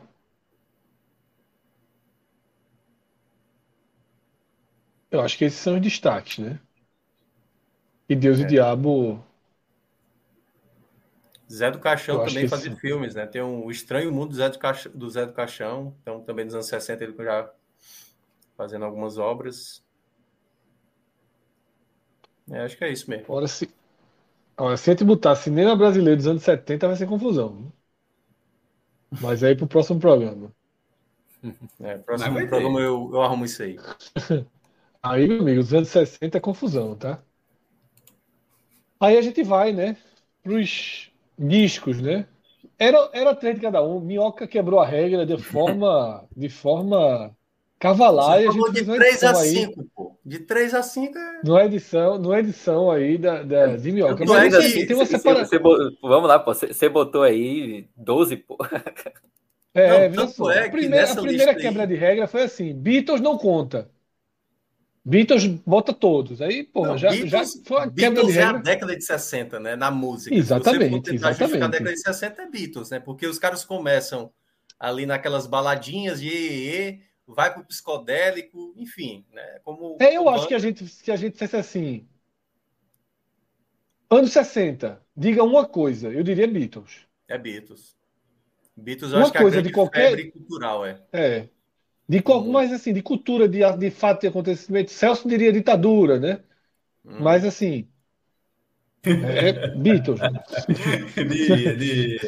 diria, Celso diria ditadura, ditadura. É... Aí, João aqui diria o Hexa do Náutico, Hexa. É. Sabe a resposta, mas na minha cabeça, a primeira coisa que vem, anos 60, assim, Beatles. É. Né, e a segunda é aquela. É, é, é, é, a, é a estética, né? Dos anos 60, que é muito, muito forte também, né? Mas aí é quase que a, que a. que o rótulo dos anos 60, né? Que é essa coisa das festas, que mas, a gente mas, assim, já nos anos 80 via as festas temáticas. Eu não sou muito dessa linha, Fred. Não, se, eu me inter... se eu interpretei você errado, me desculpe. Mas assim, é... Beatles assim, não tem que ficar fazendo meio. Eu acho que Beatles tem que estar no final. Não interessa se um vai falar, se outro vai falar. É, claro, claro, eu concordo. É assim, é. Mesmo, mesmo que todo mundo vai falar, porque assim também. Ah, é o óbvio. É o óbvio, por mais de vez em quando o óbvio é o que é para falar. Você, você é, tanto que ele foi colocado à parte ali, né? Isso, mas não é tipo, não é colocar para não falar, é colocar para falar, é porque esse é o que, é que você marca. Mas ele foi colocado pela, pela dupla estrangeira, digamos assim, tá? Você pode perceber aí que a parte de cima, eu e Pedro com discos nacionais, é um Minhoca para ser justo. É um grande é, erro. Minhoca para ser justo. migração indicou... dos meus para é, você. todos as escolhas foram o seu. Só as minhas escolhas aí foi tudo Fisk. E aí. Não, mas... E aí não, a gente falar... tinha essa regra, né? No desempate. No desempate. Não, eu queria falar ainda sobre a sua questão dos Beatles, né? Porque assim, são vários álbuns assim que influenciaram. Vamos começar pelos Beatles. Vamos começar pelos Pronto. Beatles, então. Segue aí. Muita gente considera o álbum branco o melhor álbum deles, e eu acho que realmente é um dos melhores, mas não é o meu preferido, né? Eu prefiro, eu gosto muito do Revolver, mas assim, o, o Robert Soul, né? Ele foi um álbum que é o do cantinho direito aqui embaixo que ele influenciou, por exemplo, um dos principais álbuns também dessa década, que foi o que eu coloquei ali no, na, na primeira, não é na primeira posição, né? O que está ali na, na, no primeiro citado, que é o dos Beach Boys, né? O The, The Pet Sounds, que se tornou meio que uma disputa, uma disputa sadia, não era uma disputa ali também para derrubar o outro, não, dos Beach Boys ali que eles criaram, que um, um, um álbum espetacular, e tem várias músicas para quem ouvir, sabe, que vai lembrar de cara é, algumas da, das músicas que tocou. Aí eu coloquei também a do The Velvet Underground, né? A capa clássica do Andy Warhol lá da banana. E esse Isso. álbum aí do Bob Dylan também, que é espetacular, que acho que é de 68, que é maravilhoso. Cássio, Esse da banana que inspirou um disco do Chiclete com banana anos depois. Olha aí. A capa. E veja, é, é por isso que eu gosto desse programa, irmão. Eu não sabia um negócio desse nunca. E, na hora que esse cara fala, um segundo depois você fica, você idiota. Como é que você não sabe um negócio desse, irmão? Como é que, como é que, como é que com banana não pode ter relação com, com, com esse álbum? Pô, aqui. já gostei. É, meu irmão, eu não, eu não tô nessa linha, meu álbum preferido, preferido não. Eu, eu, eu, não. Poucos álbuns da- de música, assim, eu digo, porra, esse álbum é um álbum que eu gosto muito. Obviamente existem alguns. Mas de Beatles eu, eu vou pensando algumas músicas, inclusive até das escolhas que eu fiz. Então eu, eu posso dizer que eu gosto de todos esses, porque quase todos eles têm algum sucesso que eu escuto de forma corriqueira. Então, assim, para mim, é, é, é, é, é o que eu estava falando há pouco. É a obviedade que você não tem como ignorar, meu irmão. É, é algo que ainda faz, que faz parte da minha vida em 2022, de escutar em 2022. Os outros dois que eu vou falar aqui eu escuto menos, mas já, já escutei bastante. The Doors e, e, e LED. E Rolling, tem o próprio Rolling Stones. Rolling Stones eu ainda escuto também. Mas The Beatles é algo que na minha playlistzinha lá no velho Spotify tem o David. Bowie aí na sua lista, viu, jovem? Você mandou no WhatsApp ali, tá ali. Foi bom. também. Eu, eu, eu pegar isso todinha. Eu, eu- eu acho que mandei quatro, então. Das Rolling três. Stones, David- Não, Rolling Stone tu mandou não. Enfim, mas tá também. É, então não tá aí, mas tá, não tem problema nenhum. É isso que eu tô falando. São caras que vão atravessar os anos 60 para os 70, para os 80. Isso. E é assim, e, e- isso eu tô falando de produção musical. Não tô nem falando de É, sucesso. eu de acho, sucesso, inclusive, Cássio, de é, sucesso a eu gente acho, tá falando de inclusive, quatro caras que escutam essas músicas em 2022. é, que Agora, com só exceção dos? Beatles, vá, Fala. vai, fala. Não, pode Não, só concluir. pra, é, a, a, da- das minhas escolhas de The Doors, do álbum, que o pr- primeiro álbum dele se chama The Doors, ele é de 67. Isso. que termina com Light My Fire, de 11 minutos, mas que a parte que fica uma parte instrumental é bem longa, bem longa, mas tem a, a- a introdução da música, ela é muito, muito famosa. É, eu não vou fazer aqui, mas, mas assim, mas que já estou, ah, tô ligado qual é. E tem outros grandes sucessos nesse álbum. E aproveitando, caso alguém não tenha visto, assista o filme sobre The Doors, que é um filmaço. É, eu nunca assisti. Que é com Se, Val se eu me engano, né? é com, Val- se eu me engano, acho que é, É, Val Kilmer. É, É Val Val Kilmer. Kilmer. A caracterização Val dele, meu irmão. É. Eu lembro bem, mas já que eu não tô lembrando de ter assistido, não, o filme. Mas, mas assista. A É, eu caracterização tra- do Jim Morrison é muito boa.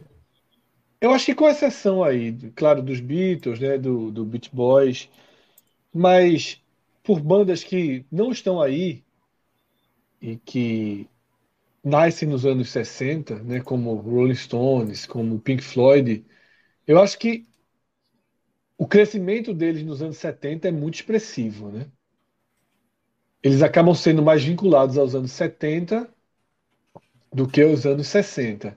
E eu senti um pouco, quando eu fui fazer minha, minha lista, eu também senti um pouco isso, tá? Porque os discos, eu sou, eu, eu sou um cara que cresci ouvindo mais, muito mais música brasileira do que estrangeira, as escolhas refletem nisso, né?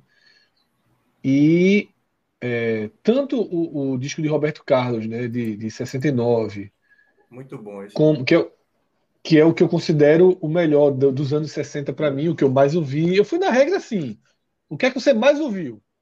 E o que eu mais ouvi dos anos 60 foi esse disco de Roberto Carlos. Teve uma fase ali na fase do auge do MP3 que eu baixei toda a discografia de Roberto Carlos e fui ouvindo disco a disco, né? E essa parte aí da, do- da vida dele. Investigação. da- Isso, investigação. Isso não foi, não foi- não, calma, não foi auge da MP3, não. Porque é, no auge da MP3 você não, você não conseguiu. é, Eu sei que, claro, tem a literalidade, a- o exagero e tal, mas, meu amigo, para baixar uma música no auge do MP3 Não, ali, na, quando, não, acho que eu digo assim, quando era ficou tudo fácil. Você- Quando ficou tudo fácil, você já entrava assim, já baixava assim. Discografia. E vai vir a discografia Já toda. tinha, Tu ainda, tu ainda tava nessa época, bandido. já tinha as pastinhas, né? Tu demorasse É, a largar o como assim? foi, Fred? Não, o Napster eu nunca trabalhei no Napster, não. Casar. Casar é muito. Então, É, mas tô dizendo assim, porque tu tá falando de uma época que tu já era, tinha certa idade, pô. Não sei se prescreveu ainda não. Essa idade aí. Eu não sei se prescreveu. Não, não. pô, falando isso, que o cara baixava a discografia toda, pô. Toda de uma vez. Então, assim. é isso que eu tô falando, mas para acontecer isso, a velocidade já era maior, ou seja, não era. Porque na verdade eu acho que vinha zipado, né? Vinha zipado e você. É, é... Vou fazer uma. Mas discografia era você deixava de uma noite para outra, assim, né? Isso, é, mas você deixava Rezando e no outro dia estava lá. É. Não cair. É, E, e... É, é Lula, é o que tem a desculpa da cidade de Santos, exatamente. É. Então, assim, eu acho Porque um descasso do Roberto Carlos. Roberto, às vezes, até repetir algumas canções, né? Mas tem uma é. música desse álbum que acho que é a última, que é Nada Tenho a Perder. É uma música pouco conhecida do Roberto, e eu escutei anos depois. E foi Não, esse disco eu... é muito bonito, né? Ele é, ele é pesado, né? Tem coisas tristes ali, né? Triste, né? Sua estupidez. É, a capa, pô. É, capa, é exatamente. E, e clássico, clássico também, como não vou ficar. É um, é um, é um belíssimo disco, né? Eu acho um, um, um belíssimo disco. E eu acho que não vou ficar. No, o podcast antigamente começava com a música.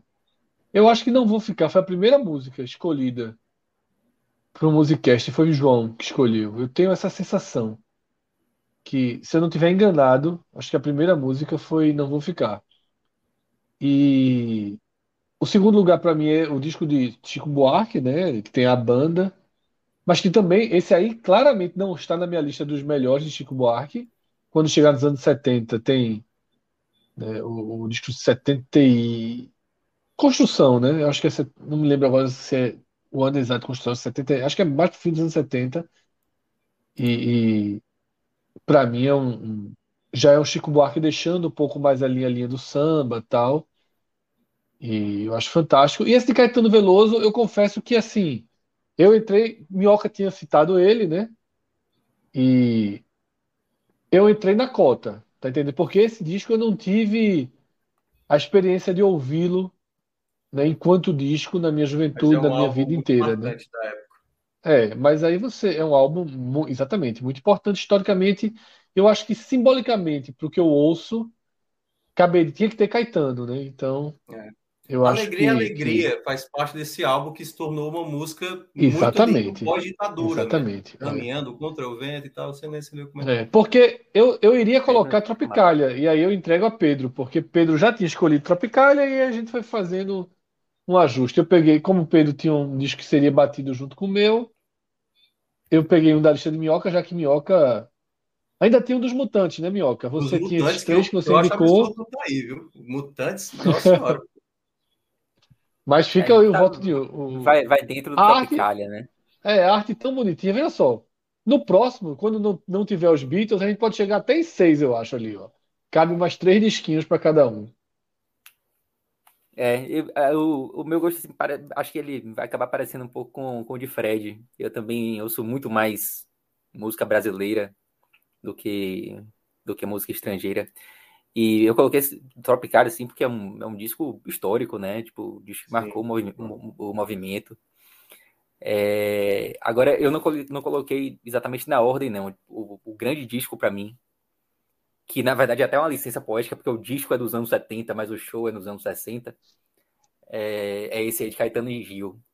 Não exatamente pela qualidade musical, assim, porque a qualidade, a qualidade do som, é, mais precisamente, é muito ruim desse disco, só que ele vale como um registro histórico. E eu até falei dele mais cedo, quando a gente estava vendo cenas de Salvador. A gente viu o Teatro Castro Alves, que foi onde esses shows ocorreram. E contextualizando assim, eram shows que é, foram os únicos shows que Gilberto Gil e Caetano fizeram da saída da prisão até a partida para o exílio. É, quando eles saíram da prisão, eles se comprometeram ali a não, não fazer nenhuma aparição pública, só que eles precisavam de grana ali para partir para a viagem e conseguiram uma autorização específica para esse show. Então é um show que marcou época e coincidente foi no, coincidentemente foi no mesmo dia em que o homem pisou na lua também. É, e o disco foi lançado depois, o disco, inclusive, ele veio cortado, ele não veio com show completo, que foi um pecado da gravadora, assim, né? É...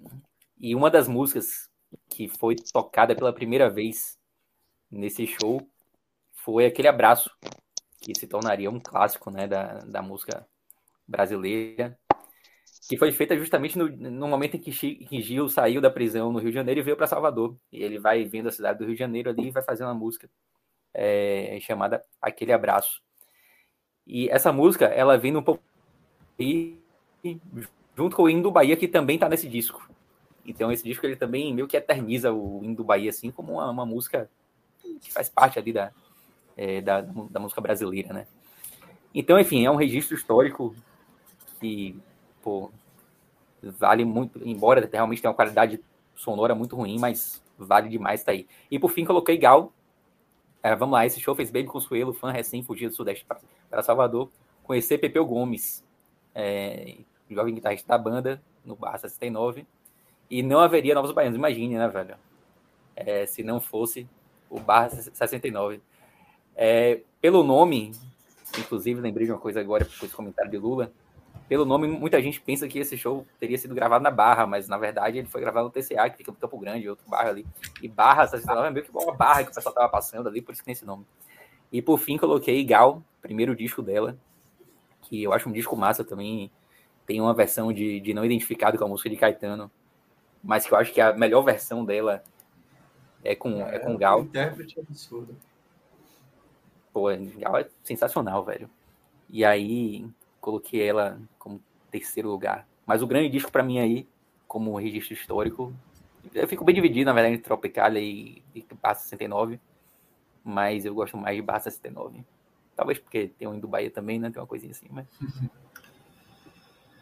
Rodrigão, é, para a gente fechar o assunto música e até mesmo a vida nos anos 60, a gente tem aí mais um vídeo para assistir, que é um vídeo com uma seleção histórica de fotos de um estoque, né? Que acontece em 69 é, essa lista, é, Rodrigo aí tá com. Vamos, vamos ver, vamos ver esse vídeo aí que. Vamos lá, Rodrigo, esse mesmo que tu colocou, vamos passar por ele, que são as músicas mais tocadas aí em cada década. Vamos, vamos fechar, passar por essa. Aí, na verdade, é o seguinte: uma- as músicas mais tocadas em cada década, não, tá? As, as músicas mais tocadas em cada ano da década. Mas não sei se o Rodrigo vai nele ou não vai. É o strike aí, será? Não, não, nada, nada. O maior potencial de strike da gente hoje era aquele primeiro vídeo lá do. Que Seja bem-vindo a mais um vídeo de 1969, a música mais tocada em cada ano da década de 60. Então, Isso. se você é novo por aqui, se inscreva para mais vídeos como esse e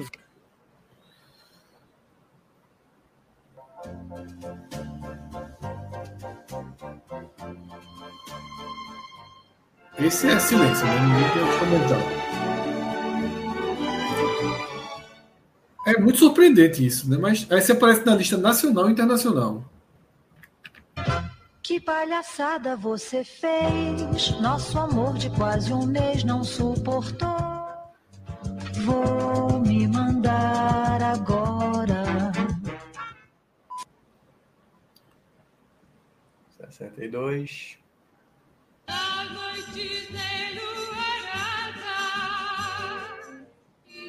Eu acho, eu acho interessante que segue a linha dos anos, 60 dos anos 50 ainda, né? É. E você vê que as Entendo, coisas estão né? acontecendo lá fora e não chegam tão rápido aqui. É, eu acho que quando vai ter a influência dos Beatles com o Jovem Guarda que a gente. É mais pra frente. Agora aqui já tem um clássico que chega na nossa geração. né? Não só chega, todo mundo toca ainda. Ó o Flá. O Flá, porra. O Flyer. Meu, É gigante, já era, que era, já era a maior torcida do Brasil. Pô. Aí o rock agora aí, ó. Rita Pavone, dá, dá temir um martelo.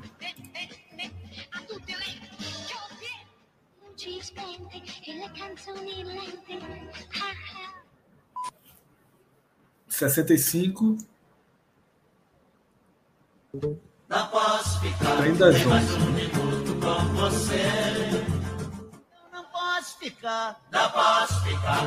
Um clássico também, eterno. Né? E 66. agora do Marcos Vera falando do Caetano cantando essa versão. De que vale o céu Aí começou o reinado do homem. a. Eu tava vendo uma lista, porque nos anos 60 Ele é disparado o artista que mais. Na rádio. Eu lamento muito o Roberto não cantar muito esse repertório dele mais lado B. Ele de vez em quando até. deu-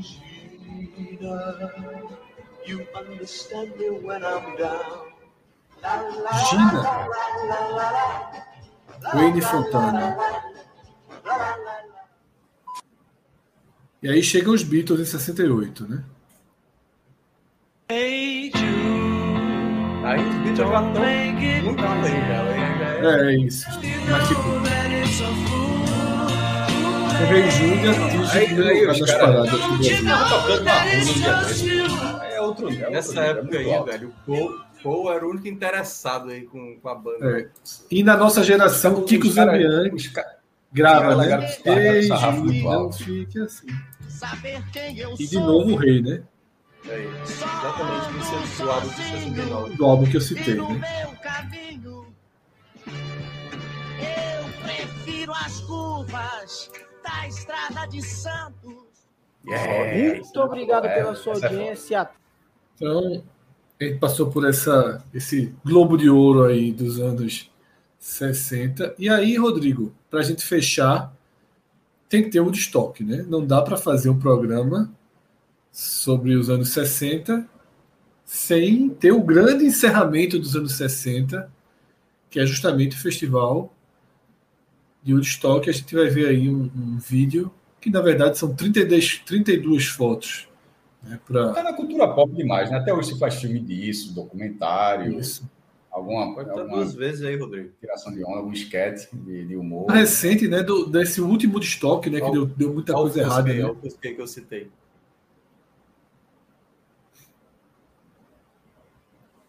A gente vê aí foto do povo chegando, né, de todas as É, formas só- possíveis. Né? Até, até agora, para mim, isso é Olinda. Eu, eu não vi nada diferente de Olinda até agora. Tô, tô esperando ainda começar. Tá ali, né? Isso aí é. Isso Não, aí é Olinda. É Olinda. Mas até Danilo agora. Clismo, Danilo e Clismo e Iago, domingo agora. Isso aí eu tô vendo. Sabe, é, para essa... Não, volta ali, por favor, naquela foto. Tem como voltar? Ô, Cássio, peraí, Rodrigo, volta ali rapidinho, volta ali. Não, eu, volta tô ali. dizendo que foi aquela foto. Volta aqui. Não, é, não, não, é- é- passa. Depois dessa. É exatamente essa foto. Sabe onde é essa foto? É no Carmo, na grama da igreja do Carmo. Quem, quem, tá, quem já viu o show em Olinda sabe do que eu estou falando. Tem, tem um palcozinho que se arma ali, lá no, no Carmo, em Olinda, e a galera usa o gramado da igreja, que a igreja fica no morrinho, para. Meu irmão, isso é Olinda todinha, porra. Isso aí Daqui a pouco tem um. um, um É a, pra- é a Praça Verde aqui no, Dragão Essa é a Praça do Carmo, Carmo todinho, Olinda. Esse cara, Agora aquele banho de rio me lembrou gravatar, viu, Cássio, das histórias de Zadok. Mais do que eu lembro. Tem, Zadok tem aquelas histórias. O Rio é hostil, viu, meu amigo? Eu não teria coragem de tomar banho no Rio do Gravatar, não. É. Aí, Cadê o gente, viu?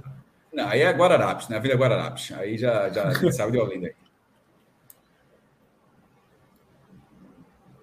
Meu amigo, pra quem tá só ouvindo, a turma arrumou um macaco. Dentro do... Veja só, isso aí, eu nunca vou achar isso nada demais. Um torcedor de Santa Cruz uma vez entrou com uma cobra coral no Arruda, pô. Assim, o cara levou uma cobra coral. Tem, tem foto disso, de vídeo, o cara tá chegando com a cobrinha e não tem ninguém assustado lá. Espetacular, cara. Essa foto é espetacular. Velho. Jogaram, né? Isso aí jogaram, né? Esse cara não pulou, só pulou, não. Jogaram. Você vê o movimento corporal não é de quem se, arre- não é de quem se projetou no ar, não. Aquilo ali foi jogado. Menino nasceu demais nesse dia, né, nessa época aí. Menino, menino nem nasceu, né? Foi feito, né? Esse Olha gato aí, meu amigo, esqueceram.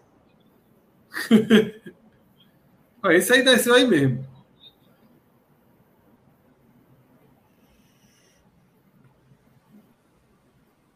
Mas surreal deve ter sido, né? Assim, pra quem viveu. É, não foi não, Fred. Foi surreal, não. Ju, foi não. Foi tranquilo, Fred.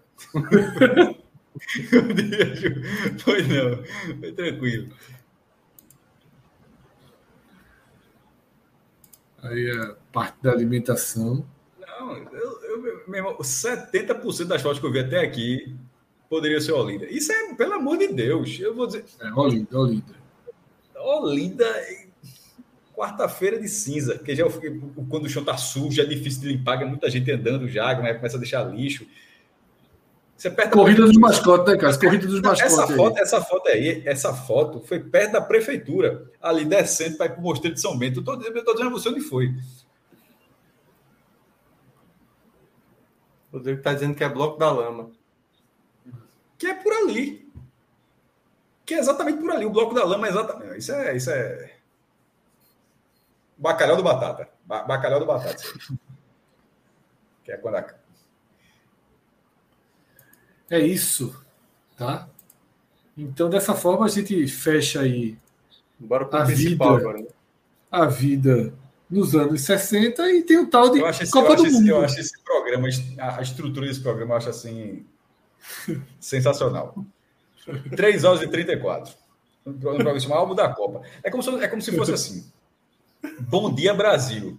E começasse às 5 da tarde. Tá ligado? Bom dia, Brasil. E começasse às 5 da tarde. Esse Bom dia, Brasil. Aí tem lá o cara. é, ou então, futebol na Globo. Aí abre Superliga de Vôlei. É Cruzeiro e Minas. Assim, um negócio, tá ligado? Aí, cara, o, o, o jingle da Globo lá, futebol. Aí quando eu, o Rogério Correia, É tudo aqui no é foda. Mineirinho. é, Minas tênis contra o, o- Porra. Três horas. Nossa estratégia, a estratégia de segurar a audiência, ela não fica muito feliz quando você tenta segurar de madrugada, né? Não faz o menor sentido. Não faz, não faz.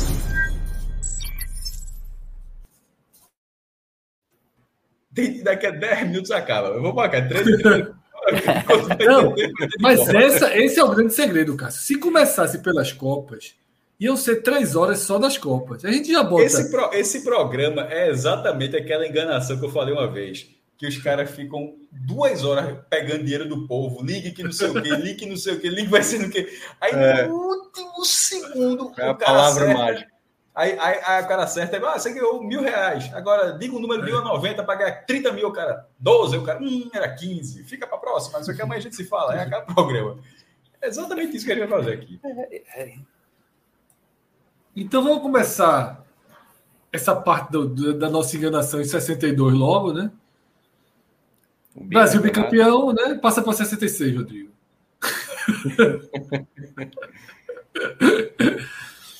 Mauro ali com o troféu. É. Linda foto, né, velho? Lindíssima Linda foto. né? E ninguém no estádio. Lindíssima foto. Ali é tudo mato ali, ali no fundo ali. Aí, ó. Ali, aí é o, é o- é o Estádio Nacional, né? Do- Que é um, do- é um, dos, um dos estádios. Que a gente foi lá, né? Que a gente foi lá, tudo aberto, né? Que a gente foi visitar. Eu, eu, eu vi de longe. Eu não sei, eu não sei se fui Ah, tu não entrou estádio. não comigo? Ah, foi não, foi não, tava não, foi tu não, tem razão. Foi Felipe, foi em 2005. Eu- não foi, acho- não foi no 2008 não, foi Não 2005. foi 2008, na, na, não foi na Libertadores, não. Cássio, eu entrei nesse estádio, eu entrei nesse estádio, aquilo, né? Não tinha jogo, não tinha nada, fechado. Aí, meu irmão, é aquela história. Vai entrando, vai entrando, vai entrando, tá dentro do campo. E isso acontece em qualquer lugar do mundo. Pedro, isso aconteceu comigo no Castelão. O, o, o, o Diário mandou para cobrir a abertura, porque o Castelão foi o primeiro estádio da Copa do Mundo 2014 a ser inaugurado. Foi até aquela rodada dupla, né? Bahia e. Que é quando nasce a história do G4, né? Quando a É, é Bahia, faz é Bahia, matéria. né? é Bahia e Ceará, Bahia, é Bahia e Fortaleza. Acho que é Bahia e Ceará. Eu acho que é Bahia e Ceará. Bahia e Ceará é o segundo É, jogo. vai Ceará Sport É, Fortaleza. Sport, Fortaleza e Bahia e Ceará. É, aí na véspera lá, as fotos estavam tudo fechado, não sei o quê.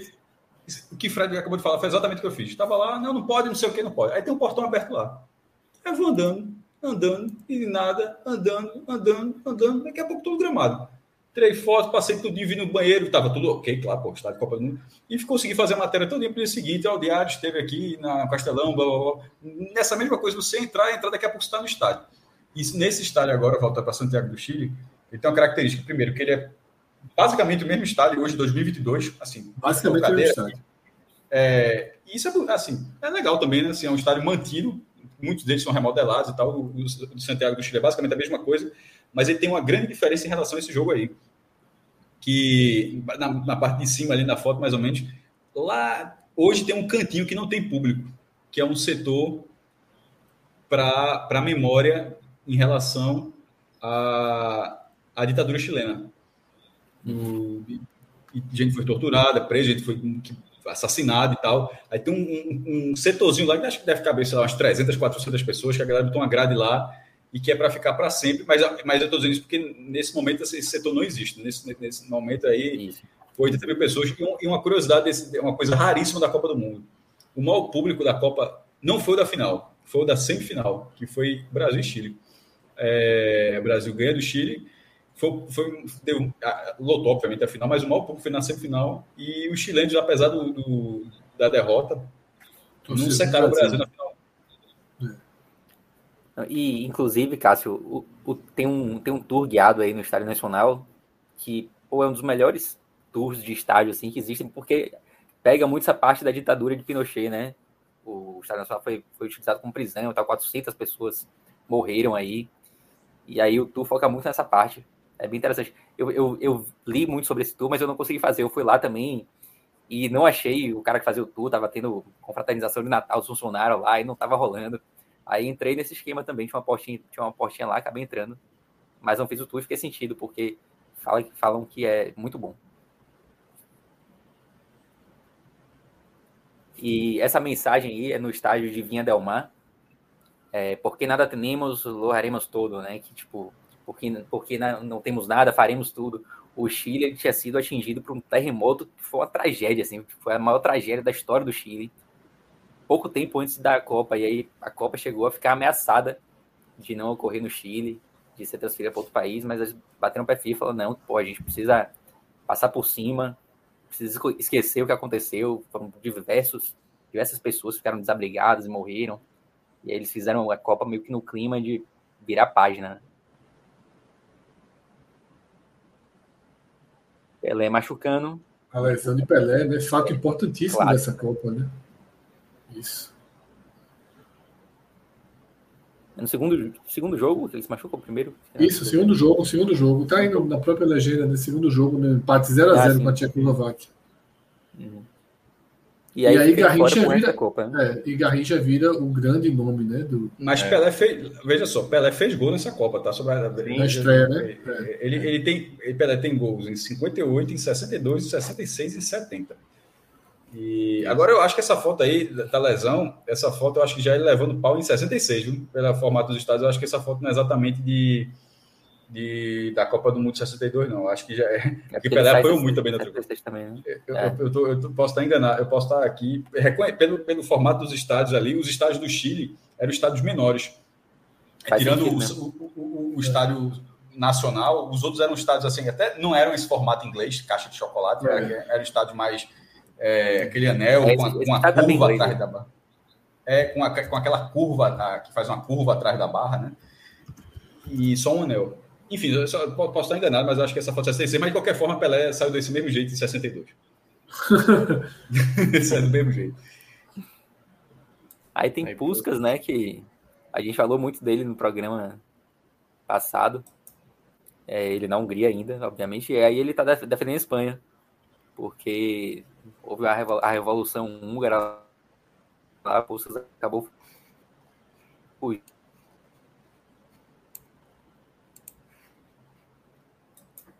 Travou. Participar de. Voltei, né? A internet decaiu aqui um pouquinho. Mas na época a FIFA não tinha assim artifícios que barrassem, como hoje tem, né? O jogador não pode disputar partidas, partidas por duas seleções. Hoje em dia, na época, não, não rolava isso.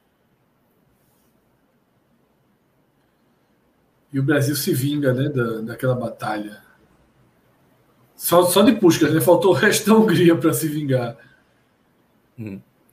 É, e toda Copa tem assim um jogo que é mais violento assim nessa época, né? E aí teve a Batalha de Santiago. Eu falei do terremoto, né? E obviamente que a Copa do Mundo ela não ocorreu da melhor forma possível por conta, por conta desse terremoto. E a delegação italiana criticou muito o fato da Copa do Mundo ter permanecido no Chile. E aí, obviamente, que a galera ficou com raiva disso, né? E esse jogo aí, Chile e Itália, foi muito marcado pelo, pelo clima hostil. lamentáveis. Exato. Perceba que todas as Copas na América do Sul os europeus acharam ruim, né? Assim, é. tem, assim tem, tem, um pouquinho também de, não, de má vontade, né? Assim, todas, desde que a gente começou a fazer isso aqui, sempre tem a história de, a de, de 13 não vieram, foram só 13 seleções a de 50, não, alguns não vieram, só foram três seleções. A de 62, mesmo com todo o esforço dos chilenos para organizar a Copa, ainda assim já teve, tem, tem o cara de nariz torcido, ou seja, no fim das contas, meu irmão, tem 10 centavos ali de má vontade também. E nessa é Copa isso. aí, né, nessa, nessa Copa, é, o plano era que, ela, era que ela corresse na Europa, mas os países sul-americanos bateram um pé firme ali na FIFA e disseram que iam boico- boicotar a Copa se ela fosse na Europa, assim como ocorreu em Copas anteriores, né? Ela acabou ficando aqui. Porque ah, nessa época, é, hoje, não faz, hoje não faz muito sentido, né? Assim, é uma coisa completamente diferente da organização. Hoje, a Copa do Catar, um país tamanho é, menor que qualquer estado do, do- Brasil. Mas nessa época era o revezamento. Tipo, se a, tipo 50 no Brasil, 54 na Europa. Na hora que 58 foi na Europa de novo, 62 tem que ser na América. Aí 66 vai para a Europa, 70 vai ser na América, no México. Aí, Seria na, era- seria na Colômbia. É, não, Colômbia seria não, a 86. da Colômbia é 86. Mas aí vai para o 86, México, vai- é. fica no México, ela fica na América ainda, América do Norte, enfim. Mas Aí 74, 74 Alemanha, 78 Argentina, Então, assim, essa Copa. 82 Espanha, 86 seria Colômbia. Não, sempre foi assim. 94 Estados Unidos, aí, 90, 94 aí Estados Unidos, é. 98 França, aí muda em 2002, que é quando sai justamente dessa dualidade aí. Ela vai para a Ásia. Ásia, né? É. Aí vai para 2006 na Europa, 2010 na África. Aí veja como a Europa, a América está ficando muito para trás. Tanto é que em 2014 o Brasil foi candidato único, porque ele foi criado justamente o revezamento. ó, Tem que ter uma Copa lá, porque, porque o formato de, de eleição ele, já, ele tinha se tornado. Primeiro, é um pouco da seleção brasileira que eu tinha falado lá de nada. É, era, era uma eleição sem restrição. Na hora, na hora que virou uma eleição sem restrição, ou seja, pode, é aberta a qualquer federação, a, a- América do Sul foi ficando muito para trás, não era muito difícil concorrer. Aí por isso que começou a voltar a ser direcionado. E, e nessa época, essa Copa do Mundo, ela precisava ser na- nas Américas, ou seja, no Chile, mas em qualquer lugar da América, porque já tinha tido duas na Europa e, nessa- e ainda não estava muito no tempo de fazer uma Copa na Ásia, né? Então era muito natural que essa Copa fosse no Chile, que inclusive era um dos países mais desenvolvidos do continente. Aí tem o Brasil comemorando, né? Levantando a Júlio Ribeiro. Isso. A final foi contra a Tchecoslováquia, 3x1.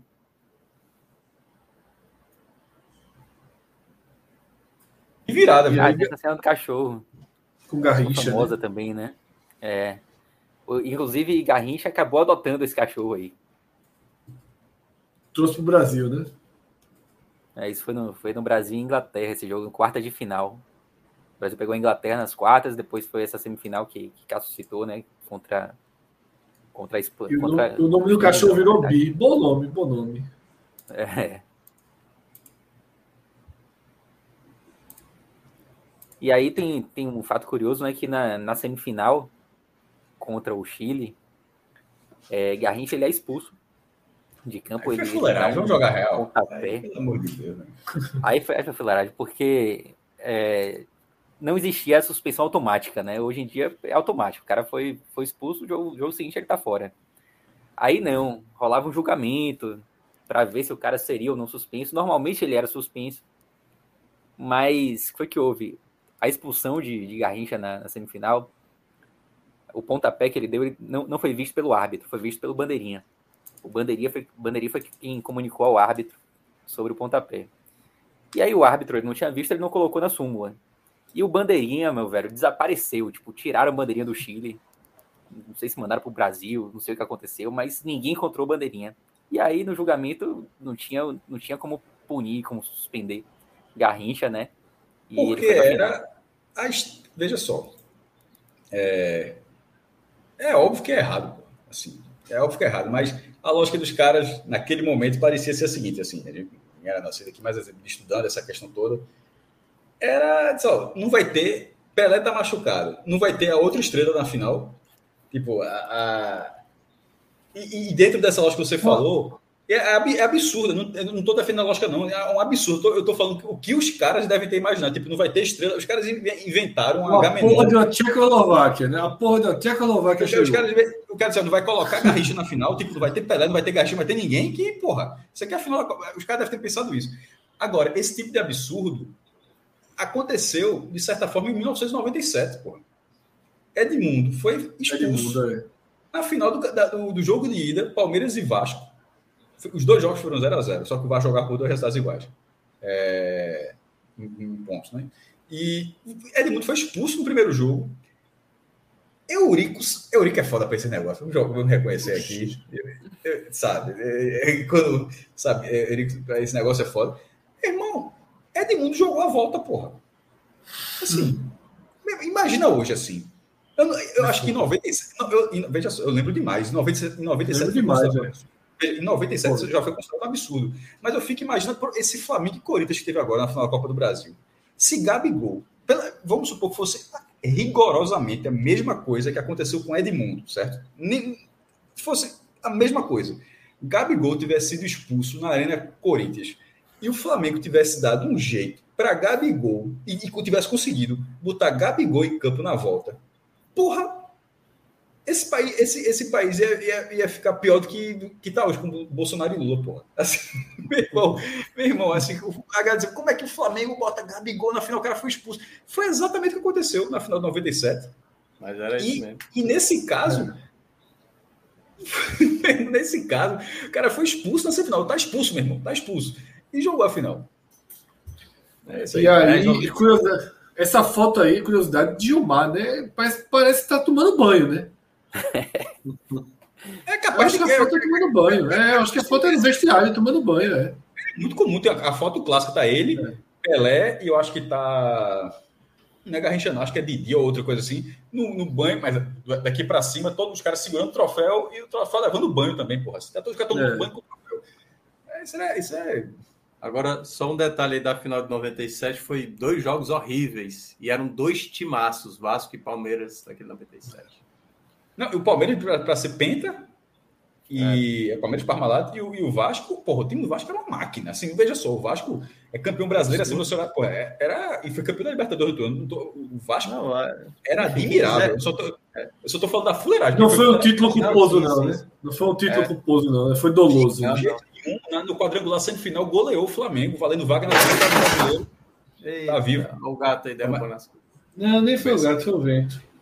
Se, se caiu, não volta mais, não. É, o, o, barulho desse aí cai da janela da altura que esse menino tá, não volta mais, não. O barulho foi, barulho foi ontem, que, que os gatos quebraram dois copos, só que eles derrubaram o negócio de copo inteiro. Cara, eu já dormindo, de madrugada, aí foi barulho. Quer dizer, eu acho que foram eles, né? Porque eu não acho que o vento derruba não, copo, foi, não, mas. Foi um bandido aí, pô. Ou então foi aquele vídeo secreto que tem alguém que mora dentro da tua casa que nem sabe. É foda aquele mesmo, lembrou? sobre, sobre Vasco e Flamengo. É, na semifinal, o Vasco goleou o Flamengo com três gols de Edmundo, pô. Três gols de Edmundo. Que, que é quando ele quebra o recorde. E chega, quebra um recorde de Reinaldo, que era um recorde que durava desde 77. Enfim, era um timaço. Era 28 Vasco. gols e ele fez 29. 29. Mas a fuleiragemzinha na final, pelo amor de Deus. Exato. Bora, Rodrigo. Acelera, acelera o Delória imagem lindíssima aí, né? Eu vi essa foto, eu fiquei, meu irmão, ela, não, ela, ela é colorizada, porque assim, na arquibancada tá tão diferente a quantidade de gente, ou seja, o cara teve que colorizar de forma tão diferente na arquibancada, ou essa foto é original assim? Bonita, né? Lindíssima a foto. É. Ou é um print de algum vídeo de, de alguma, algum filme colorido? Eu, eu, quando eu vi ontem lá no grupo, eu, eu, não comentei não, mas eu me chamou muita atenção, porque eu nunca tinha visto não. Lindíssima, lindíssima imagem do personagem, né? Da não, final da Copa, né? Não é da não. É da final da... Não, mas é, é, o personagem do Brasil, isso é Marildo, pô, o processo. Esse Marildo, exatamente. Um dos melhores do Brasil ganhou, né? Lindíssimo meião, né? Lindíssimo meião também, que o Brasil parou de usar. Não, esse com a faixinha amarela. Com a faixinha amarela e verde, né? É. Esse, esse, esse, uniforme do Brasil é um uniforme seleção brasileira. É, total. Agora, rapidamente sobre Amarildo, que era do Botafogo, né, o cara que substituiu o Pelé. É, é assim, eu não sei se foi Nelson Rodrigues, enfim, daqui a pouco a galera vai comentar. Realmente vou falar, realmente não me recordo, não, quem é que deu esse apelido, não. Não faço nem ideia nesse momento. Mas é um dos melhores apelidos, assim, porque a, a sagacidade de quem teve. Veja só, o, Bra o, Brasil tem Pelé. Pelé já é o maior jogador do mundo. Pelé se machuca. Fudeu o Brasil. Aí o cara que entra, entra jogando muita bola, mais do que ele jogava no clube dele, e ele entra jogando bola a ponto de o Brasil não sentir tanta falta de Pelé. Aí alguém chama o cara de o possesso, meu irmão. é um apelido, assim, eu acho fantástico. Porque o possesso tá possesso, possuído por Pelé. Amarildo, o possesso. É uma, eu acho de uma genialidade, assim, meu irmão. A história fica muito mais bonita com esse apelido. É tipo, é tipo se o Everton Ribeiro hoje substituísse o Neymar né, na Copa de 2022 e destruísse. E o cara fizesse tudo que. É, mas Neymar tá jogando essa bola toda, não, viu? Assim, era, era como se fosse. Não, eu sei, Neymar é, no, no, sarrafo do Pelé, comparado não, na época. Não, tem sobretudo o sarrafo desse Pelé, né? O sarrafo é, desse Pelé nesse momento.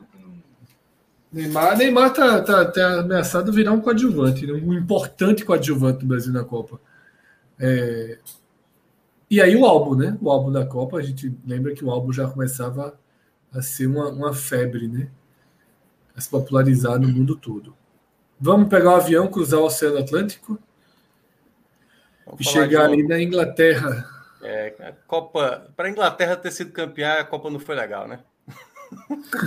Na verdade, a Copa foi legal. Essa Copa foi legal. Essa Copa tem muitas histórias, mas o. Não, pois é. A gente, o, vai, o VAR, a gente vai entrando. O VAR. Sim, é exatamente. Isso aí de, deixa para o último slide, que aí é. É, a gente vai explicar é. o, Mas essa, essa, essa foi uma grande Copa. Sim. Na minha opinião. É porque a Inglaterra não é muito convincente. Ó. Aí tá aí a nossa. Aí, depois do, antes do giro, antes do giro do Recife, antes do giro. Antes é, do giro. Pega, logo esse, pega logo esse troféu que meu avião tá saindo, meu amigo. Tem que ir pro Recife. E aí ela, ela terceira vez no programa que ela aparece aí. Né? É, ela entregando a taça aí para Bob Moore, né? Que era o capitão da seleção inglesa. Que, que, é outro bom apelido, Minhoca. O protetor da rainha. O é um ótimo apelido. Da rainha. E, e, a seleção inglesa só tomou três gols dessa Copa, né? Que foi um de Portugal na semifinal e dois é, na final para a Alemanha. E aí tá ela entregando a taça. Pode ter tido três e quatro, então, né? Aí tá Pelé saindo, né? O Brasil foi eliminado, né? Assim, foi. Tava no shape, viu? Foi... É. O, rei tava no, o rei tava no shape aí, viu? Não, e estava indignado também, né? Porque essa Copa, né? O Brasil, quando caiu de maneira precoce, né? Foi uma das Copas mais decepcionantes da história do Brasil em Copas do Mundo, né? Uma das campanhas mais decepcionantes, a ponto do Pelé dizer que depois de, de, dessa Copa aí, ó, acabou para mim, não quero mais seleção brasileira. E depois, lá, enfim, a gente vai falar isso de 70, né? Mas não, o Brasil é... foi a última vez que o Brasil cai na fase de grupos da Copa do Mundo e depois desse jogo, se eu não me engano, em fase de grupos, o Brasil só foi eliminado, eu acho. É, não teve na Copa América recentemente, mas é uma, é uma, das coisas mais raras. Uma foi a Copa das Confederações. Eu lembro até que foi matéria. A última vez que o torneio da FIFA, que o Brasil tinha sido eliminado, tinha sido a 66. Foi quando o Brasil foi eliminado na primeira fase da Copa das Confederações de 2003, eu acho, que foi na França. Aí foi um jogo com a Turquia, o Brasil acabou eliminado. E lembrar que ó, é, desde 66 o Brasil no torneio da FIFA não caiu na primeira fase. Mas assim, em Copas do Mundo, é, fase de grupos no modelo clássico, assim, é, essa foi a última vez. As outras vezes foram em 34, era mata-mata, estreou e perdeu da Espanha. E em 30, que eram só três seleções e passava, só passava o líder. Nesse formato de quatro grupos, essa foi a única vez que o Brasil voou. É isso aí. Aí tá exatamente a União Soviética, né? A melhor campanha da União Soviética em Copas do Mundo. Chegou às semifinais e era a sensação, né? E ali o uniforme preto ali do, do goleiro, né? Então. É. E o CCCP, né? Que é o, o RRS na, na, na, língua deles, né? União das Repúblicas Socialistas, União das Repúblicas Socialistas Soviéticas, aí é o CCP e quando teve o Brasil e a União Soviética, um jogo clássico, que acho que foi no Maracanã, aí a, a manchete foi: Cuidado, camarada, com o crioulo Pelé. o, CC, o CCCP. E essa União Soviética, que o Minhoca está falando assim, para ter chegado nesse nível, ela é a primeira campeã da Eurocopa. A Eurocopa foi criada em 1960 e a União Soviética, ela já com uma boa parte dos jogadores aí, venceu a primeira edição da história, ou seja, não era, era campeão europeu há seis anos, é. sendo uma força e, e, sobretudo, na época do, da cortina de ferro das Olimpíadas, tinha, tinha, tinha resultados satisfatórios. Aí são os irmãos Charlton, Bob e Jack Charlton, quando voltaram para sua cidade natal, foram recepcionados lá em Ashton, né? E aí toda a alegria do povo da cidade ingleses, né? Ingleses aí comemorando do seu jeito aí. No carro aberto. Aí Bob Charlton erguendo a taça como campeão. Momento também muito emblemático aí da Copa, né? Momento... Essa camisa vermelha da, da, Inglaterra é muito bonita, né? Assim, não, ela, é, ele, geralmente ela joga com a branca, mas essa é com a branca, né? Mas a Alemanha, obviamente, está jogando em branco aí, está muito claro, porque é. jogou de vermelho. Mas assim, essa camisa vermelha da Inglaterra eu acho mais bonita do que a que eles costumam jogar. Eu, eu, também acho. E foram campeões do mundo com ela, né? Poderiam ter invertido aí a. Mas, aí, mas tem um pouco de é que eu tô falando, Fred, situação. A primeira vez que o Brasil foi campeão do mundo foi de azul. Se fosse é, da é. Mas o Brasil foi outras vezes, né? Então, eles, filho único, né? Podiam Agora, usar a Alemanha, veja só. A Alemanha, os caras estão jogando com o uniforme 2022, porra. Assim, não, meu irmão. Muda, né? Impressionante, porra, Deutschland. E aí é o menino Beckenbauer, né? Um garoto surgindo aí na sua primeira Copa em 66. Viria a ser o, né, o grande jogador. Não veio para o Recife, não. Escapou. Escapou de levar uma lapadinha aqui, viu? Mas em 70, né? Enfim, a gente vai Se mexer aí, muito, vai dar um time, vai dar um time juvenil da Ponte para o Recife. Deixa esse história lá. Fred, não, aí, aí, você tá, aí você tá, você tá, tá sendo leigo. Tá sendo leigo. É o time que jogou com a seleção brasileira quatro dias antes. Sim, sim, mas veio. Já não. fez uma comparaçãozinha com o time da Copa? É a mesma seleção. É a mesma seleção. Os caras jogaram com o Brasil. Não tinha. Tu, tu, a gente tá falando em 1965, pô. Tu acha que mandaram atrás um menino lá para jogar com os caras do Recife? Não, pô. Os caras pegaram o avião, apanharam no Maracanã, pousaram no Recife, apanharam no Recife e foram para casa, pô. Próximo aí. Aí a grande surpresa. Inglaterra, Inglaterra. do Norte. A Inglaterra, é, não? Não, não. Coreia do Norte. Com essa cara aí tá. Cara não, de... tô brincando, pô. Lula até falou, né, antes aqui, Coreia do Norte jogou essa Copa, exatamente. A Coreia foi a grande sensação dessa Copa aí em termos de zebra, né? Porque eliminou a Itália, cara, na fase de grupos. Tomou a Itália 3 a 0 da União... né? A Não, Itália, tomou 3 a 0 da União Soviética logo de cara. E a Itália tinha ganhado também o jogo dela na fase de grupos. E tudo indicava que seria os dois ali europeus que iam passar. Aí teve um empate contra, acho que foi contra o Chile da Coreia e enfrentava a Itália na última rodada. Assim, a única chance é se tivesse vitória da Coreia do Norte. E deu vitória da Coreia do Norte. 1 a 0 os italianos foram eliminados. Mas, mas depois também leva uma das maiores viradas da história da. Vai para Portugal. Os caras abriram 3 a 0 pô. Foi. e levaram 5 levaram 5 a 3 Ainda na, nos maiores revestrais então, aí. Se olhar na história da Coreia do Norte em Copa do Mundo, os caras, os caras perderam de 2 a 1 pro Brasil, pô, em 2010. É. Então, assim. É... Há quem diga que o jogo foi 1x0 para a Coreia do Norte, hein? na edição lá do, de imagens, terminou 1x0 para a Coreia lá. Mas tá aí. Ó, só para checar aqui, ó, o jogo, o jogo Portugal e Coreia do Norte foi em, é, em Liverpool, mas não no estádio do Liverpool, foi no Goodson Park, que é o estádio do Everton, né? 40.248 pessoas. É, a Coreia do Norte fez 3 a 0 em 25 minutos. Park, um, um, minuto. Lee aos 22 e Yang aos 25. Ah, esses aí estão aí... até hoje jogando. Estão até hoje jogando. Até... Eu tava calado aqui, Aí, 3x0, os caras 25 a 3x0 para a Coreia do Norte. Aí Eusébio diminui aos 27, é, faz mais um aos 43, esse de pênalti. Depois vira aos 56, faz outro de pênalti aos 59, quatro gols de Eusébio. Depois, José Augusto. Que foi é, artilheiro da Copa, né? Da, é, o, cara, o cara meteu quatro aí. É. Aí o velho Wembley, né? É, aí é o, até, os principais palcos do futebol mundial, né? O Wembley. Isso. E aí é exatamente a, a, o dia da final, né? E aquilo ali tudo Seria é o segundo carro, maior palco do futebol mundial depois do Maracanã. É, depois do Maracanã. Ah, e ó, ali é tudo carro, viu? Estacionado. Para os ingleses é o primeiro, né? Assim, Sim, é, lógico, né? Para os europeus é o primeiro. Para os europeus, é o principal estádio europeu. Não, mas Bom, os europeus sei, mas encaram. É, talvez a eu galera. Acho que, eu acho que votaria no Maracanã Europa, como primeiro. Eu acho que votaria é. no Maracanã. Sim, o Maracanã é o primeiro. E a última foto aí é exatamente da, da final, né? Do duelo, que aí é, é vamos contar a história, né, Cássio? Que é, é uma final em que acontece muita coisa, né? Eu acho hum. que a uhum. Inglaterra sai na frente, a Alemanha vira e depois a Inglaterra empata, se eu não me engano. Se eu estiver enganado. E aí vai para a prorrogação. 2 a 2 né? No tempo normal. É, 2 a 2 vai para a prorrogação. E aí a Inglaterra, aos 11 minutos da prorrogação, uma finalização de Hurst, que fez foi o principal jogador da Inglaterra, né?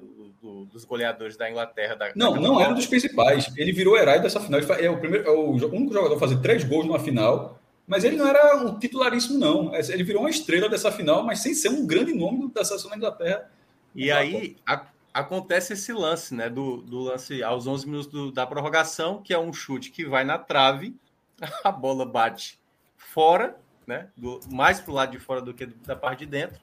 E aí o, o, árbitro, que ele não era, eu não sei qual era a nacionalidade do árbitro principal, mas eu sei que o bandeirinha era do Azerbaijão.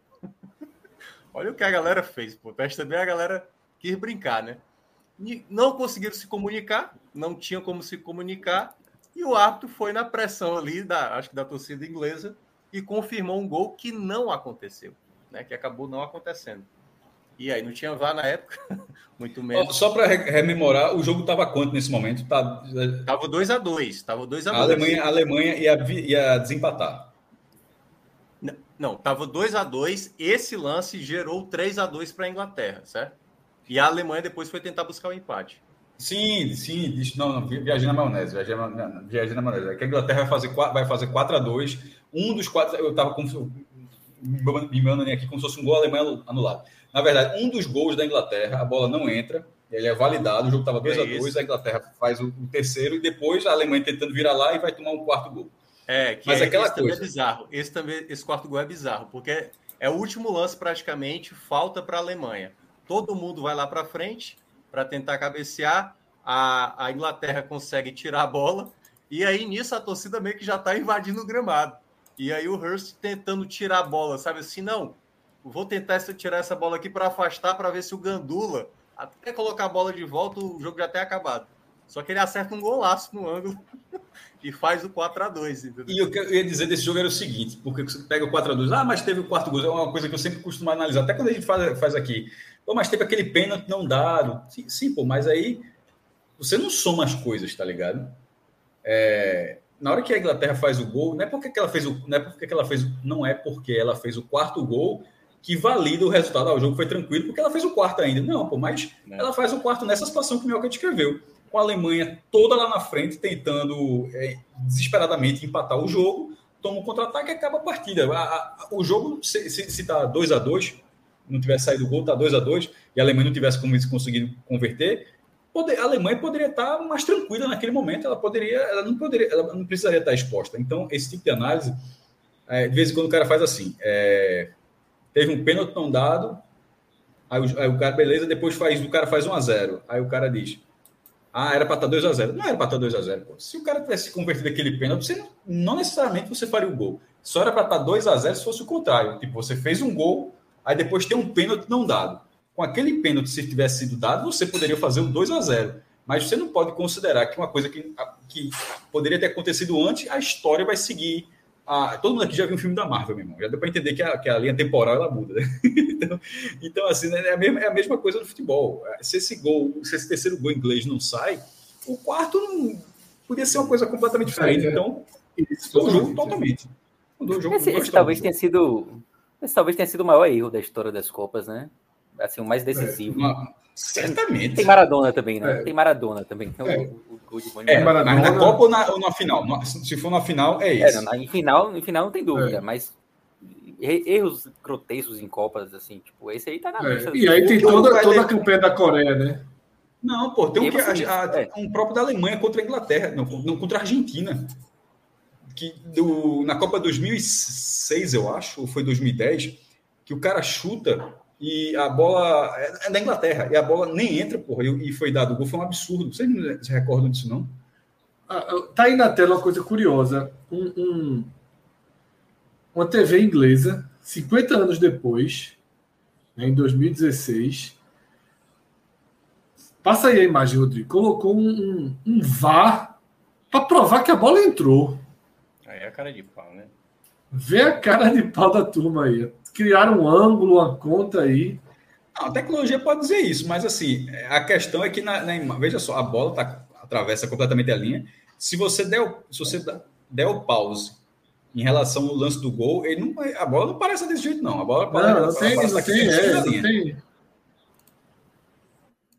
É, eu não vejo, eu nunca vi dúvida nesse lance, não. Né? Esse lance aí é... Aliás, quem quiser tem um jogo completo no YouTube e tal, o jogo completo mesmo desse, dessa final aí.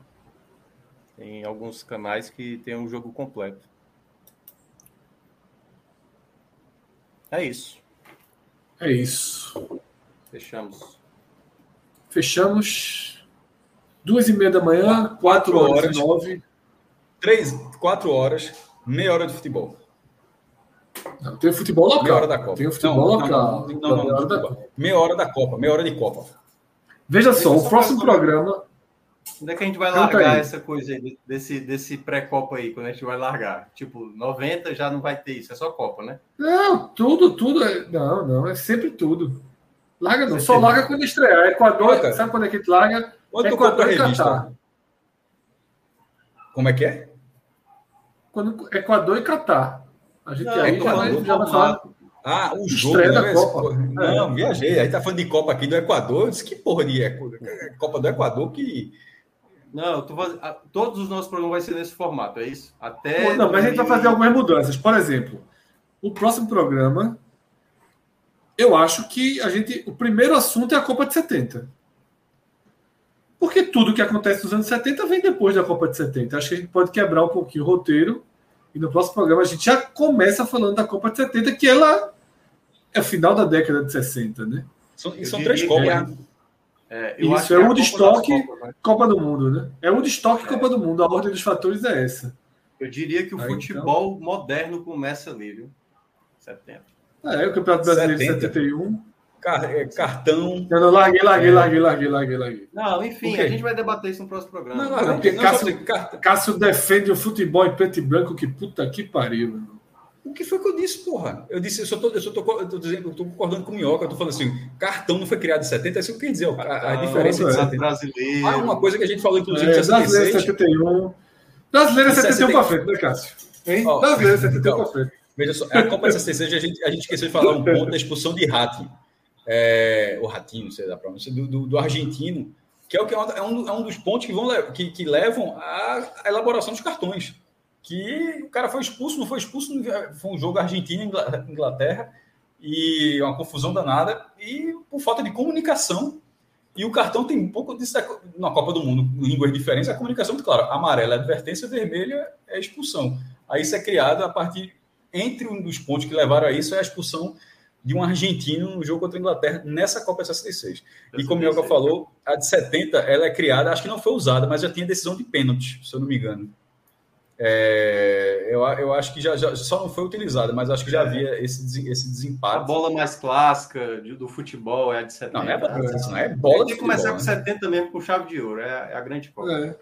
É a última Copa com a Júlia Rimeu, ou seja, a Copa ela começa na a, a Copa É. atual ela começa na verdade em 74. Aliás, eu acho até que a gente tem que fazer mais do que 10 fotos, viu, de 70, porque as seleções de 70 também são maravilhosas. Aí é você, Rodrigo. Itália. Eu tô largando. Rodrigo, depois desse daí, que pegou o fumo quase todo. Deixa aí, Rodrigo. Valeu. Rodrigo, estás feliz? Estás feliz? A gente vai agora para as Copas, a de 70 que vai começar bem, e depois vão ser duas Copas, vão ser, na verdade, duas, 82 também, vão ser de três a quatro Copas com regulamento de campeonato estadual.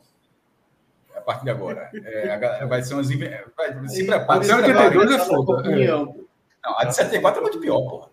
A 74 a galera fala quadrangular e semifinais. Os líderes disputam o título e os vice-líderes disputam o terceiro lugar. Puta que pariu. Assim, semifinal, irmão. Primeiro com o segundo, assim. Vamos jogar o fácil? Como é que tu não faz uma semifinal, porra? É, isso aí, a galera. Pelo amor de Tá Deus. com né? corte. Tá com corte. A Lula Bonfim comentou aí, concorda, né? Que o futebol só vale de 70 para frente. Lula faz isso Podemos não. É isso, é isso não. Aí Pedro chega ficou morgado. Nem que Fred falou esse negócio aqui, Pedro ficou morgado. Faz- Fake news da porra. Vê, vê, vê o resumo aí, ó. Lula, Lula Bonfim tá me devendo convite lá pro Bar das Putas. Até hoje, É. né? Já falei pra ele me chamar. Qual foi o fake news? Rodrigo dormiu e a gente tá aqui, viu? Eternamente. É, fodeu, o Rodrigo largou. Copa de 70, Lula Bonfim. É a primeira com cartões amarelos. Isso mesmo. É, É. é futebol. Ou seja, daí para trás não valia nada. É, Agora, recuar para o goleiro, podia recuar. Pensa, pelo menos aqui. Irmão, pelo menos, pelo menos na minha lógica, tem, a gente tem 50, 52 anos de futebol. Foda a turma de Fortaleza tem 6 anos de futebol. Aí é foda, meu. A Copa começou na Rússia. Ó o Rodrigo dizendo aí, dá o tchau, pô. Tchau, pô. Rapaz. Corta logo esse negócio aí.